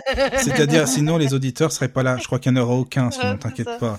Ça, c'est sûr. Et Donc, puis- euh, t'as pas de souci à te faire. il, ça. paraît, il paraît même qu'on est une secte, alors tu vois. Oui, oui, bienvenue dans la Ah, secte du bah, Lotus. ouais, bah oui, d'office quoi. Forcément d'office, oui. Ah oui. Et dis-moi, donc tu disais tout à l'heure que c'est fatigant quand t'as des séances comme ça à la fin, si t'en fais trop, par exemple. Enfin, que ce soit de voyance ou de médiumnité, parce que est-ce que ça fatigue autant d'ailleurs? Peut-être pas, non, en fait? Oh, La voyance, non, pas vraiment. C'est plus la médiumnité. Euh, la, médiumnité, euh, quand on fait une maison, évidemment, il faut euh, Ah oui. au moins 5 jours pour m'en remettre. Oui, oui, oui. Et les contacts défunts, les communications euh, ouais, il me faut une journée derrière ou deux pour m'en remettre. Ça dépend en fait, parce que on a toujours, on dirait qu'on a une ligne directrice dans, dans nos séances. En fait, on en fait deux, trois par mois. Et on dirait que les, les personnes ont toutes les mêmes problèmes sur la même journée en fait. Suicide, par exemple, soit on a beaucoup de, de problèmes. euh, Enfin, on a toujours des trucs bizarres, quoi. C'est des trucs euh, graves. euh. Et alors, on se dit toujours avec, avec Fabienne, mais en fait, nous, alors qu'on trouve qu'on a des vies quand même assez difficiles avec la maladie des leurs en parce qu'elle l'a aussi, alors étrangement. Euh, et, et puis, finalement, quand on entend ce que les gens peuvent nous dire, et que les défunts aussi, quelque part, euh, on se dit, mais enfin, on, on est bien quand même. enfin, maintenant, hein, je parle parce qu'avec tout ce que j'ai raconté avant, j'étais pas. oui, voilà. ça c'est sûr. C'est maintenant mais, que ça euh, va. Maintenant, je dis, mais enfin, on est bien. Enfin, tu imagines les gens, tous les problèmes qu'ils ont. Enfin, Oui, c'est vrai. Tu, oui, par rapport à toi, tu veux dire euh, maintenant je suis bien, Mais des moi. trucs mais de alors, a des dingue, trucs de- quoi, des oui. trucs, euh, des, des trucs de suicide, de meurtre, de. Enfin, il y a plein de choses. Il y a des morts inexpliquées. euh, Enfin, on a, on a de tout. hein, euh, Enfin, c'est hallucinant. Bah là, on dirait vraiment que sur la même journée, on va avoir euh, des choses qui vont se répéter Ouais, c'est les mêmes cas de figure, quoi. souvent. Mhm. Pas dire tous sur la même journée, mais il y, a- il y a un fil directeur sur la Oui. journée. Je pas l'expliquer. Pourtant, les gens ne se ressemblent pas, ne viennent pas Ben du même endroit. euh, Non, non, mais tu sais, Ouais. peut-être que c'est une énergie. Tu sais, chaque éner- journée a une énergie. Hein, c'est euh, voilà, aujourd'hui, Mhm. ce sera comme ça. euh, peut-être que ça attire Mais il y a la aussi. particula- Oui, mais Voilà. ce que je vais rebondir là, sinon je vais oublier, mais euh, en fait, pendant les contacts défunts, je ne sais pas si les autres médiums ont ça, mais euh, on prend la douleur du défunt. Donc, si un Oui. défunt est mort par. euh, il s'est pendu, par exemple, je vais ressentir la, la corde, quoi. Mais ça va durer une fraction de seconde. Il va me faire sentir que je suis mort comme ça, quoi. Et euh, ça, c'est. Ça, c'est lourd, quoi. Donc, je demande euh, dans ma tête, forcément, je lui parle dans ma tête à ce moment-là, je ne dis pas ça devant la personne, mais je dis euh, maintenant, ça va, j'ai compris comment vous êtes mort, je vais le transmettre. Et là, je pose la question à la personne est-ce qu'il est bien mort comme ça? Oui. Euh, et je demande au défunt ça va, j'ai compris, le message va passer, euh, enlève cette douleur, quoi. Mais c'est souvent des Oui. douleurs. Alors, quand on fait une séance Ouija, l'important aussi, c'est de pas voûter le dos. Alors, euh, avec les leurs là, c'est très difficile de se tenir très droit. Mais en fait, il faut faire attention à comment on se place, où on se positionne, parce que quand, quand on est comme ça en courbant le dos, euh, souvent tout ce qui est parasites astro, les larves astrales et tout ça, elles adorent aller se, se nicher justement au niveau des cervicales. Ou alors sur les flancs, donc sur les côtés. Et donc le fait de faire une séance de Ouija et d'être penché, c'est finalement une invitation aussi. euh, Allez-y, accrochez-vous, quoi. Donc, euh, toujours bien essayer de rester le plus droit possible, même si c'est très, très compliqué. Enfin, voilà, c'est un petit détail, mais euh, nous, en tout cas, on ressent la, la douleur du défunt, euh, la douleur physique qu'il a, qu'il a eue avant de partir. Et c'est ça, en fait, qui fatigue énormément. Oui, puis euh, je savais pas du tout que, par exemple, des trucs tout bêtes, hein, comme tu disais, il faut pas se tenir forcément voûté parce que c'est une influence. Mais c'est des euh, détails choses que moi, des ouais, j'apprends voilà. au fur et à mesure. Quoi. Oh oui, mais c'est intéressant de savoir ça aussi. Et quand tu ne Mhm. sais pas, par exemple, est-ce que c'est déjà arrivé Enfin, tu il y a quelqu'un qui voit, mais ben, le défunt, il se manifeste pas, quoi. Il y a rien. Parce qu'elle attend trop, Euh, peut-être. non, enfin moi je touche du bois, mais ça ne nous est jamais arrivé, sauf euh, avec une séance où euh, j'ai remarqué aussi que quand avant, quand les gens prennent rendez-vous, s'ils posent énormément de questions, beaucoup, beaucoup, beaucoup trop de questions, parce que j'envoie un document où tout est mis, tout est indiqué. Donc logiquement, il ne devrait pas avoir de questions derrière, quoi. Bon, s'il y en a, j'y réponds. Mais il y en a, c'est vraiment des questions, euh, ils en envoient 10 000, quoi euh, que j'ai même plus envie. En général, ces gens-là, euh, c'est des gens à problème en fait. C'est des gens avec Oui, qui ça oui. va pas trop bien se passer quand ils vont arriver, quoi. Bah, peut-être que qu'ils s'ils ont sur la trop... défensive. Voilà, puis s'ils ont trop de questions, peut-être qu'ils ont euh, pas envie tant que ça euh, d'avoir un contact avec un défunt. Enfin, c'est pas une question d'envie, c'est Mais c'est plus pour décharger plus- leur conscience. Voilà, en fait. oui, oui, oui, je comprends. Parce qu'ils sont pas bien agi avec le défunt de Mm. leur vivant, ils viennent pour euh, essayer que le, le défunt les pardonne, alors que ça devrait être l'inverse. Oui, parce que admettons par exemple des trucs d'hé- d'héritage, euh, je sais pas moi, euh, Ah, qui ça, sont c'est pas tout bien le temps. passés, hein. euh, ça doit être Mm. tout le temps, bah voilà quoi. Donc euh, Ouais, c'est tout, tout, le temps. c'est des trucs cons, mais c'est comme ça, ça fait partie de la vie quoi. Mm. Ouais. Oui, on vient demander pourquoi est-ce que euh, tu as donné plus à l'un, à l'autre, euh, pourquoi. Oui. Enfin, il y a des gens en fait qui viennent uniquement pour se décharger de, de leur culpabilité en fait. Oui, oui, oui. Mais est-ce qu'il y a des choses que tu tu t'interdis de dire, par exemple, tu dis non, ça, si j'ai ce message-là, je vaut mieux pas que je non, le non, euh, je- tout euh, en fait à la Ouija, je sais pas, euh, je, je filtre pas donc tu filtres pas, ouais, d'accord. tout tout passe quoi. Donc et alors ce qui est marrant, enfin c'est pas marrant, mais enfin par exemple si la femme est mariée, ben, admettons et et et que le mari a une maîtresse, ben euh, le défunt va venir le dire quoi en général. Et puis s'il y a sa femme à côté, ben, il est alors dans la on s'attend à avoir une réaction euh, monstrueuse Et oui. et euh, en général la femme dit bah oui je le savais, ouais je Ah, doute. Ah bah d'accord. Bon bah. oui j'ai confirmation, merci. C'est gentil, euh, merci. oui. Oui en général il n'y a pas. c'est sympa C'est juste arrivé une seule fois où ça a été Ah une oui. catastrophe, mais où finalement le fait que la personne ait été le dire à son mari, je sais qui, ce qui se passe et je sais avec qui et nanana, ben il a avoué et maintenant leur couple il est remis sur les rails. Donc finalement, voilà. Donc c'est ah, euh, non, la plupart intéressant. du temps, en fait, les, les- les défunts amènent une confirmation de ce que les gens savent déjà. Ah ouais. euh, Bah, en fait, euh, oui, une confirmation. Bah, en fait, c'est quoi le message? C'est euh, il y, a, y, a, y a une vie après la vie, quoi. On est là, on vous oublie pas, on est avec vous. Oui, mais souvent, vous, oui, le message c'est vous n'avez pas le temps, la Ah vie oui. est courte, souvent c'est ça. Oui, oui. Euh, ils sont très portés sur tous les, les problèmes de poids, souvent. Souvent, ils, euh, à nous, ils nous disent vous êtes grosse. Hein. Souvent, ils mais disent pourquoi C'est, je sais pas, c'est. Je sais pas. Il- C'est peut-être euh, pour qu'on fasse attention à quelque chose au niveau de la santé, je ne sais pas. Euh, les tatouages, ils détestent. Enfin, en tout cas, nous, dans nos séances. hein. Euh, pourtant, euh, ils- enfin, je veux dire, ils ne voient pas nos tatouages. euh, Enfin, voilà. Euh, si on est en hiver, on a un pull, ils ne voient pas nos tatouages, quoi. Non, non, ils Et euh, pas. ils voient tout, on va dire, mais euh, Oui. le tatouage, de la médium, j'aime pas. Ah oui. Ou, ou ils viennent dire au- à leur Ah ouais, enfant, d'accord. par exemple, j'aime pas tes tatouages alors qu'on les voit pas, nous, mais voilà. Mais eux, ils le savent. Et alors, moi, je, me- je me pose des questions. Pourquoi le tatouage Qu'est-ce que, qu'est-ce que ça fait, quoi? Et alors, ils nous disent que c'est une sorte de code barre de l'autre côté. Et je sais pas ce que ça veut dire. hein.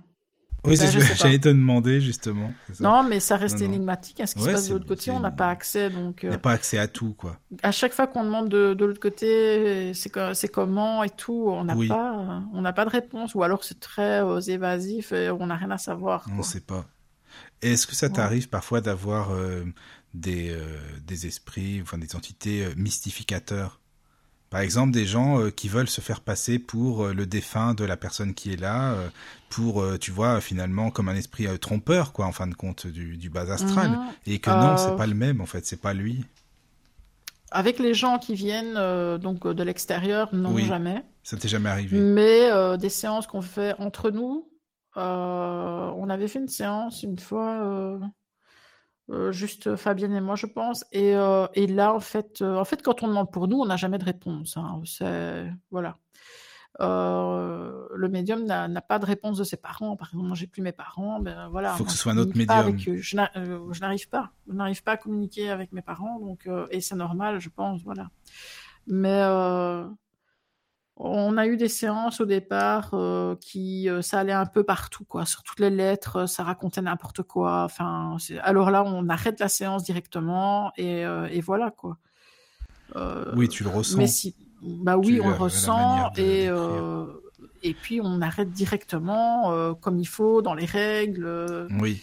Mais c'est arrivé peut-être, je sais pas, deux fois quoi. Ah oui, c'est pas, c'est Mais pas avec beaucoup, non, non, mais avec va, les gens, ça n'arrive jamais.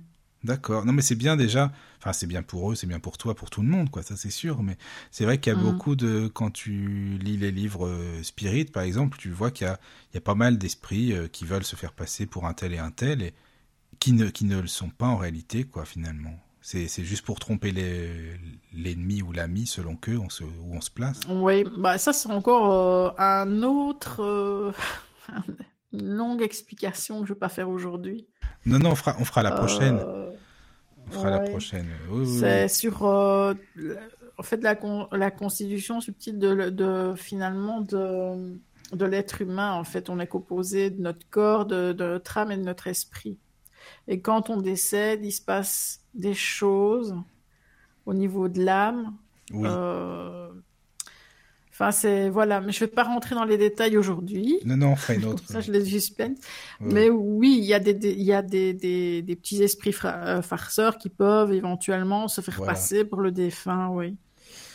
Euh, Oui. Mais moi, j'ai jamais senti que, ici, en tout cas avec les gens, euh, des esprits venaient se moquer d'eux, quoi.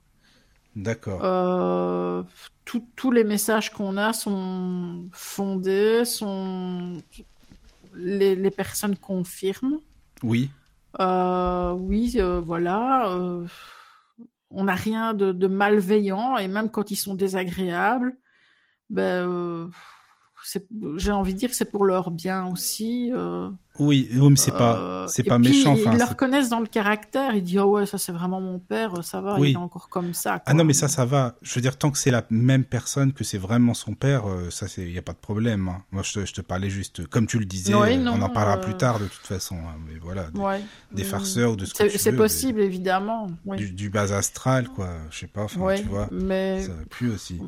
Mais bon. Il y a un moment, euh, ils se trahissent en fait parce qu'ils commencent à écrire n'importe quoi. Il n'y a plus rien, il a plus rien qui est cohérent dans ce qu'ils racontent. Alors ça peut marcher pendant euh, quelques minutes, hein.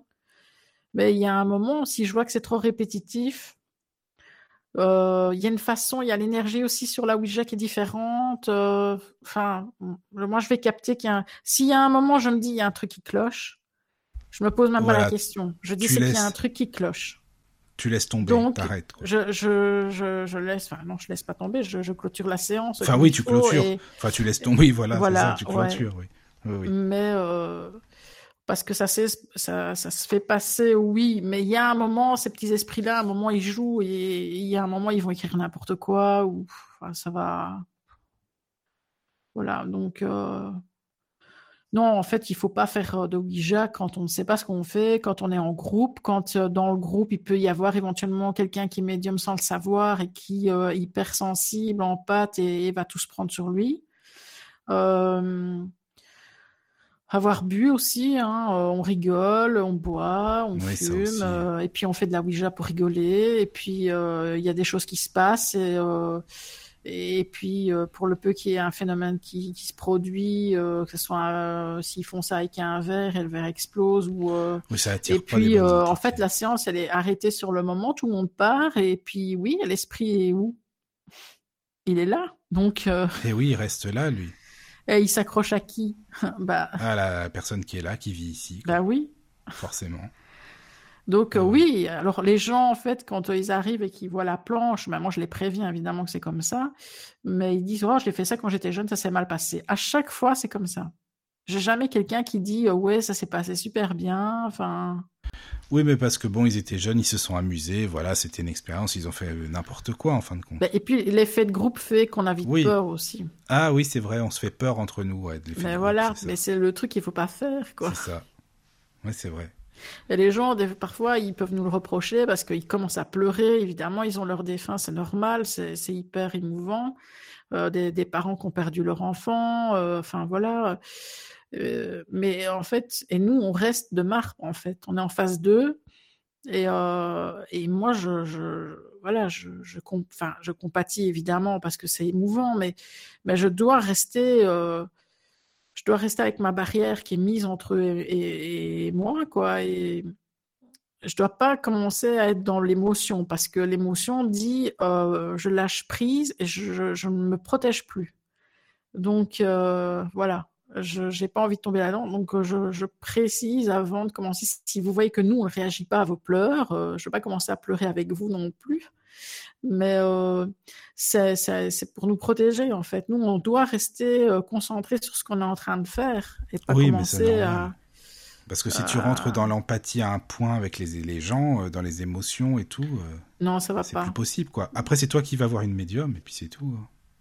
Qui va, faire ça, enfin, je sais pas. Bof, euh, moi les médiums, euh, enfin les seuls médiums que j'ai vus, j'en ai vu très peu, mais j'en ai vu en salle parce que je voulais voir comment ils fonctionnaient. Ah, c'était Rénal Roussel. Bon, en Belgique, oui. ça se fait beaucoup. euh, Ah, tu t'as vu Enfin, ça Reynald se faisait Roussel, du moins avant le confinement. Ouais, Euh, du côté de Mons, près de Lille, en fait, D'accord. euh, il y a une ASBL qui s'appelle L'Au-delà, je pense, et qui invite des médiums. Donc, j'ai Ah oui. vu Rénal Roussel, j'ai vu Henri Vigneault, j'ai vu Michel Hoc, euh, oui, c'est des euh, bons Florence médiums. Hubert, je pense. Ah, tu l'as vu aussi, Euh, oui. Il y a des médiums avec qui j'accroche et d'autres pas du tout. Ah, bah ça, moi aussi, hein. Mais ça, c'est normal, tu sais, hein. Voilà, il y a de tout. Puis il y a beaucoup l'ego aussi. Ben, Je veux dire, entre ouais. médiums, je- quand je dis vous, je t'in- je t'inclus pas forcément dedans, hein, je parle des médiums, mais vous n'êtes pas tendre entre vous, quoi. Enfin, moi, c'est ce que j'ai remarqué en écoutant Bah, c'est un des milieu, médiums. euh, le, le milieu spirituel, c'est un milieu En de- général, de- assez faux, quoi. C'est ça.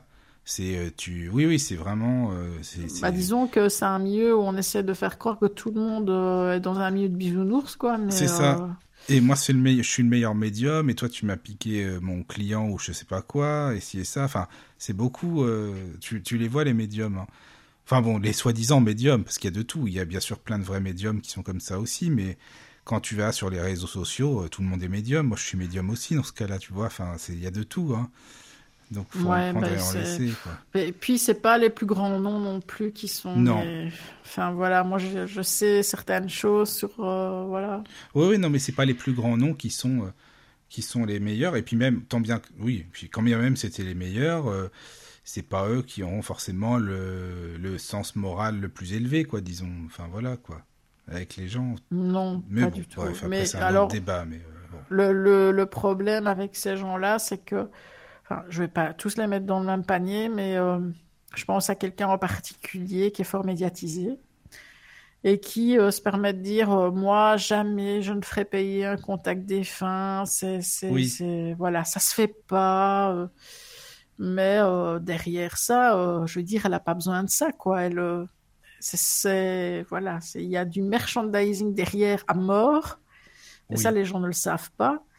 Et euh, Mais attends, excuse-moi, voilà. tu, tu veux dire, euh, ça, la personne, elle bosse, euh, c'est pas qu'elle bosse en même temps, ou elle fait payer euh, derrière le dos et elle le dit pas? C'est quoi le truc, en fait? Mais elle fait des conférences. Elle Oui. fait. euh, Moi, j'ai participé à son soi-disant cours parce que euh, c'était écrit comme étant une sorte de cours en fait avec elle, mais c'était assez nébuleux. Je voyais Ah oui, d'accord. c'était un cours de quoi en fait? Mais je me suis dit bon, bah Pourquoi pas? ça m'intéresse. Oui. Et il y avait très peu de place et j'avais été prise, donc je me dis, bon, c'était un signe. Et, euh, et euh, au final, euh, cette personne-là avait une quinzaine de gens autour d'elle et a fait le tour des personnes, en fait.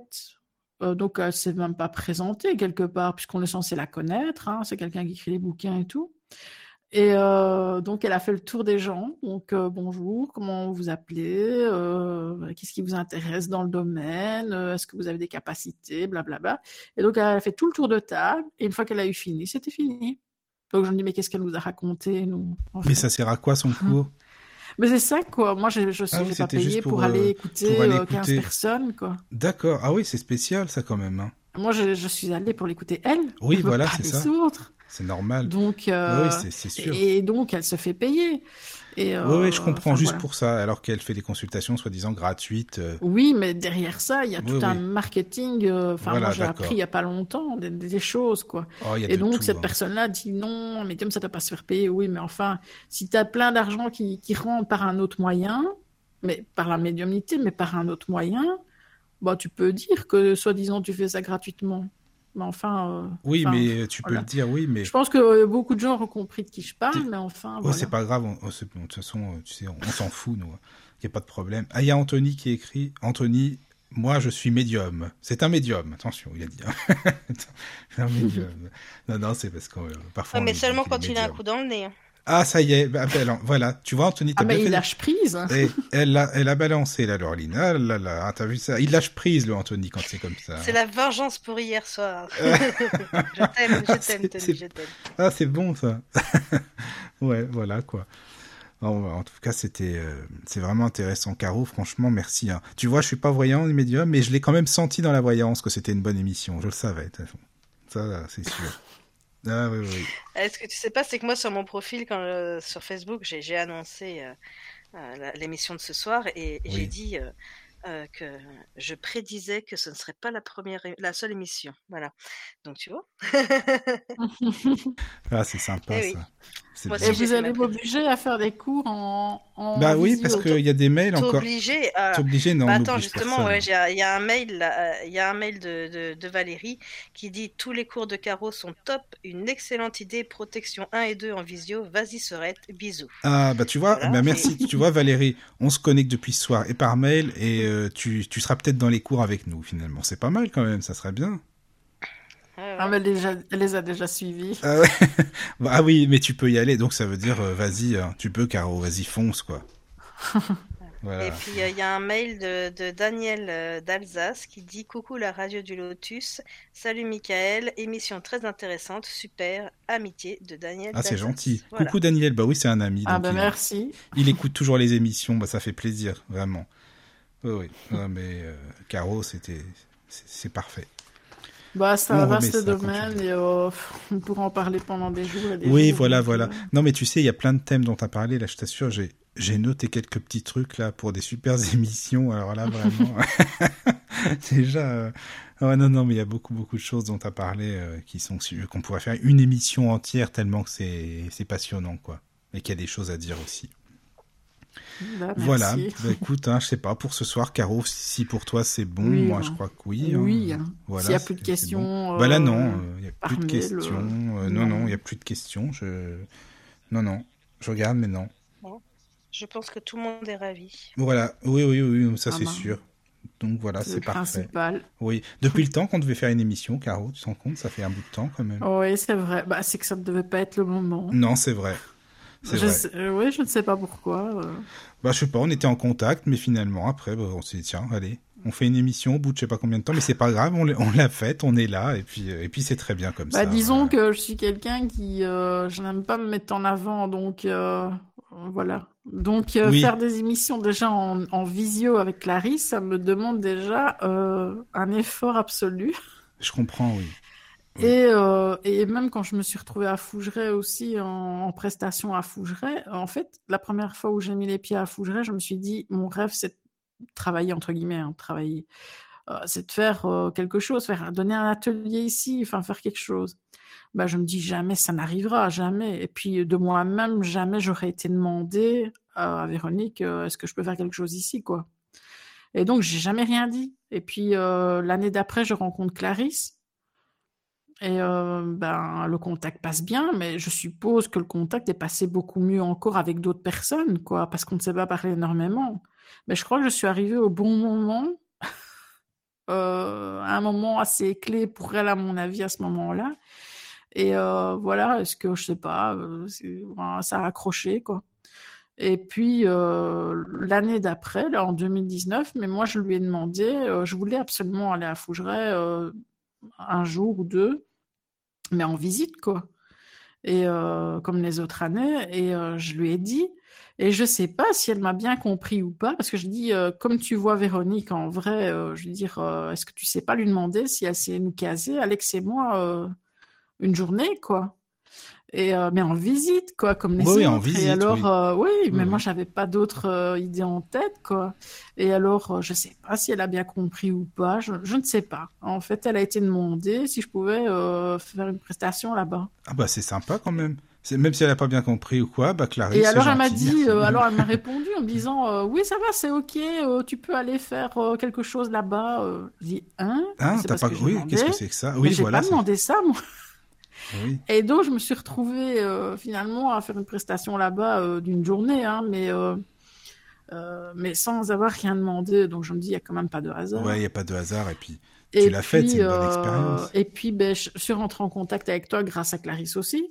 oui, c'est vrai. Et, et après, ben, il y a eu toutes ces histoires de Covid et tout. Enfin, voilà, euh, j'étais pas trop euh, à ça. Et puis, euh, et puis ici, euh, dernièrement, ben, elle m'a recontacté. Elle m'a dit euh, Bon, on fait un, mé- un, un live. Ah oui, d'accord, ok. Bah oui, euh, bien. Ça faisait deux ans qu'on avait fait l'autre live. Ah oui, ça faisait deux ans. Oui, puis après moi tu m'as recontacté là, il y a pas longtemps. en fait. Et alors, j'en me dis, bon, allez, tant que je suis dans le mouvement, ben, allez, je vais contacter Mickaël parce que bah, je lui avais promis et tout. Et puis, et puis voilà. Bah oui, non, puis ça, ça fait plaisir. et puis on est là maintenant et on a passé une super soirée encore une fois. Ouais, merci. Bah, On merci fera, à, à toi. La et à vous. suite la prochaine. voilà. Bon bah, Oui. je pense que là tout le monde est tout le monde est super content et, et tant mieux, c'est bien. Mais Ah là, puis en plus, euh, t'es pas en bien. visio, là. T'es tra- euh, t'es tranquille, t'es à la radio. Il n'y a pas de souci Ouais, aussi. il y a, mettre y pyjama, pas. tu Tu peux te euh, mettre en ah, pyjama. mais je tu- suis en pyjama. Ah bah en plus, tu vois. Ah. Et il n'y a pas, tu disais, oui. Euh, je veux dire, il n'y a pas de coupure que de. J'ai pas de déconnexion comme vendredi passé. Ah non, quoi. non, non, mais même le son, il est très bien. hein. Il est beaucoup mieux, ça n'a rien à voir, le son. Il est vraiment parfait. Vraiment parfait chez parfait. Il n'y a pas de... Là, c'est vraiment Ben, un son je radiophonique. suis avec un ingénieur du son, ça serait dommage. Ah aussi. bah c'est vrai que c'est un bon ingénieur du son, ça c'est sûr. Là vraiment, euh, c'est parfait. Voilà, Voilà. Bah écoute, en tout cas, Caro, merci encore hein, pour cette émission. C'était bien. euh, Bah, avec plein de sujets. Voilà, à développer. Mhm. Voilà, on verra, on va faire ça. Et puis, bah, Laureline, encore une fois, merci hein, d'avoir été là parce que je sais que tu es fatiguée aujourd'hui, que c'est Oui, pas merci. facile. Donc, euh, c'est vraiment gentil de ta part. Oui, bon, j'ai pas fait grand chose, mais j'étais contente d'être là. Bah, c'est euh, comme moi hier, hein, j'ai pas fait grand chose. Oh, tu si, si, t'as- Si, si, si, si, t'as raconté plein de choses, euh, t'as complété ce que je disais et tout. Non, non, Non, c'était bien. Au début, tu n'osais pas trop parler, comme je t'ai dit. Après, j'ai vu que tu parlais plus vers la fin. Enfin, à la moitié. Bah, je Ouais. savais pas trop comment fonctionnait l'émission. En Oh, fait. oui. euh. Bah, on Voilà. est chez nous, tu sais, ici. hein. Oh, Chacun bah, fait qu'il oui, voilà, c'est- tu veux prendre la parole, tu prends la parole. Voilà. c'est ça. Voilà. Après, euh, des fois, avec certaines personnes, c'est difficile de prendre la parole, mais bon, euh, on peut pas lever le doigt, il n'y a pas de caméra. Non, c'est vrai. Faut- Ouais, ça dépend Ouais, avec euh, qui. moi, il faut pas hésiter à me couper. hein. Franchement, euh, c'est parce que bon, quand je si je si je raconte mon vécu, je suis obligée de. C'est tellement, euh, je dois faire un condensé de ce que j'ai vécu et donc. Oui, mais c'est euh, bien. Tu sais, t'as bien expliqué tout ça. hein, Vraiment. Pour savoir pourquoi j'en Ouais, suis ouais. arrivée là, il fallait que j'explique ce qu'il y avait Oui. eu avant, quoi. Voilà, c'est ça. Voilà. C'est vrai. Ouais, c'était parfait. Et dormez Bah, bien, surtout. hein. Merci beaucoup. Mais une question apporte une autre question, une autre question. C'est ça. Oui, Mais voilà. justement, c'est ça, exactement. Et c'est comme ça que ça se passe. hein. Et puis, euh, c'est comme ça aussi que l'amitié, elle, euh, elle prend. Parce que regarde, tu sais, euh, regarde avec Laureline, on se connaît pas depuis longtemps, mais on discute tout le temps. Euh, bah, pareil, bon, toi, Caro, on se connaît pas non plus depuis longtemps, mais ça passe super bien. Donc, c'est comme ça que Mhm. telle personne présente telle personne. Et puis voilà, après, euh, c'est les, le cercle Mm. qui grandit. Ouais, Voilà. c'est vraiment chouette. Ouais, c'est bien. Bon, allez, je vous fais des gros bisous à tous. hein, dormez bien, surtout, parce que les auditeurs, peut-être il y en a pas mal qui dorment, et je sais qu'il y en a encore qui sont à l'écoute. Donc voilà, mais dormez bien, prenez soin de vous, surtout. Et, euh, et puis, beaux rêves, euh, et surtout, euh, dans ce pays des rêves, euh, rencontrez que des bonnes, des bonnes personnes. euh, voilà. tu vois ce que je veux dire Voilà. pas de Ouija dans vos rêves non plus. hein. Voilà, pas de Ouija, rien du tout. gros bisous à tous. Bisous à monde. Bisous à. Entrez dans la sérénité et la paix, la paix, la paix, la paix. Bienvenue sur la radio du Lotus.